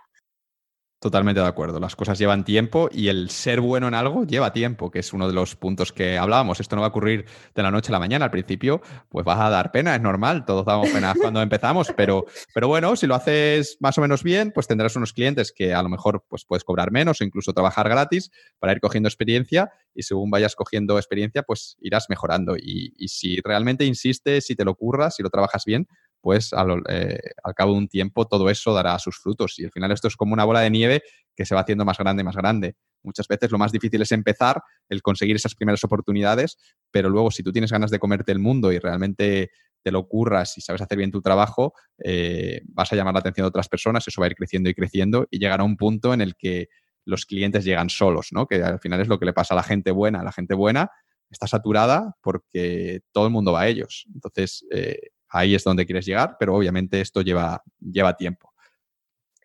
Pues sí, la verdad que sí. Y, que al final, que al final, eh, que, el podcast se llame Una vida a tu medida y, hayamos hablado del vive como piensas y estamos hablando de todas estas cosas, es pensar también que em, aunque haya muchas personas que estén haciendo lo que tú quieres llegar a hacer, que tengas, que tengas esa conciencia de que hay muchos caminos para llegar a ese punto al que quieres llegar, que algunos son más largos, que otros son más cortos, eh, pero que lo más importante, la única manera, yo creo, de mantenerlo en el tiempo, de mantener esa paciencia y esa constancia que hacen falta, es estar haciéndolo de verdad a tu manera, de verdad, porque es, es lo que cuando, cuando te falte más fuerza o te falte un poco más de motivación, si al final lo estás haciendo a tu manera, como tú has decidido y como tú quieres, pero si te estás manteniendo en un modelo que no es exactamente el que tú habrías elegido porque crees que es el que va a tener más éxito, al final eso es insostenible porque pues, te cansas y la motivación no es suficiente para tirar por ti. Genial, Anina, pues muchas gracias por estos consejos que yo creo que le van a ayudar a, a mucha gente que nos esté escuchando y que sueñe con escribir. Y bueno, yo creo que con esto hemos cubierto ya toda tu trayectoria, desde tus inicios en el mundo laboral como filósofa del presente primero y como redactora después, hasta el día de hoy que, bueno, has publicado un libro y llevas varios años ya viviendo de escribir gracias al copywriting. Y quiero ir ya terminando esta entrevista, porque no sé tú, pero yo empiezo a tener un poquito de hambre. Y pero antes de despedirme, me gustaría pues, hacerte una serie de preguntas muy breves eh, sobre tu vida actual y sobre tus planes de futuro. Y lo primero que te quiero preguntar es que cómo es tu día a día, cómo es un día normal en la vida de Anina Anyway. Pues ya te digo que dentro de que son días muy regulares, porque eh, dependiendo de, en qué proyecto esté inmersa o de si estoy de viaje o si estoy en casa, pero bueno, vamos a poner un día estándar de rutina normal, ¿vale? En un día estándar lo que suelo hacer es levantarme no muy temprano porque a mí no me gusta madrugar, ¿ves? Es otra cosa que se dice mucho, que hay que madrugar mucho para ser muy productivo. Pues yo cuando madrugo soy infeliz. No siempre, ¿no? Hoy he sido muy feliz de madrugar, pero, pero bueno, pues eso yo me levanto tranquilamente, me hago mi café y ya pues después de un ratito tomándome el café tranquilamente y dejando que mi mente se expanda y se haga el mundo, me siento en mi escritorio delante de mi ordenador y me pongo pues a hacer el trabajo del día, ¿no? Pues eh, en qué estoy trabajando, venga, voy a contestar unos correos y después me pongo a trabajar con el cliente que tengo entre manos.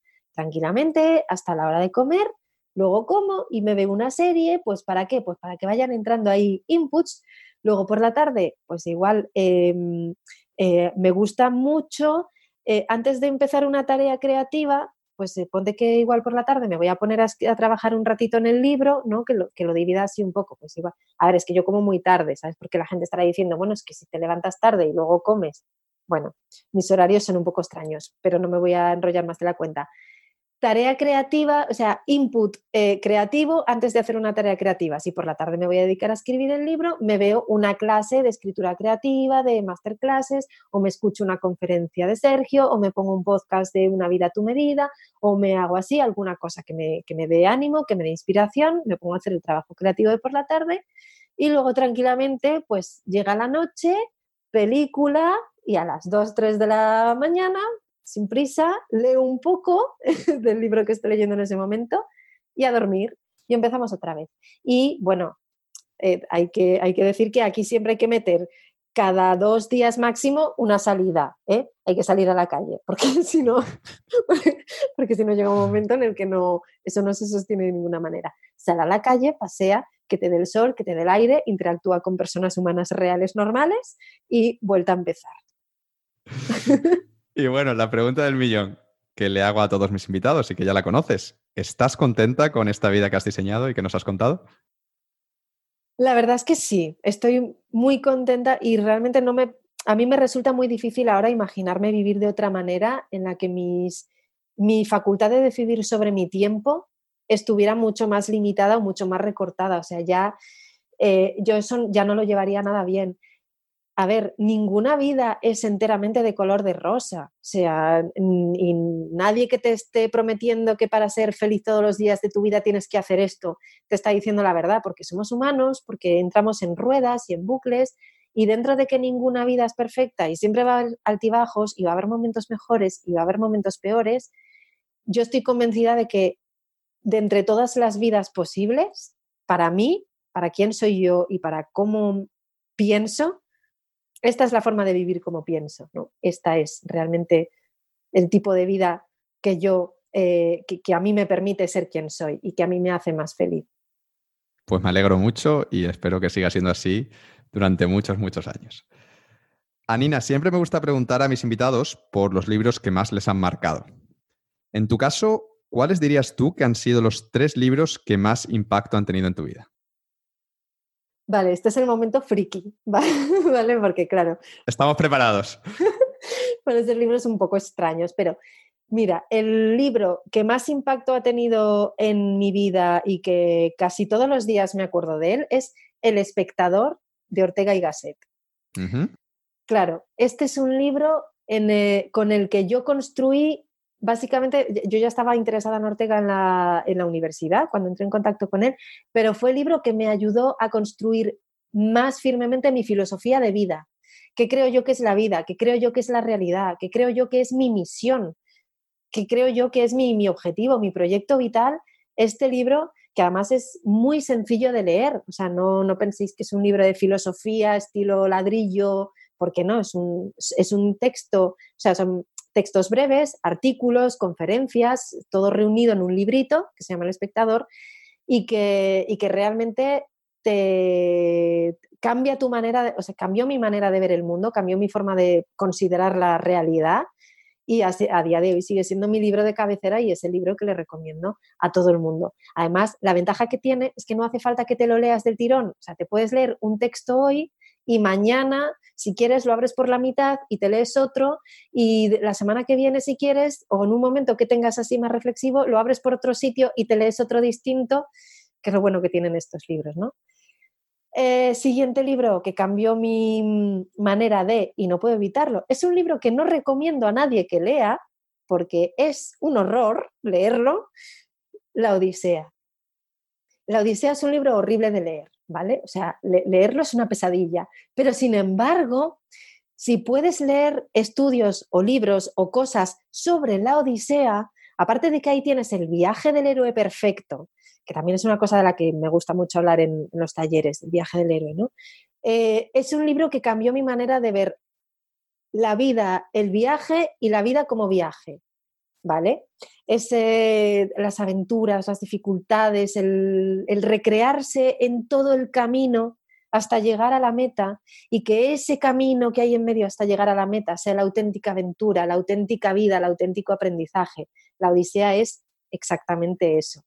Entonces, eso, a pesar de que no recomiendo leerlo directamente, porque leerse la Odisea, ya te digo que es un infierno, sí está bien leerse libros sobre la Odisea, ¿vale? Tanto si estás interesado en escribir como si estás interesado en actitud vital, filosofía de vida.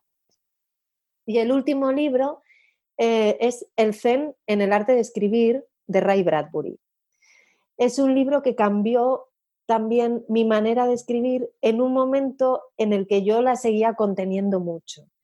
Eh, y ahí eh, este libro llegó a mí a través de mi la pareja que tengo ahora, que también se llama Pablo, por cierto, em, y, es una forma de liberar precisamente el desván de tu memoria, de tus recuerdos, de tu niñez, de tus cosas y aprovechar todo eso para crear buenas historias. Este libro obviamente va acerca de escribir, va acerca de escribir historias, pero yo apliqué inmediatamente también este libro a mi tarea como copy eh, y, lo empecé a aplicar también directamente con los clientes.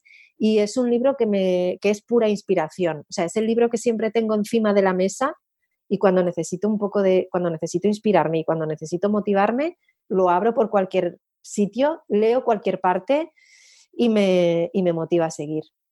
Y, y, bueno, y mis libros, mis, eh, Expedición Cabo Norte y Las Siempre y Cuatro, desde luego han sido los dos libros que más me han cambiado la vida. Eso ya te lo digo. Por supuesto, y vamos a poner enlaces a los mm. tres que has mencionado y a los dos tuyos.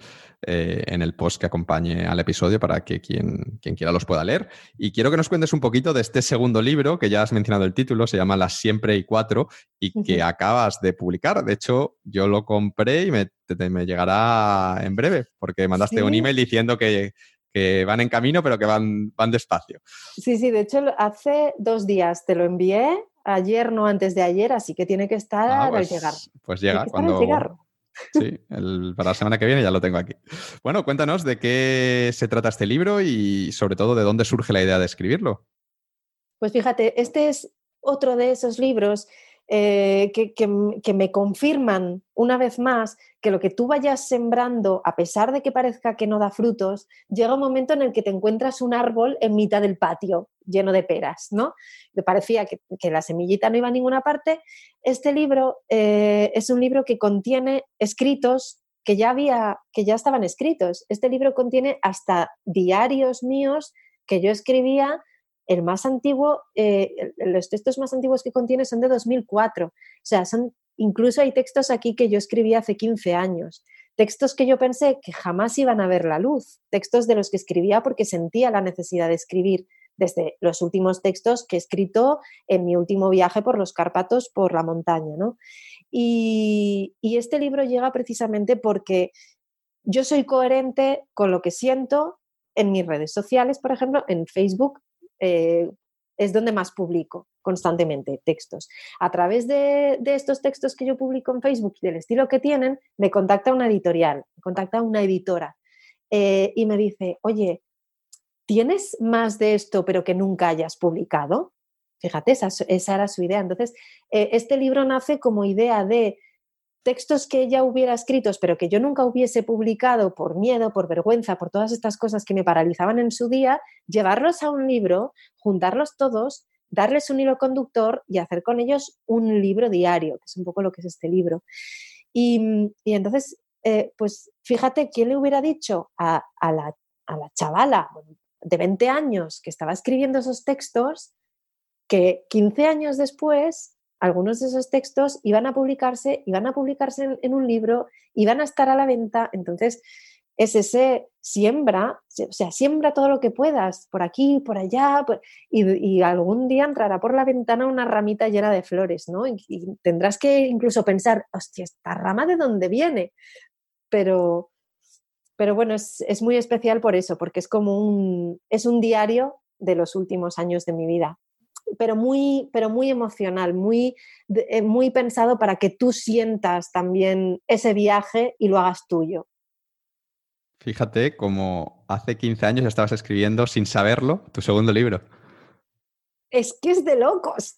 Es que pero, No, pero no te has dado cuenta hasta hace poco que te contestó la editora, pero tú ya lo estabas haciendo, ya estabas escribiendo ese segundo libro. Claro, y, además eso ya te digo que el, primer, el texto más antiguo es de 2004 y el más reciente es de este agosto. Entonces, toda esa, toda esa progresión, todo ese cambio y todo, todo ese, esa, esa obra de toda una vida, ¿no? Un poco, es que es increíble. Por eso, eh, haz, haz, haz todo lo que puedas y nunca sabes a dónde te va a llevar. Anina, muchos de los textos que componen este nuevo libro los has escrito en tus viajes en solitario por, la montaña, que es algo que haces todos los años y que además te encanta. Además, yo, yo eso lo tengo asociado muy a ti, ¿no? El, entrar en Facebook y ver un post tuyo ahí con los, palos estos de, hiking y, y, tú allí con unas montañas, con un paisaje y con un texto ahí, lo que tú dices, ¿no? Como muy emocional, muy emotivo y muy bien escrito. ¿Por qué empezaste a hacer estos viajes por la montaña y qué aportan a tu vida? Em, pues claro, estos viajes por la montaña, yo el inicio, digamos que fue el, típico camino de Santiago, que igual en algún momento dado todo el mundo hace o se plantea hacer. En ese primer camino de Santiago, que era una cosa muy facilita de 15 días, yo ya me di cuenta de que había ahí algo, algo en la relación con la mochila, algo en el vivir moviéndote cada día, cargando con tu propio peso, que a mí me, me resonaba de una manera bestial, ¿no? Y el año siguiente de, hacer el viaje a Cabo Norte, yo mi bici la dejé en Cabo Norte y desde entonces no he vuelto a hacer ningún viaje en bicicleta, ni es que ni he vuelto a montar en bicicleta. eh, entonces el año siguiente hacer ese, hacer ese viaje, me planteé hacer un viaje de mochila, pero esta vez hacerlo eh, pues en un sitio que no fuera como el Camino de Santiago, sino en un sitio que fuera más salvaje, ¿no? más naturaleza. Y precisamente Pablo me recomendó o me dijo, oye, ¿por qué no te vas a los Pirineos? Que creo que allí hay una ruta. Empecé haciendo el GR11 y para mí fue una revelación, o sea, descubrir primero que allí era otra persona, eh, que viajar sola no se parecía en nada. Yo hasta ese momento nunca había viajado sola de esa manera, sola de verdad. O sea, sola en un ambiente en el que puede ser que no te cruces con nadie en dos días, o puede ser que simplemente te cruces con alguien brevemente un día en direcciones contrarias. Eh, el contacto es sobre todo con la naturaleza, contigo mismo y además en ese contexto en el que estás cargando con el peso de tu vida, de tus cosas, en el que todas tus prioridades cambian, porque en ese contexto tu prioridad ya no es este problema que tienes con fulanito, tu prioridad es que hoy necesitas encontrar un sitio para poner la tienda porque va a caer tormenta, que necesitas agua porque no te queda casi agua y que a ver si te va a llegar la comida para los tres días que vas a tardar en llegar a un pueblo. O sea, tus necesidades vuelven a un estado primario de la existencia donde tienes que dedicarte a buscar refugio, agua y comida.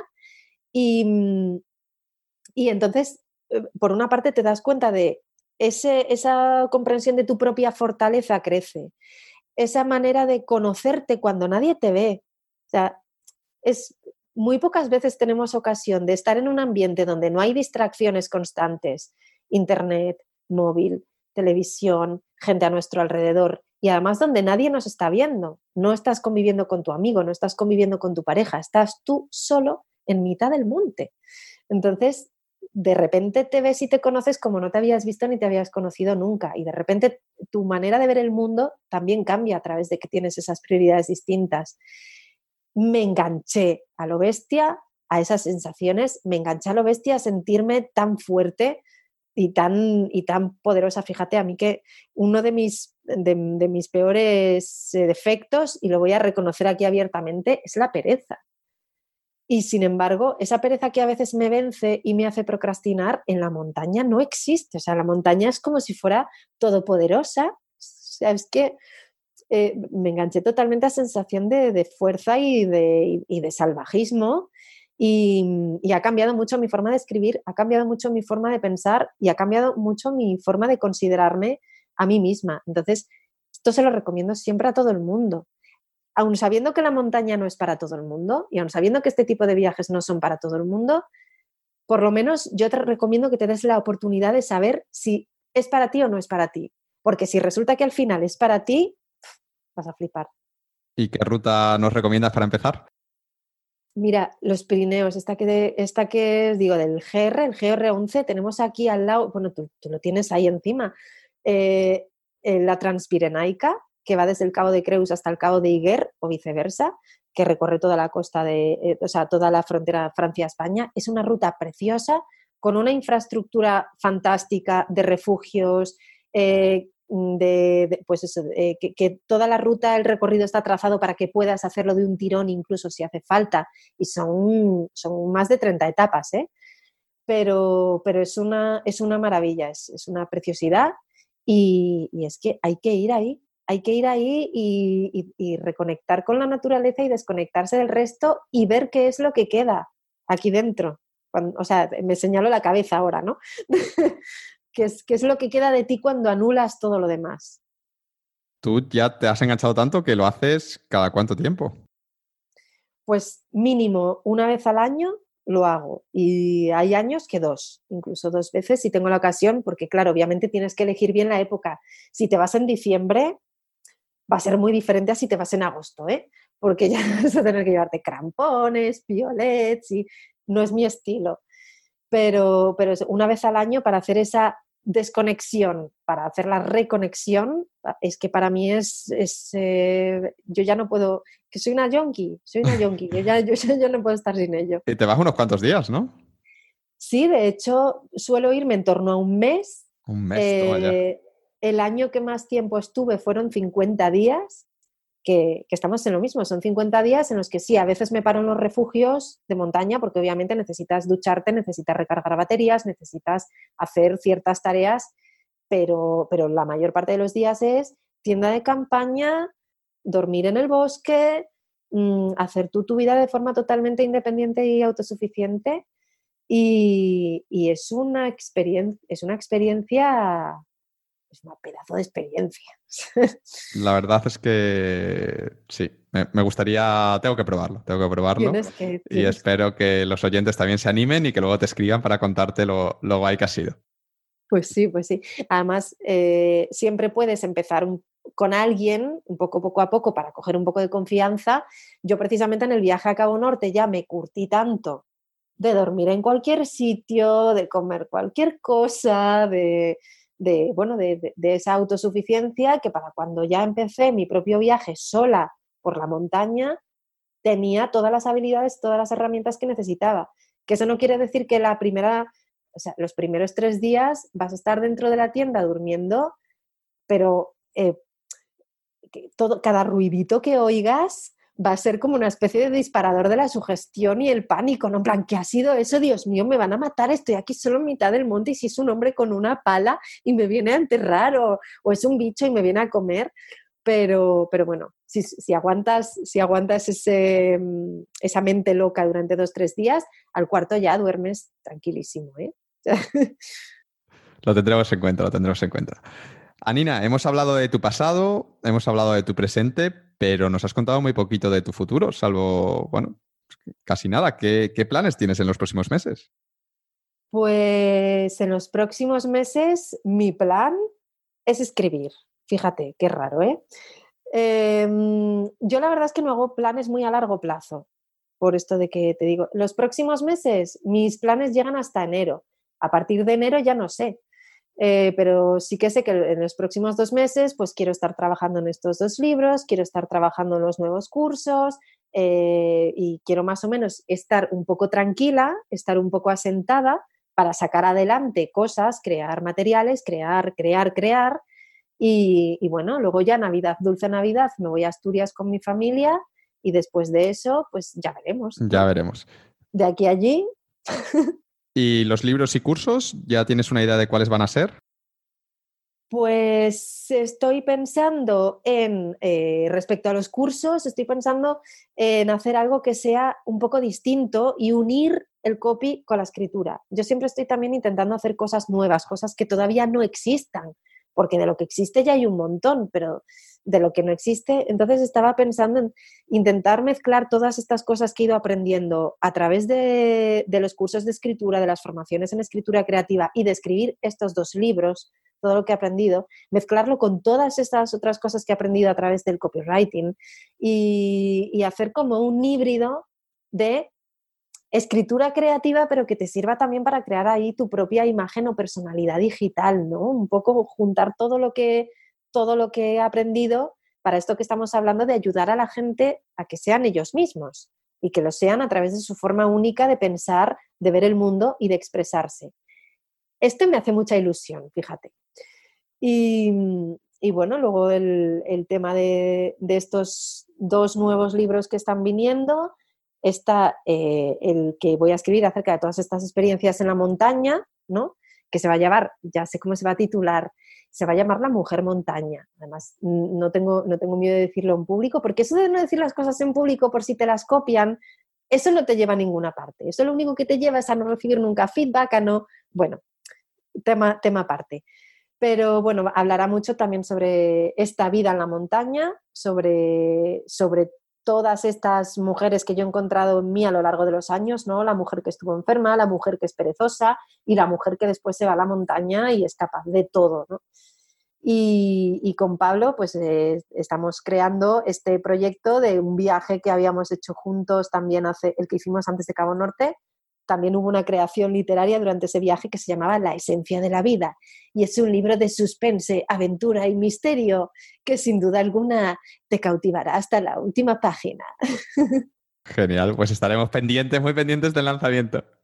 ¿Para cuándo están planeados o, no hay fecha estimada? Pues eh, el, de, la esencia de la vida lo estamos trabajando ya y queremos que salga eh, el año que viene cuanto antes mejor no nos hemos puesto una fecha porque sabemos los dos que los dos tenemos muchas otras cosas entre manos, pero bueno, eh, queremos que salga en la primera mitad de 2020, ¿no? porque ya lo tenemos entre manos, ya lo estamos trabajando, le estamos dando mucha caña y, saldrá seguramente en formato ebook y en autopublicación y todas estas cosas. Y el otro, que es el de la mujer montaña, va a requerir, va a ser como una expedición Cabo Norte, ¿no? Requiere más trabajo, más reflexión, más tiempo y además quiero hacer algo muy especial con él, que sea un libro muy distinto en todos los sentidos, tanto de formato como de, como de historia y que, no sé, crecer con cada libro, ¿no? No encontrar una fórmula que te funciona y agarrarte a ella y repetirla hasta la saciedad, sino crecer y hacer cada vez mejores cosas. Así que pues este igual sale, venga, voy a decir, me comprometo públicamente a que salga publicado en 2021. 2021. Venga, me parece bien. Me parece bien. Pues ya está. Genial, pues estaremos pendientes. Y bueno, Anina, ya para finalizar, ¿hay algún consejo, recomendación o mensaje final que te gustaría compartir con todos los oyentes ya para cerrar la entrevista? Pues sí. Eh, si, al final yo le tengo que poner un broche a todo esto y tengo que decir algo aquí al final, es que, em, que no planifiquen su vida, ¿no? Yo lo que le recomiendo siempre a la gente es que si no planifiques tu vida a través de la, del cálculo de la seguridad a largo plazo aunque entiendo que eso lo tienes que tener ahí, aunque entiendo que, todos tendemos a la búsqueda de cierta seguridad y de cierta estabilidad, eh, el, mensaje que creo que yo estoy más legitimada a transmitir es ese de que no sabes cuánto te queda. O sea, en realidad no sabes cuánto te vas, no sabes cuánto tiempo tienes para hacer aquí algo que realmente creo que es tu misión, que realmente creo que es algo que solo puedes hacer tú, porque solo eres tú en tu tiempo, en tu momento, en donde estás, en tus circunstancias, con tus pensamientos, siendo un filtro de toda la realidad, ¿no?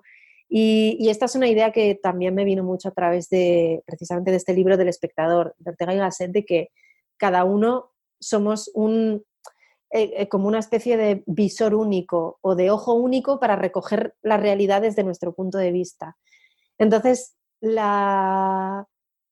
eh, el consejo resumido, sería que seas fiel a esa forma que tú tienes de ver el mundo, que seas fiel a esa forma que tú tienes de pensar, que no te dejes llevar por la seguridad o que no te dejes llevar por lo que te dicen que tienes que hacer, que ese vive como piensas lo hagas efectivo y lo hagas real porque dejarlo para mañana no funciona, porque el mañana no está garantizado por nadie, mañana es un día que no existe. O sea, entonces, mm, mi mensaje, mi consejo al final es ese, que, que seas fiel a lo que quieres, que la madurez realmente no pasa por ser maduro, deja ya de soñar y comprométete a hacer lo que tienes que hacer, como si ese tienes que hacer fuese, haz lo que hace todo el mundo, deja de dar tumbos, busca algo decente. No, experimenta tantas veces como creas, prueba tantas veces como creas, cambia de opinión, cambia de camino tantas veces como haga falta para asegurarte de que el día que ese día que eh, ojalá no llegue nunca, estés en una consulta y te den, te den una mala noticia, tú puedas pensar, bueno, menos mal que no lo dejé para mañana y que ya lo he hecho. Pues bueno, Nina, yo creo que este es muy buen punto para terminar esta conversación. Muchísimas gracias. Eh, ¿Dónde te pueden encontrar los oyentes que quieran saber más sobre ti, que quieran comprar alguno de tus libros, hacer alguno de tus cursos? Cuéntanos. Pues eh, para, saber más sobre mí o comprar alguno de los libros, desde aninaanyway.com, eh, ya hay en, según entras en la cabecera de la web, yo ya te conduzco perfectamente a que tú puedas encontrar los dos libros. Allí tienes eh, mi sobre mí, allí tienes el tipo de artículos que escribo. Sí que es verdad que ahora mismo soy de esas personas que han dejado un poco el blog en, favor de las redes sociales. En, redes sociales, tanto en Instagram como en Facebook, me pueden encontrar como Anina Anyway y ahí hago pues publicaciones constantes y frecuentes acerca de lo que estoy, de lo que estoy viviendo, para eh, publicaciones para pensar acerca de, estilo de vida, de lo que estás pensando, de, qué hacer, de, bueno, pues ese tipo de escritura que hago yo. Y si lo que quieres es hacerte uno de los cursos y aprender copywriting, pues en la plataforma de Boluda, en boluda.com, están esos tres cursos de copywriting que además pues es un membership site que por 10 euros al mes tú te suscribes, haces los cursos que necesites y te, das de baja cuando quieras, ¿no? Entonces, allí en, en boluda.com están esos tres cursos de copy, copy desde cero, copy para e-commerce y copy aplicado, para la gente que esté interesada en aprender más y aprender a escribir los textos de su propia web. Pues oye, ahí hay un material valiosísimo. Genial. Pues eso es todo, Anina. Oye, muchísimas gracias por animarte a venir al podcast, a contarnos toda tu historia y sobre todo por dedicarme todo este tiempo, que creo que hemos estado hablando casi cuatro horas. Bueno, sí, se veía, se veía venir por una parte, pero yo estoy, de verdad, me, me, hizo muchísima ilusión cuando me propusiste venir, me sigue haciendo muchísima ilusión ahora que todavía estamos haciendo la entrevista, me hará muchísima ilusión cuando la entrevista salga y al final de eso se trata, final de eso se trata, ¿no? De la ilusión, mantener la ilusión, tener cosas que te hagan ilusión. Y yo, pues, pues eso, encantada, encantada siempre de, y muy agradecida por todas las, todos los cambios que consciente o inconscientemente tú has introducido en mi vida y de los cuales tú eres no culpable, sino responsable directo. En parte, en parte solo, porque al final el trabajo lo has puesto tú, yo solo te di el, el empujoncito. Por supuesto, por supuesto, pero ya sabes que las personitas como yo que necesitan así empujoncitos frecuentes, menos mal que tenemos a personas como tú que nos los dan cada poco. Para eso estamos. Oye, mucha suerte con el libro que acabas de lanzar, que lo leeré con gusto cuando lo reciba, espero que ya pronto.